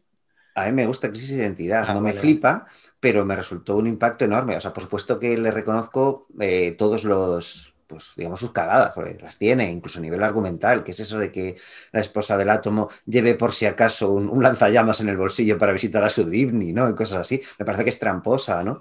Pero es verdad que sí que ah, hubo elementos de caracterización que me gustaron un montón. Y en ese momento yo casi pensaba que, esa miniserie ni siquiera acababa de ser canon dentro del, universo DC, ¿no? Con esa visión pues tan, tan deconstructivista, tan sórdida, tan oscura, con eso que empieza con, bueno, pues claro, pues el, asesinato de, de Subdivni, está el, pues la revelación de que la Liga de la Justicia lleva haciendo lo que hacía el Escuadrón Supremo ¿no? de, Marvel ¿no? En, su miniserie de lavar las mentes de los supervillanos para hacerlos más inofensivos.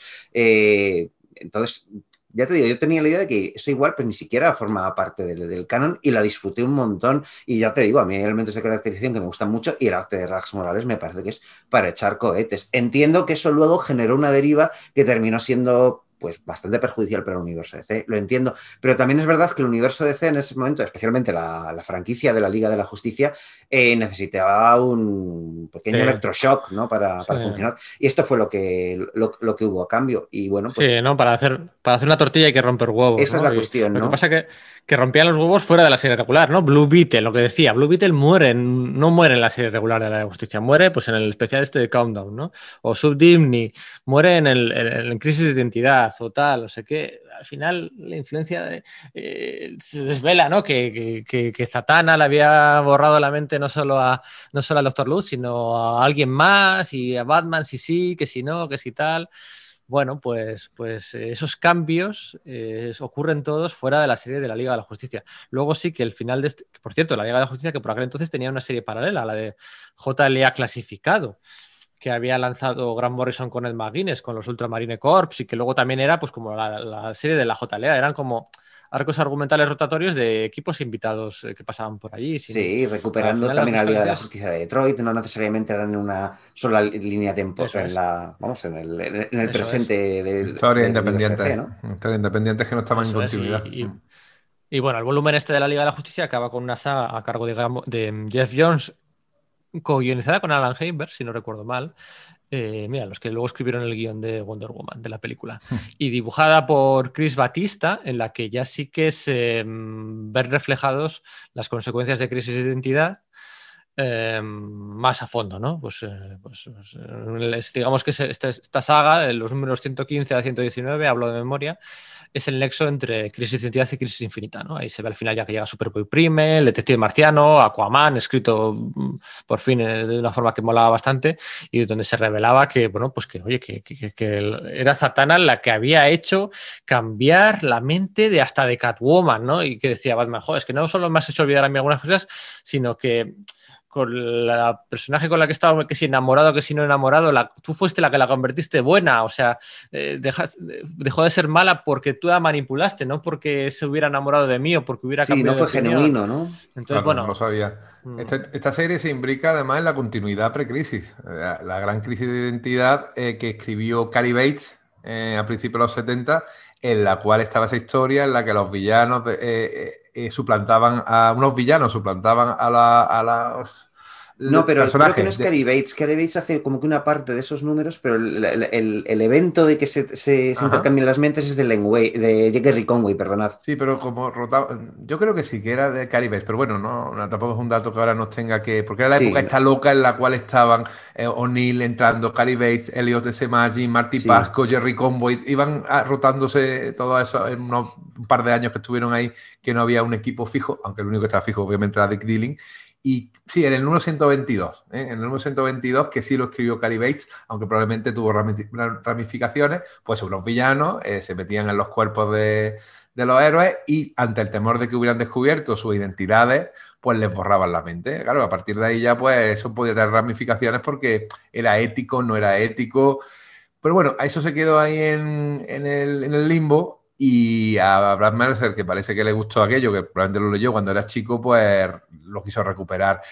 A ver, a mí no me gusta Crisis de Identidad por cómo trata a los personajes. O sea, Su precisamente era un personaje que se le tenía mucho cariño por cómo había sido caracterizado en, en, la Liga de la Justicia Internacional, siempre de la mano de. que ya además era un personaje recurrente en los números de la Liga de la Justicia del Satélite, porque por ahí estaba efectivamente el hombre elástico con ella, hacían como una especie de pareja de detectives, ¿no? Como Macmillan y esposa, o, el hombre delgado y su señora, ¿no? Era, era, ese arquetipo, era un personaje súper simpático y de repente un pasado en el que es violada por el doctor Luz eh, y por eso le borra la mente, pero cuando Batman lo descubre también le borra la mente y a partir de ahí, pues ya claro, es decir, una vez que haces algo mal, eh, cada, cada acción tiene una consecuencia y cada consecuencia te lleva a otra decisión todavía peor.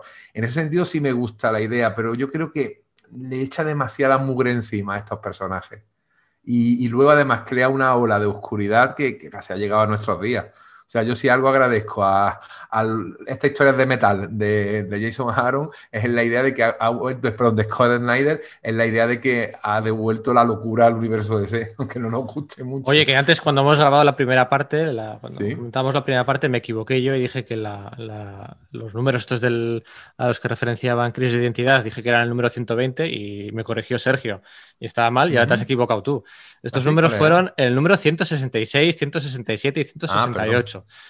Estos los números fueron ya casi, casi, casi en los años 80, de finales de los años 80, mm.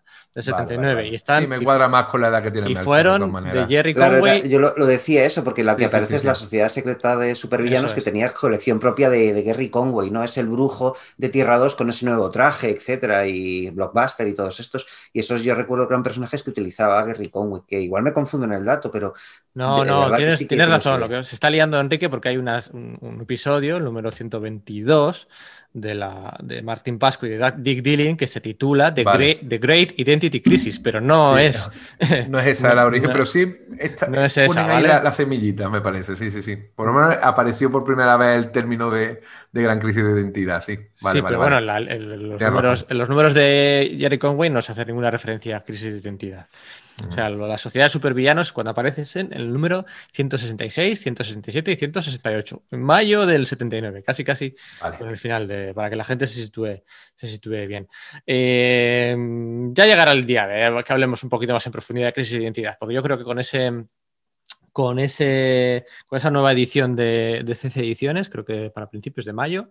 Pues mira, hoy es una excusa perfecta para ponernos un poco a, echarnos los trastos a la cabeza y discutir en todo, menos en que Rax Morales está soberbio, espectacular, ese combate en el que eh, Deathstroke se carga a casi toda la Liga de la Justicia, esa, esa figura de, de, Robin en el, en el Batmóvil suplicándole a Batman que tal, tal, spoiler, spoiler, spoiler. Eh, ya hablaremos de crisis de identidad. Em, y yo creo que ya llega el momento pues, de, pasar, ¿no? pasar, de pasar página en crisis infinita. Se mega reestructura a través de la realidad, se me reestructura por retrocontinuidad el origen de la Liga de la Justicia, se vuelve a hacer canon que Wonder Woman fue una de las miembros fundadores, una de las fundadoras de la Liga de la Justicia en su primera aventura contra, contra... Mm, los apelaxianos, eh, ¿no? Los apelaxianos, efectivamente. O sea, todo lo que había imperado desde Crisis en Tierras Infinitas, de que era Canario Negro la que había sido la, fundadora, porque claro, Wonder Woman, eh, Wonder Woman en el mundo del hombre por primera vez aparece en, Legends, ¿no? No hay una historia detrás, previa, no, no. Eh, Wonder Woman aparece y rompe ahí, ya hay muchos héroes y muchas tal y muchos no sé qué. No, no, no. No podía ser la, fundadora. Así que lo era Canario Negro. Y aquí, en Crisis de Infinita, de Jeff Jones y Phil Jiménez, con la reestructuración de Super Prime, de las, de las tierras y tal, bueno, pues se vuelve a decir que es Wonder Woman la fundadora de la Liga de la Justicia. Eh, y tras, tras, la, tras la maxiserie bueno, miniserie, siete números que es, maxiserie o miniserie, bueno, lo que sea. Eh, la, serie, la miniserie de siete números de, de Jeff Jones y Phil Jiménez, la Liga de la Justicia se relanza de nuevo, recuperando el título Justice League of America, que hacía mucho tiempo que no lo, que no lo tenía, ¿no? Porque durante, es una tontería, pero durante los años 60 fue Justice League América, no of America, Justice League América. Para 20 años sin usar el término, efectivamente. para enfatizar el aspecto de embajadas pues no era of América, ¿no? Era, bueno, es que estaba en América. No era de América, sino en América, ¿no? No se usaba desde, bueno, desde Detroit, desde, desde Crisis de las Infinitas. Antes de que nos metamos con Brad Mercer eh, y el reinicio que supuso su Justice League of America, eh, un pequeño inciso sobre eh, la miniserie, bueno, maxiserie de 12 números que hizo Alex Ross, ¿no? De, JLA Justice. Yo creo que merece la pena porque retomaba eh, los personajes clásicos, clásicos de los años 60 y 70, los metía en una aventura, pues, bueno, bastante naif. Eh, Alex Ross hacía el, coargumento con Jim Crager y luego eh, codibujaba con Doug Braithwaite, que creo que eh, Braithwaite hacía los lápices y coloreaba encima a Alex Ross. A Alex Ross siempre le ha gustado poner una pica en todas las cosas que le han gustado de pequeño, desde el comando G a, a los personajes, sobre todo de DC, es mucho más de DC que de, que de, Marvel, en mi opinión, y siempre ha brillado más con los personajes de DC. Y la verdad que esta miniserie, en la cual, eh, bueno, la premisa era aparentemente que los, había una amenaza que los eh, superhéroes no eran capaces de, de, afrontar y que eran los villanos los que tenían que, que afrontar, efectivamente, pues esta, esta aventura, hombre, pues intentaba trasladar un poco esa brillantez ¿no? de, los años. Es, curioso que en paralelo casi te metan crisis de identidad y te metan esta, esta miniserie, ¿no? Como diciendo, mira, la Liga de la Justicia me sirve para, para, tanto para una cosa, para la luz como para la oscuridad. Y hombre, mmm, a ver, al corazón me llega más lo de Ross, aunque es cierto que técnicamente, incluso artísticamente, y la fuerza que tiene, aunque no me gusten las ideas, la verdad que está muy bien escrita, ¿eh? la crisis de identidad. Pero es curioso que, que fueran las dos casi en paralelo y que te pudieran presentar esas dos visiones distintas del grupo. Sí, te da una idea de lo poliédricos y multiterrenos que son muchos de los iconos de DC, ¿no? Que sirven pues, para muchos tipos de historias en realidad y que quizás es uno de sus fuertes, ¿no? Con Batman es eh, especialmente sobresaliente esa, esa, idea, pero es muy, es muy extensible el resto, ¿no? Bueno, aquí de estos años es que no, es que no se puede, no podemos contar todo, no podemos detenernos en todo, pero aquí de estos años a mí de lo que yo me acuerdo es de la, de la miniserie de, Giffen de Mighty Maguire, de la, anteriormente conocidos como Liga de la Justicia, ¿no? Eh, que fueron cinco numeritos, que fue el último canto del cisne, ¿no? ya cuando antes de que se, justo antes de morir Blue Beetle, justo antes de que Maxwell Lord se desvelase como un villano en, en, las páginas de Countdown to Infinity Crisis, pues, pues les dejaron recuperar estos conceptos uh, en una miniserie de cinco números en las que, bueno, reaparecía el Hubo Capitán otra un par de años después que era I Can't Believe It's Justice League, que un poquito intentaba retomar ese espíritu, pero a raíz de los acontecimientos efectivamente de Infinity Crisis. Pero no era lo mismo, o sea, tenía mucha gracia, y lo digo yo que soy el gran fan de, de Giffen y de Matei y, de su Liga de la Justicia. No era lo mismo, pero bueno, es entrañable de vez en cuando ir retomando estos personajes, ir viendo cómo les va, casi como ve antiguos amigos que hace tiempo que, no ves. Sí, yo ahora mismo sé que dices tú, no recuerdo cuál es. ¿Que era miniserie, un especial? Era, una miniserie, una miniserie. I can't believe it's Justice League. no, no puedo creer que sea la Liga de la Justicia. Sí, que Blue Beetle tenía un uniforme un poco más oscuro o algo así. Mm, creo recordar que sí, sí, sí. La leí hace ya tiempo, pero sí. A ver, voy a buscarlo porque a mí esto de, no acordarme de algo no me gusta. Eh, es verdad, sí, sí, sí, sí. Mira, aquí está. Me acuerdo yo de algo y vosotros no. Ah, bueno, no, esto fue. Vale, no, es que esto fue. No, no, no, no. JLA clasificado. Esto fue JLA clasificado. Clasificado, sí, vale, vale, vale. Aquí se editó aparte, eso sí, se editó fuera de ese, de ese sello. Aquí sino como una miniserie. El primer arco argumental de la JLA clasificado. Sí, lo publicó Norma, ¿no? Fueron tres números. Eh, planeta, planeta, planeta, planeta, sí, planeta, planeta, Fue, planeta fijo. El primer arco argumental fueron tres números de JLA clasificados, donde ya jugaba Grant Morrison con los conceptos de universos dentro de universos, esa parte meta que tiene él. Utilizaba, ¿cómo se llamaba la, alter ego de Robin, esta británica? Eh, no me acuerdo cómo se llama. Eh, escudera, escudera. Squire, ¿no? Squire, sí, eso es. Eh, utilizaba los Ultramarine Corps y toda aquella gente. Fueron tres números por Ed McGuinness.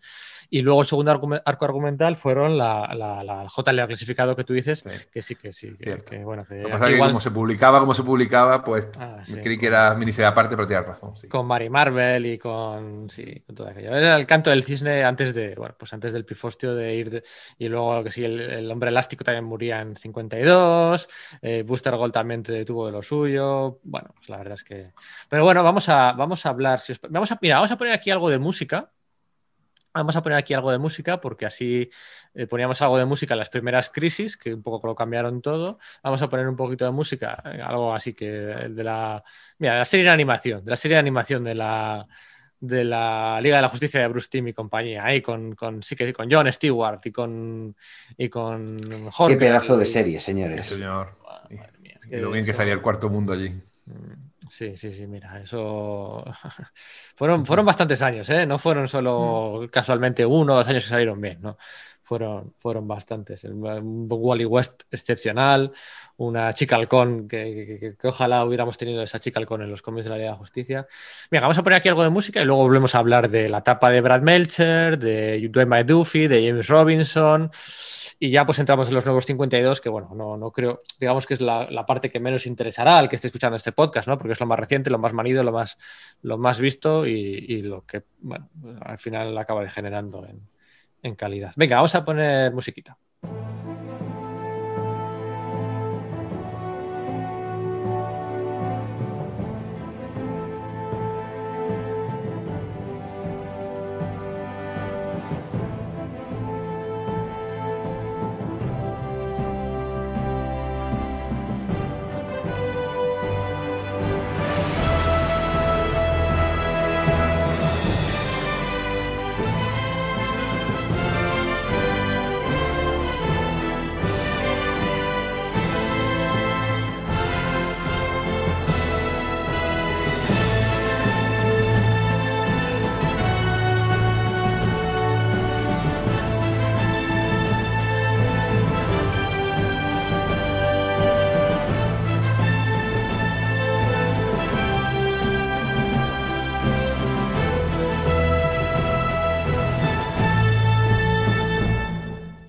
Bueno, pues lo que decíamos antes, ¿no? Después de casi 20 años sin utilizarse el título de Justice League of America, la Liga de la Justicia de América, eh, DC Comics lo, relanzó, lo reutilizó eh, en paralelo al de Justice Society of America, el otro relanzamiento que hubo por aquellos tiempos, después de Crisis Infinitas, para relanzar por todo lo grande la, cabecera estrella de la, editorial de nuevo con los grandes iconos, los grandes iconos al frente, ¿no? Con libertad absoluta para, para Brad Meltzer, para que Batman, Batman, Superman, Superman, Wonder Woman, Wonder Woman, ¿no? Todo lo que quisiera, eh, adelante, ¿no? Eligieron, como decíamos, a Brad Melcher, que cerraba así su trilogía en DC, después de la exitosa etapa de, Green Arrow con Phil Hester, de la exitosa miniserie de Identity Crisis con Ragas Morales, y volvía aquí em, a la Liga de la Justicia, acompañado por, un dibujante de un perfil más noventero. A mí en su día me gustaba, Ed Benes, pero lo cierto es que que, bueno, es entendible. Se resiente, ¿verdad? Sí, las relecturas eh, con la perspectiva de hoy se resienten. Es entendible ¿eh? su elección por aquel entonces. Ed Benes venía, venía, de petarlo en los pájaros de presa, en los Birds of Prey de Gail Simone y compañía. ¿eh? O sea, allí Ed Benes dibujó una serie con, bueno, pues con con, que, le encumbró, digamos, ¿no? Así que se entiende un poco la elección de este, de este dibujante, también para una serie de grupo con muchos personajes y demás. Y bueno, aunque ya te digo, aunque me gustó, lo cierto es que las lecturas posteriores pues no me acaban de, convencer del todo. Dicho lo cual, no es lo peor de la etapa de Brad Melcher. ¿eh? En Green Arrow un 10 de 10, en Identity Crisis un 10 de 10. Su etapa en la Liga de la Justicia... Em, sí que está supeditada, un poco trabajo de equipo con la editorial, ¿no? Tal, pero, pero, pero, pero falla, falla algo. No sé muy bien qué falla. La primera saga eh, está demasiado alargada, creo que eran 7 o 8 capítulos. Eh, luego le meten un crossover, bueno, no le meten, lo, organiza él, ¿no? Con, Jeff Jones, el crossover de la saga Relámpago, con, con, la, legión, ¿no? la Legión de Superhéroes. Y luego son dos o tres numeritos autoconclusivos para acabar una etapa, bueno, pues muy rápida, ¿no? En el número 11 o número 12 con un número además, el de Vixen aquel, enterrada, que, le dieron un premio a Disney, el mejor número autoconclusivo de, aquel año. Pero al final lo que queda es eso, ¿no? Una saga inicial súper alargada, de ocho capítulos, un crossover ¿eh? y una retaíla de números autoconclusivos, pues que no van, a, no van a ningún lado. A mí lo que más me gustó precisamente es el primer número, el número cero, que está dibujado eh, un autor por cada página, un dibujante por cada página, en el que Brad Melcher va mm, viajando al pasado, eh, intercala eh, flashbacks al pasado con flash forwards a, posibles futuros. ¿no? Por aquel entonces se nos dijeron que se iban a cumplir todos aquellos futuros, no, miento, que se iban a cumplir dos de los futuros eh, que se estaban mostrando, luego no se cumplió ninguno. Em, había planes como más a largo plazo, pero bueno, estamos entrando en la... Lo de Despero, el Ultramanita, Hyper Vegaton, ¿no? Que parecía ahí como, ostras, esta confederación de villanos. Y luego al final, pues, pues claro, se tiró por de, lo de siempre, ¿no? venga, vamos a revitalizar a, la Legion of Doom, ¿no? Los, los, normales. Y eso quizás le, lastra un poco también a la hora de, mirarlo ahora en retrospectiva. ¿no? La caracterización es buena y, es valiente introduciendo algunos personajes, pues como, pues eso, como, como Arsenal, Red Arrow, ¿no? Diciendo, venga, pues sí, vamos de camino a Kingdom Come, ¿no? Venga, que este tío esté por aquí. A Vixen, que me parece que está muy bien utilizada, aunque no me acaba de gustar ese rollo de, no, como, como puede eh, replicar poderes animales, también puede replicar poderes de de superhéroes, ¿no? Me parecía que iba a dar una vuelta quizás demasiado, ¿no?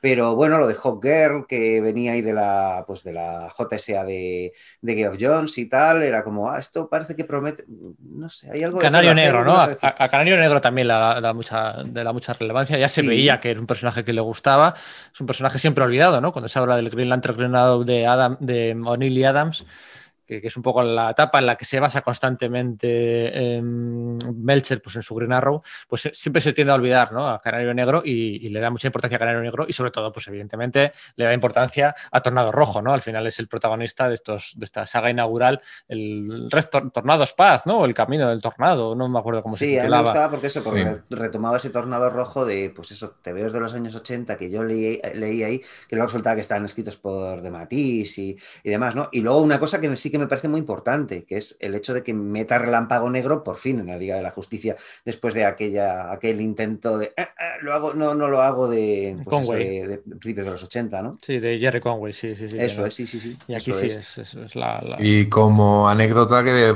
aparece por primera vez en el universo ese de los cómics, el Salón de la Justicia, que era la, la base eh, de la serie de animación de Super Amigos.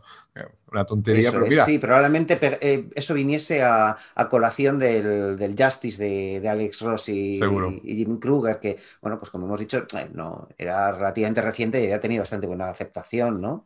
Es una, etapa, bueno, como decía, que juega en equipo, ¿no? Pues plantea tramas argumentales eh, para que desarrollen otros, juega con lo que DC también le pide que haga. Em, no, no, chirría en ningún momento y bueno, pues utiliza personajes que si Solomon Grundy, que si Desper, em, que si Amazon, que si, bueno, bien, tal, eh, guay. Eh, se recrea quizá demasiado en la nostalgia, como en algunos números que hacía Busiek en Vengadores años antes, ¿no? Tal. Pero bueno, funciona bien, tiene a todos los grandes iconos, plantea pequeñas cosas que, joder, ojalá hubieras desarrollado más, ¿no? Creo que planteaba una sociedad eh, de inmortales en DC, como que siempre tenía que haber, hablo de memoria, ¿eh? 13 en DC había 13 inmortales. Tenía que haber un equilibrio eh, de, 13, de, 13 humanos inmortales y que si uno moría tenía que reaparecía otro o algo así y son cosas que no se llegaron a, no se llegaron a, explotar del todo, ¿no? Aquel romance insinuado entre... de algo que, que, Grant Morrison había plasmado en Animal Man, ¿no? Cuando Animal Man viaja en el tiempo, se encuentra con que cada cierto tiempo, en una cafetería de París, pues se reúnen ahí, pues eso, pues Etrigan, el hombre inmortal, Vandal Savage y compañía, ¿no? Y como que Brad Melcher parece que va a elaborar más ese concepto y, bueno, yo desde luego no volví a tener noticia de ello, ¿no? Que me parecía bastante interesante. Sí, también mete a, Geoforce, ¿no? que es un personaje que le chifla. De hecho, eh, años después, en, con Final Crisis hizo un especial, Brad Melcher, con, Adam Kubert, en el que Geoforce, se, en plan, el último día del universo DC, cuando antes de que todo se muera, Geoforce coge y lo que hace y dice, bueno, se va a destruir el multiverso, pues yo lo que voy a hacer, voy a utilizar mis últimas horas para matar a Deathstroke, ¿no? Por lo que le hizo a Terra y un combate entre Geoforce y Deathstroke dibujado por Adam Cooper fantástico, dibujado por Brad Melcher, muy muy interesante aquel número autoconclusivo. Pero bueno, esta etapa pues, eh, pues, pues a pesar de tener todos los ingredientes, pues sí, Relámpago Negro, Geoforce, Hoggle, Vixen, y Tornado Rojo por un lado, y luego los iconos, ¿no? Superman, Hal Jordan, ¿ya? Hal Jordan ya de vuelta, ah, Flash, Wonder Woman, Batman, lo tenía todo, eh, pero bueno, falta los villanos clásicos también, todos. Eh, se empieza, ah, aparecen por allí pues Lex Luthor, Félix Fausto, Deathstroke, luego el, de segunda fila, bueno, segunda o cuarta fila, como el Trident o Signalman falla algo, falla algo. Es, una pena. No es una etapa mala, ojo, ¿eh? no estoy diciendo que sea una etapa mala, no lo es mala. te puede atragantar un poquito el dibujo. El crossover con la Liga, la Sociedad de la Justicia es de 10, pero bueno, no es una. No es una gran etapa de, la Liga de la Justicia, no es, no, es, no es 10 de 10, no es 9 de 10 y, es una pena. Y, bueno, eh, también había una percepción, yo recuerdo leer la gran mesa a mesa, había una percepción de que Brad Melcher iba a estar más tiempo, ¿no? Y al final, bueno, fueron solo 12 números que él explicaba, ¿no? Yo, tardo en escribir un libro unos dos años, ¿eh? porque es un novelista de éxito. Em, eh, yo tardo en escribir un libro unos dos años y luego pues siempre descanso un año más o menos, ¿no? Y, lo cierto es que, esos años de descanso que tenía, pues esos eh, tres años, tres periodos de esos los utilizó para escribir Green Arrow, Crisis de Identidad y luego, Justice League of America y luego ya no volvió, ¿no? Y luego ya no, no, ha vuelto. Y el sustituto fue eh, Dwayne McDuffie, ¿no? Que en un principio puedes decir que es un Dwayne McDuffie, tal, no sé qué, pero oye, Dwayne McDuffie llevaba escribiendo cómics ya desde principios de los 90 y era un autor ya fallecido, muy respetado, muy querido por, por, toda la industria, ¿no? A ambos lados. No solo eso, sino que es que él venía de guionizar la serie de dibujos animados de la, de la Liga de la Justicia, ser el coordinador principal de guiones, ¿no? Con unos resultados pues fantásticos. Entonces era como, vale, pues nos hemos quedado sin esa estrella venida de otro medio, que es Brad, Meltzer, eh, que es lo que dices, ¿no? Igual las expectativas que teníamos le, traicionaron, ¿no? Pero bueno, vamos a poner en su lugar a McDuffie pero yo creo que tampoco acaba de funcionar bien, ¿no? Parece que, que estaba muy sujeto a, cambios permanentes dentro de la continuidad de DC, de, no, pues ahora mete a estos, ¿no?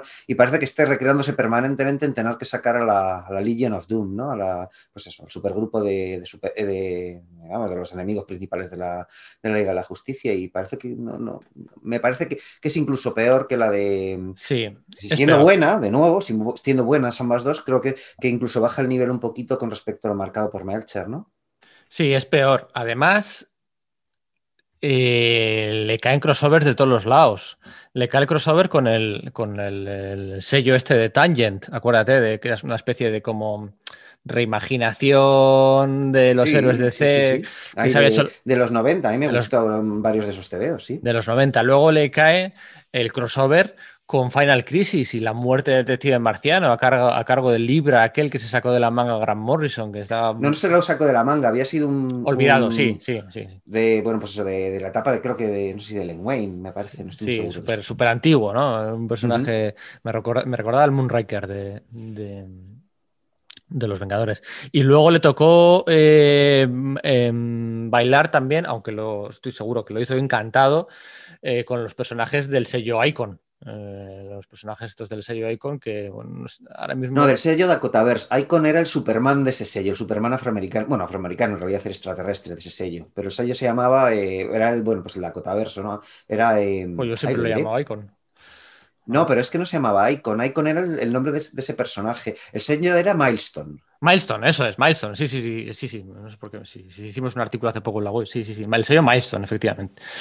Eh, entonces, pues bueno, eran crossovers continuos. Eh, le permitieron seguir utilizando a los, a los personajes principales, o sea, no le robaron a los personajes principales. Continuó eh, con, dibujo de, Ed Benz, o sea, Ed Benz no se fue cuando se fue Brad Meltzer, o sea, ahí sí que hay cierto sentido de continuidad. La alineación cambió poco, pero lo cierto es que, que falla, ¿no? Falla falla un poco por todos los lados. ¿no? Estamos entrando en los, años de DC en los que fallaba casi todo, ¿no? Después de Final Crisis empezó a fallar todo por todos los lados, eh, sin retrasos, sin encontrar explicaciones, bajó la calidad, crossovers, eh, editoriales. La verdad es que fueron unos años bastante durillos para DC y la, y la Liga de la Justicia pues no es el libro de ello. ¿eh? Duffy hizo lo que pudo y luego pusieron a otro hombre de la casa, por decirlo de alguna forma, ¿no? Sí, bueno, de alguna forma acertada. Y le pusieron a James Robinson, ¿no? Le pusieron a James Robinson al frente de la Liga de la Justicia, pues a la altura del número 33, 34, con dibujo de, dibujo de Mark Bagley, recién, bueno, recién llegado de Marvel, no, porque cuando Bagley deja Marvel, que fue un terremoto en su día, y bueno, pues entró un poquito el miedo en las oficinas de Marvel. Joder, nos han robado Bagley, ¿no? Ultimate Spearman, después de tanto tiempo, el éxito tal, y se lo llevan, ¿no? Y se lo llevaron para, para primer trabajo que hizo fue Acordados del Trinity, aquel, que era una especie de colección paralela de la Liga de la Justicia, era una colección quincenal con Kurt Busiek y Fabián Icieza, digamos que Bagley se reunía pues, con los dos autores, aparte de Bendis, con los que había triunfado en Marvel, ¿no? con los autores de New Warriors o de Thunderbolts. ¿no? Y era una, colección en teoría protagonizada por Superman, Batman y, y Wonder Woman, pero bueno, era súper coral del universo DC. Bagley pudo dibujar a todos los personajes que pudo. Busiek volvió a, recuperar el sindicato del crimen, qué pesado. Eh, y Trinity no fue muy, muy, muy bien. O sea, eh, es, es de la época aquella que DC, que, que, que, el éxito de 52, de una serie semanal, había funcionado tan bien y que no dejaron de intentarlo, ¿no? Otra serie semanal, otra serie quincenal. Y Trinity, pues bueno, pues eh, la verdad es que que pasó un poco inadvertida. Y después de acabar Trinity, que fueron 20... ¿Cuántos números fueron Trinity? ¿Fueron 26 números? O. Mira, dejadme un segundo. Aquí se editó en tres tomos grandes. No sé cuántos números fueron sencillos, pero es lo que tú dices, es que era muy pesado de leer. Y además no sabía dónde llevaba, porque realmente no había tampoco un hilo conductor. O sea, leí y dice, bueno, y este personaje porque aparece aquí, ahora porque aparece Madame Chanadu, y ahora porque. Y, y, y entonces, pues no, no, no, no, tiene una continuidad que te hiciera ganas de, de, leerla, la verdad. La historia era muy deslavazada. Es verdad que se disfrutaba mucho ver las versiones de Mark Bagley ahí, pero poco más. ¿eh? Yo la releí una vez, intenté releerla otra vez para ver si le conseguía sacar la gracia, pero, pero que va. Que va sí, sí, estoy mirando 50, 52 números se cascó. 52. Mark, 52 números se cascó Mark Bagley con Kurt Busiek. Creo que tenía unos complementos, sí, ¿verdad? Eran... Sí, sí. Durante, no todos los números, durante bastantes tuvo unos complementos. Eso es. eh, eh, con Fabián Icieza echando una mano, el Sindicato del Crimen y todas aquellas versiones alternativas de, de utilizando a Morgana Le Fay también, que, que, a veces como ese.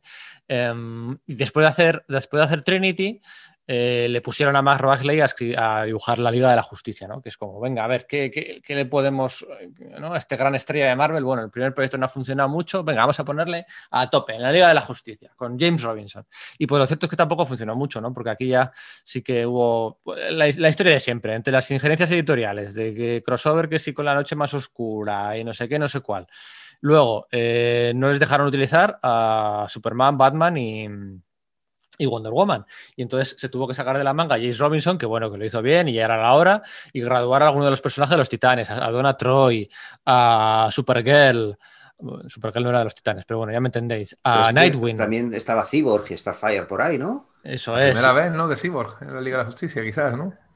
Sí, Eh, eso es, porque sí. hasta ese momento Cyborg había aparecido en la Liga de la Justicia, pues en la serie de Super Friends, en los dibujos animados de los 80. Eso es. Y aquí Ajá. estaba Dick Grayson como, como, como Batman, porque acordaos que era después del, del Batman Rip. Estaba Monel, ¿no? Que era un personaje que, que también tenía mucho protagonismo en los títulos de Superman. Era una alineación que de repente dejó Claro, de que ser también los icónica. hacía Robinson en ese momento, ¿no? Sí, con eh, Ruka. Con Ruka también Mm. hacía algunas cosillas en Superman. Entonces, la alineación fue desconfigurándose un poquito.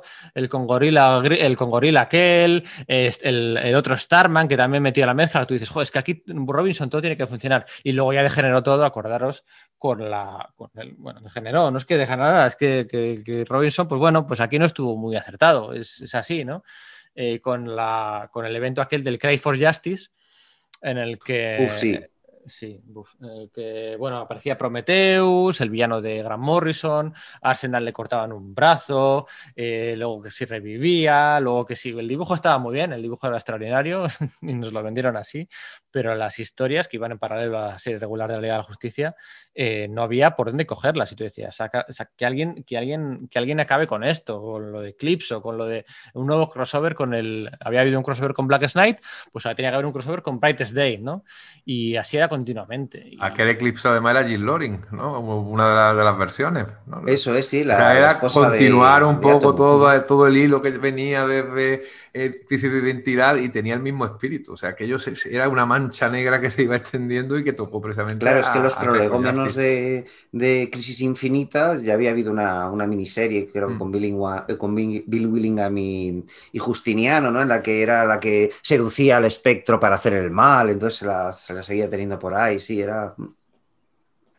Y luego, pues nada, el Cry for Justice aquel creo que estaba también estaba, eh, ¿cómo se llama este? El Freddy, eh, Shazam no, el, el, otro Sí, el Capitán Marvel Jr., el Capitán que- Marvel Jr., ¿no? Freddy Eh, que en ese momento Jude Winnick le había pasado a, a que fuese el, el- el héroe principal de la, de la serie, ¿no? Eh, Billy Batson se había re- retirado a, a- a adoptar el, el papel del mago, ¿no? El papel de Shazam, el de la barba blanca, y como superhéroe principal estaba Freddy, eh, ¿cómo era? Ay, jo, no, lo, no voy a recordar el nombre ahora del personaje. Freeman, ¿era? Freddy Freeman. Pues puede ser, pero no estoy muy seguro. Me cago en la leche. ¿Cómo? Sí, estaba basado en Elvis Presley, según decían. Sí, eso es, eso es, que dibujaba Mac Raboy en, los años 40 y 50. Bueno, en fin. bueno, no, basado en Elvis Presley, no. O al revés, bueno, al revés, al revés, ¿cierto? Al revés. Elvis, su Elvis Presley estaba, tenía un cruise con, con el Capitán Marvel Jr. y adoptó su. Es verdad. Sí, sí, sí, al revés, al revés. Entonces, pues bueno, llegamos aquí, eh, señoras y señores, llegamos aquí al verano del 2011. Aquí, como, como estaréis comprobando, vamos más rápido porque, bueno, estas, estas etapas eh, están envueltas en menos nostalgia y más, bueno, en todos los defectos de los peores años de la DC de, pues eso, después de Final Crisis, antes de los nuevos 52. Y llegamos al verano del 2011, donde la Liga de la Justicia el número 60 y 60, lo tengo aquí delante, lo he tenido que mirar. El número 60, eh, con una alineación con Donna Troy, con Supergirl, con, con Monel, bueno, súper desconfigurada. En el número 60 acaba el segundo volumen, y esta vez no hay que esperar otros 20 años para que haya un nuevo volumen. Habrá un nuevo volumen un poquito más tarde con David Finch y con Jeff Jones, ¿vale? Y Steve of. Pero lo cierto es que en los nuevos 52 la Liga de la Justicia se relanza con Jeff Jones y con Jim Lee al frente. En una etapa, pues bueno, en una etapa eh, que va claramente de menos a más, podemos decir, ¿no? Porque sienta las bases, al principio tiene que empezar un fuego muy lento para atraer a, un tipo de lectores mm, a los que hay que explicarse todo un poquito más, ¿no? Me acuerdo, me acuerdo mucho que el primer número, los protagonistas son simplemente Batman y Green Lantern, que por aquel entonces Green Lantern lo era todo en DC, veníamos, es que se acaba de estrenar esos meses una película de Green Lantern, o sea, que, es que es normal que fuera tan protagonista en este primer número, eran, Batman y Green Lantern eran The Brave the Bold, ¿no? Eh, los nuevos Brave in the. De, sí, eran las, dos franquicias más vendidas de DC, ¿no? En ese momento. Y entonces, pues Jeff Jones, Jeff Jones, empieza a construir a partir de ahí a fuego muy lento, empieza a producir a Superman, a Flash, a Wonder Woman, a, Aquaman, a, Cyborg, en unas tramas y unos arcos argumentales eh, eh, el camino del héroe, ¿no? De Victor Stone, que, que, luego pues las pasaría muy putas durante, durante Forever Evil y, bueno, pues unas tramas bien pensadas que Jeff Jones, hasta que no se marcha Jim Lee, no consigue hacer despegar del todo, ¿no? Pero realmente, realmente hay unas tramas ahí que ya comentamos en el podcast de Jeff Jones, pues bien pensadas con Darkseid, con el Antimonitor, con, con de nuevo con el sindicato del crimen, de la organización de los villanos, con la hija de Darkseid, con, con muchos conceptos, con Wonder Woman, con Steve Trevor. Eh, con, con, Les Luthor, con, bueno... Eh, el idilio entre Wonder Woman y Superman. Eso es. ¿Qué queréis comentar de estos, de estos años? Esa es la parte mala del evento. La verdad es que lo has dicho muy bien en el sentido de que eh, cuando esta serie abandona su obligación de hacer el libro de estilo de Nuevo 52, fue la primera colección de Nuevo 52 por una semana, pero fue la primera como diciendo, mira, aquí lo tenéis todo y así van a ser los personajes eh, de, esta nueva versión, de esta nueva iteración del universo DC. Cuando ya olvidan eso, cuando Jim Lee deja de, dibujar los primeros números, cuando ya entra Jason Fabuk, eh, eso remonta hasta hasta, hasta la estratosfera y más allá. Y de hecho, es que casi ni te das cuenta de, que si esta serie esté enclavada en un nuevo universo. Podría haber sido perfectamente una serie eh, de 10 años antes o de 20 años antes o incluso paralela a la de, Morrison, que tenga un tono bastante distinto porque como sabemos sí le gusta más el salseo entre personajes o por lo menos metió más salseo entre personajes, lo que habéis dicho de Superman y Wonder Woman, algo que ha sido totalmente olvidado. Eh, nunca me ha aclarado bien qué es lo que pasó al final con ese Superman después de que muriera y, volviera el Superman de, John Byrne, porque al fin y al cabo el que tenemos ahora es ese Superman, casado y con hijo, pero sí, es, él. Pero los grandes momentos que tiene Josh John ahí, cómo se luce como siempre con los villanos, y yo, para mí, el momento clave es el crossover paralelo de eh, Maldad Eterna.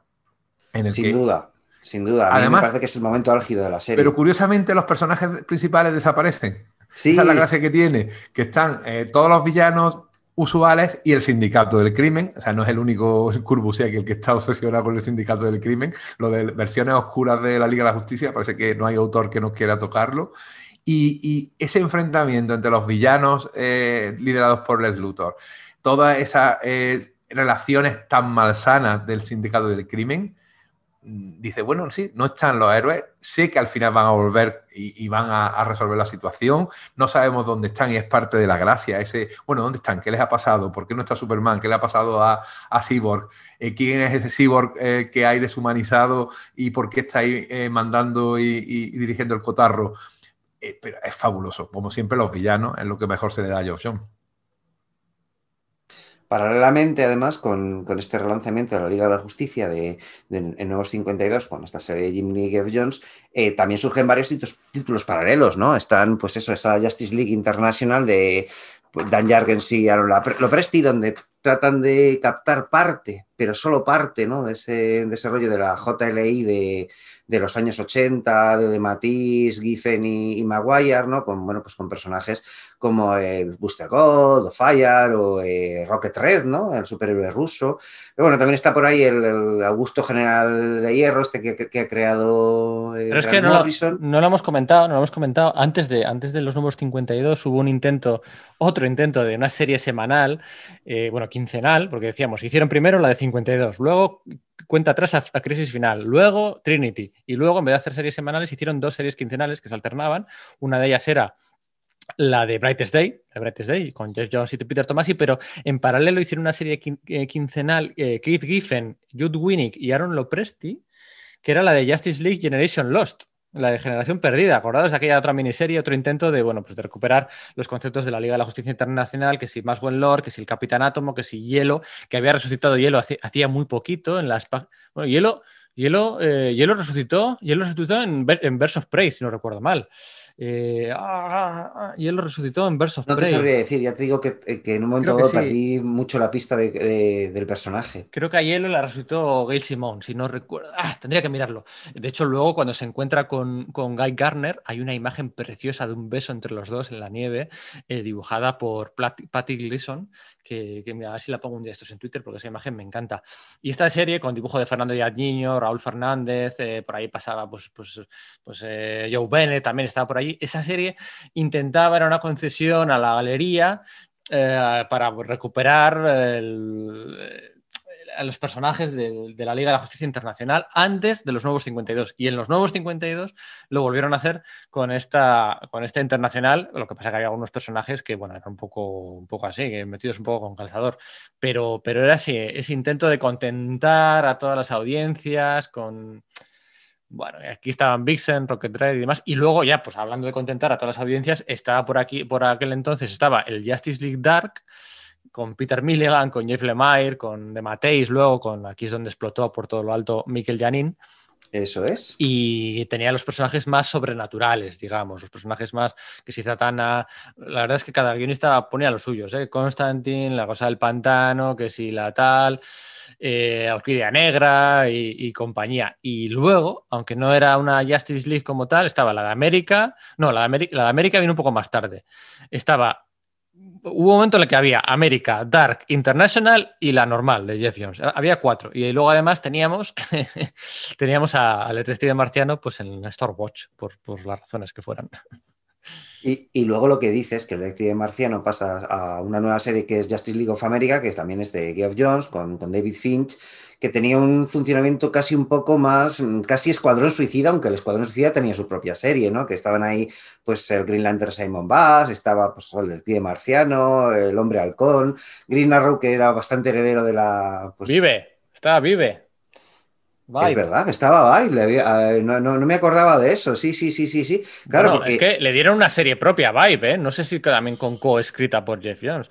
claro, es que yo creo que son los momentos de Arrow, de, Flash, ¿no? De las series de televisión y, y se, se, tira un poco de esas versiones, ¿no? También está Katana por ahí en esa, en esa serie y Stargirl, ¿no? Que la recupera sí, Jones para ser los nuevos 52 ahí. Era como un grupo fundado por Steve Trevor para, uh, Catwoman también estaba, para eh, un miembro elegido, eh, digamos, antagonista de, o sea, que pudiera vencer a uno de los miembros de la otra Liga de la Justicia, ¿no? Porque había una, una colisión inminente entre ambos grupos por, porque el gobierno norteamericano quería controlar también con Amanda Waller y demás. Y luego aquello todo con, no hemos comentado el crossover de Trinity también, con la Justice League Dark, con Pandora y con, eh, y con ¿cómo se llama? Este, y con Ivan Reis tomando contacto con la Liga de la Justicia en ese crossover, ¿no? Eso es. Ese aspecto está bien. El Phantom Stranger y The Question, que es mejor olvidarlo. Aquí, aquí, mira, es que, es que, es que yo creo que, mira, yo lo dejaría aquí. Yo lo dejaría aquí porque porque aquí ya es que es una, digamos, se pierde el foco de la JLA, ¿no? No es la serie principal, no es la serie más importante de DC, es una serie pues por la que van pasando autores de una manera u otra. Le, da la serie a, Brian Hitch, pero se la dan como, como guionista, ¿no? También Tony Daniel dibuja algunos números, también Hitch los dibuja, ¿no? Sí, es como mm, que, eh, vale, hay que tener una serie de la Liga de la Justicia. Hay que tener, una Liga de la Justicia de América con Iván Reis en el primer número, hay con Steve Orlando, que introduce a personajes del, ABC de, de, Alan Moore, ¿no? Y tratando de. La de Steve Orlando. Steve Orlando, una serie de la JLA dibujada por Iván Reis del número uno, y, y, metes a, a Lobo, a Killer Frost a, Rayo, a Vixen y creo que estaba Aztec también, no estoy seguro. una alineación curiosísima, curiosísima. Y Steve Orlando, que le dieron una gran oportunidad, yo creo que no la supo aprovechar, imitó mucho, imitó demasiado a Grant Morrison. Pero bueno, estuvo ahí unos casi, casi 30 números, ¿no? Pero parecía como que eso, que lo que dice Sergio, que tenía que haber una serie, ¿no? Eh, no había un un verdadero interés de darle un enfoque. Por ejemplo, eh, sí que hubo una serie de la Justice League 3000 con Giffen de Mateis, originalmente, originalmente Kevin Maguire, y hubo unas grescas ahí, no sé qué pasó en aquel verano en el que, bueno, aquel verano, acordados, el 2012, en el que, 2013, en el que George Pérez salió espantado de DC, James Robinson salió espantado de DC y fue a, Marvel a hacer el Spider-Man aquel con Mark Wade. Eh, Andy Deagle salió espantado de DC también con lo que le habían hecho en su, en su Superman.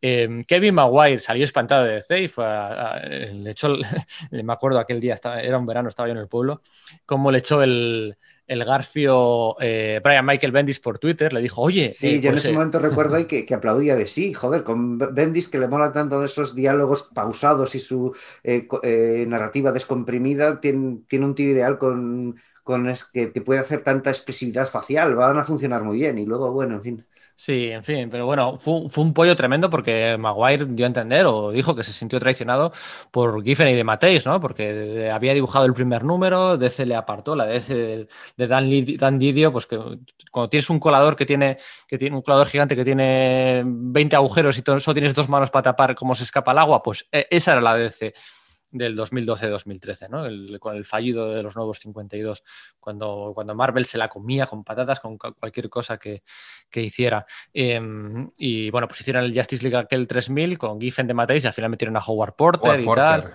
Y bueno, pues una serie que tenía más o menos un sentido, un objetivo, una historia que contar, luego se alargó un poquito, en vez de 3000 era 3001, un segundo volumen. Pero el resto de series, Brian Hitch, pues, pues yo entiendo que, te haya sido de Marvel y que, aspires a guionizar y tal, pero, pero bueno, mm, fallido. La de Steve Orlando, fallida. Eh, cualquier proyecto que salía por aquel entonces, también fallido.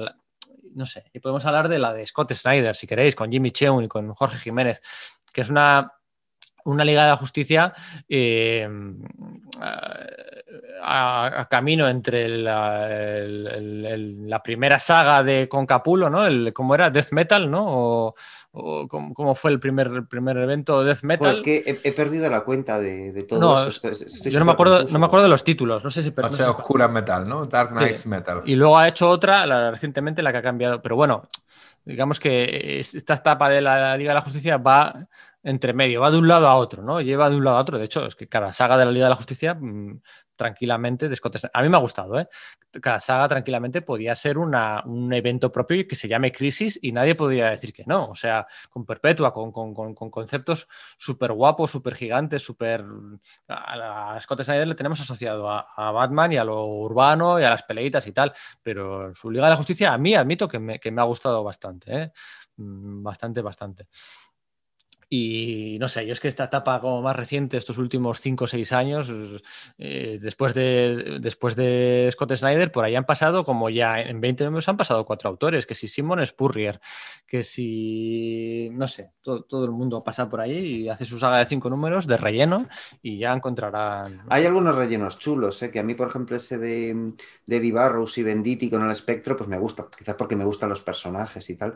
Pero es verdad que he perdido un poco el, el hilo conductor de de, cómo funcionan. Yo no sé si ahora se, dirigen a un sitio concreto o no, y, no lo digo como, va, ¿cómo están? Es que de verdad que no lo sé. Quizás ha ido perdiendo el interés, cosa que me parece eh, pues fascinante considerando que, como he dicho al principio del podcast, es que es uno de mis grupos de superhéroes favoritos, pero eh, estoy perdido, me refiero, soy un tío versado en el universo de C, en, pues, sus eh, reconfiguraciones multiversales y demás, pero en este punto hay momentos en los que leo, bueno, pues eso es, esos eh, epílogos que se ha marcado, pues por ejemplo, Dan Jargens eh, eh, contando cómo funciona el universo de C y no acabo de comprender exactamente cómo funcionan las cosas. Y no sé exactamente si tienen un plan claro para, la Liga de la Justicia ahora. La etapa de Jason Aaron yo empecé a leerla, pero la tuve que dejar porque me dio la sensación de que... De Jason Aaron, que leerlo, la de Snyder, etapa, decir? sí, de la Liga de la Justicia. De Snyder, joder, no sé por qué los, confundo los dos y yo creo que con buena razón, porque van en paralelo. Fíjate, uno está ahora en Vengadores o estaba y están haciendo cosas que dan en la misma sensación. Decir, bueno, estáis cogiendo muchos elementos de muchos sitios, lo estáis poniendo juntos, parece que tenéis una idea general, pero no me la estáis mostrando. ¿eh? Eh, tanto leyendo Vengadores como eh, Liga de la Justicia y efectivamente Scott Snyder en la Liga de la Justicia, me da exactamente la misma sensación. Mm, parece que va a un sitio, pero no sabes a dónde. Entonces quizás sería cuestión de esperar a que terminara su etapa, releérsela de un tirón y decir, ah, pues sí, pues todo tiene sentido o era una tomadura de pelo y realmente no sabía a dónde quería llegar. Pero, ahora mismo yo la tuve que dejar por lo mismo. A mí sí que me gustó, ¿eh? la de Scott Snyder. a mí me gustó mucho el dibujo de Francis Manapul, y Cheung, ah, eh, Jorge Jiménez. gráfica es fabulosa. Eh, hay unos números de Javier Fernández que son espectaculares también. Son, hay sagas que son crisis en Tierras Infinitas. Y, bueno, el primer, el primer evento, este con Greg Capullo del, de metal, el primero está bastante denostado, como que el Batman, el Batman este que ríe, que aparece, que aparece en todos los lados y demás, realmente no es tan importante. En el primer evento, el Batman que ríe no es tan importante. El, eh, más importante Hawkman o otros conceptos, ¿eh? no, no, es tan, no es tan importante. El segundo ya sí que se le ha ido un poco, un poco la perola. Pero bueno, al final pues son eso, pues arcos argumentales. Eh, Robert Benditti, otro de Joshua Williamson, este que lo ha en Flash, pues venga, un arco argumental. Otro que sí, de Simon Spurrier, otro de de relleno. Tienes la sensación de que estos últimos años han sido, han sido de relleno. Y bueno, pues nada, en el futuro ya sabéis eh, que el futuro, que realmente es un presente. Eh, el nuevo guionista de la Liga de la Justicia es Brian Michael Bendis, con su amigo David Marquez, con el que hizo eh, Los Defensores o Civil War 2 o alguna cosilla más en, DC.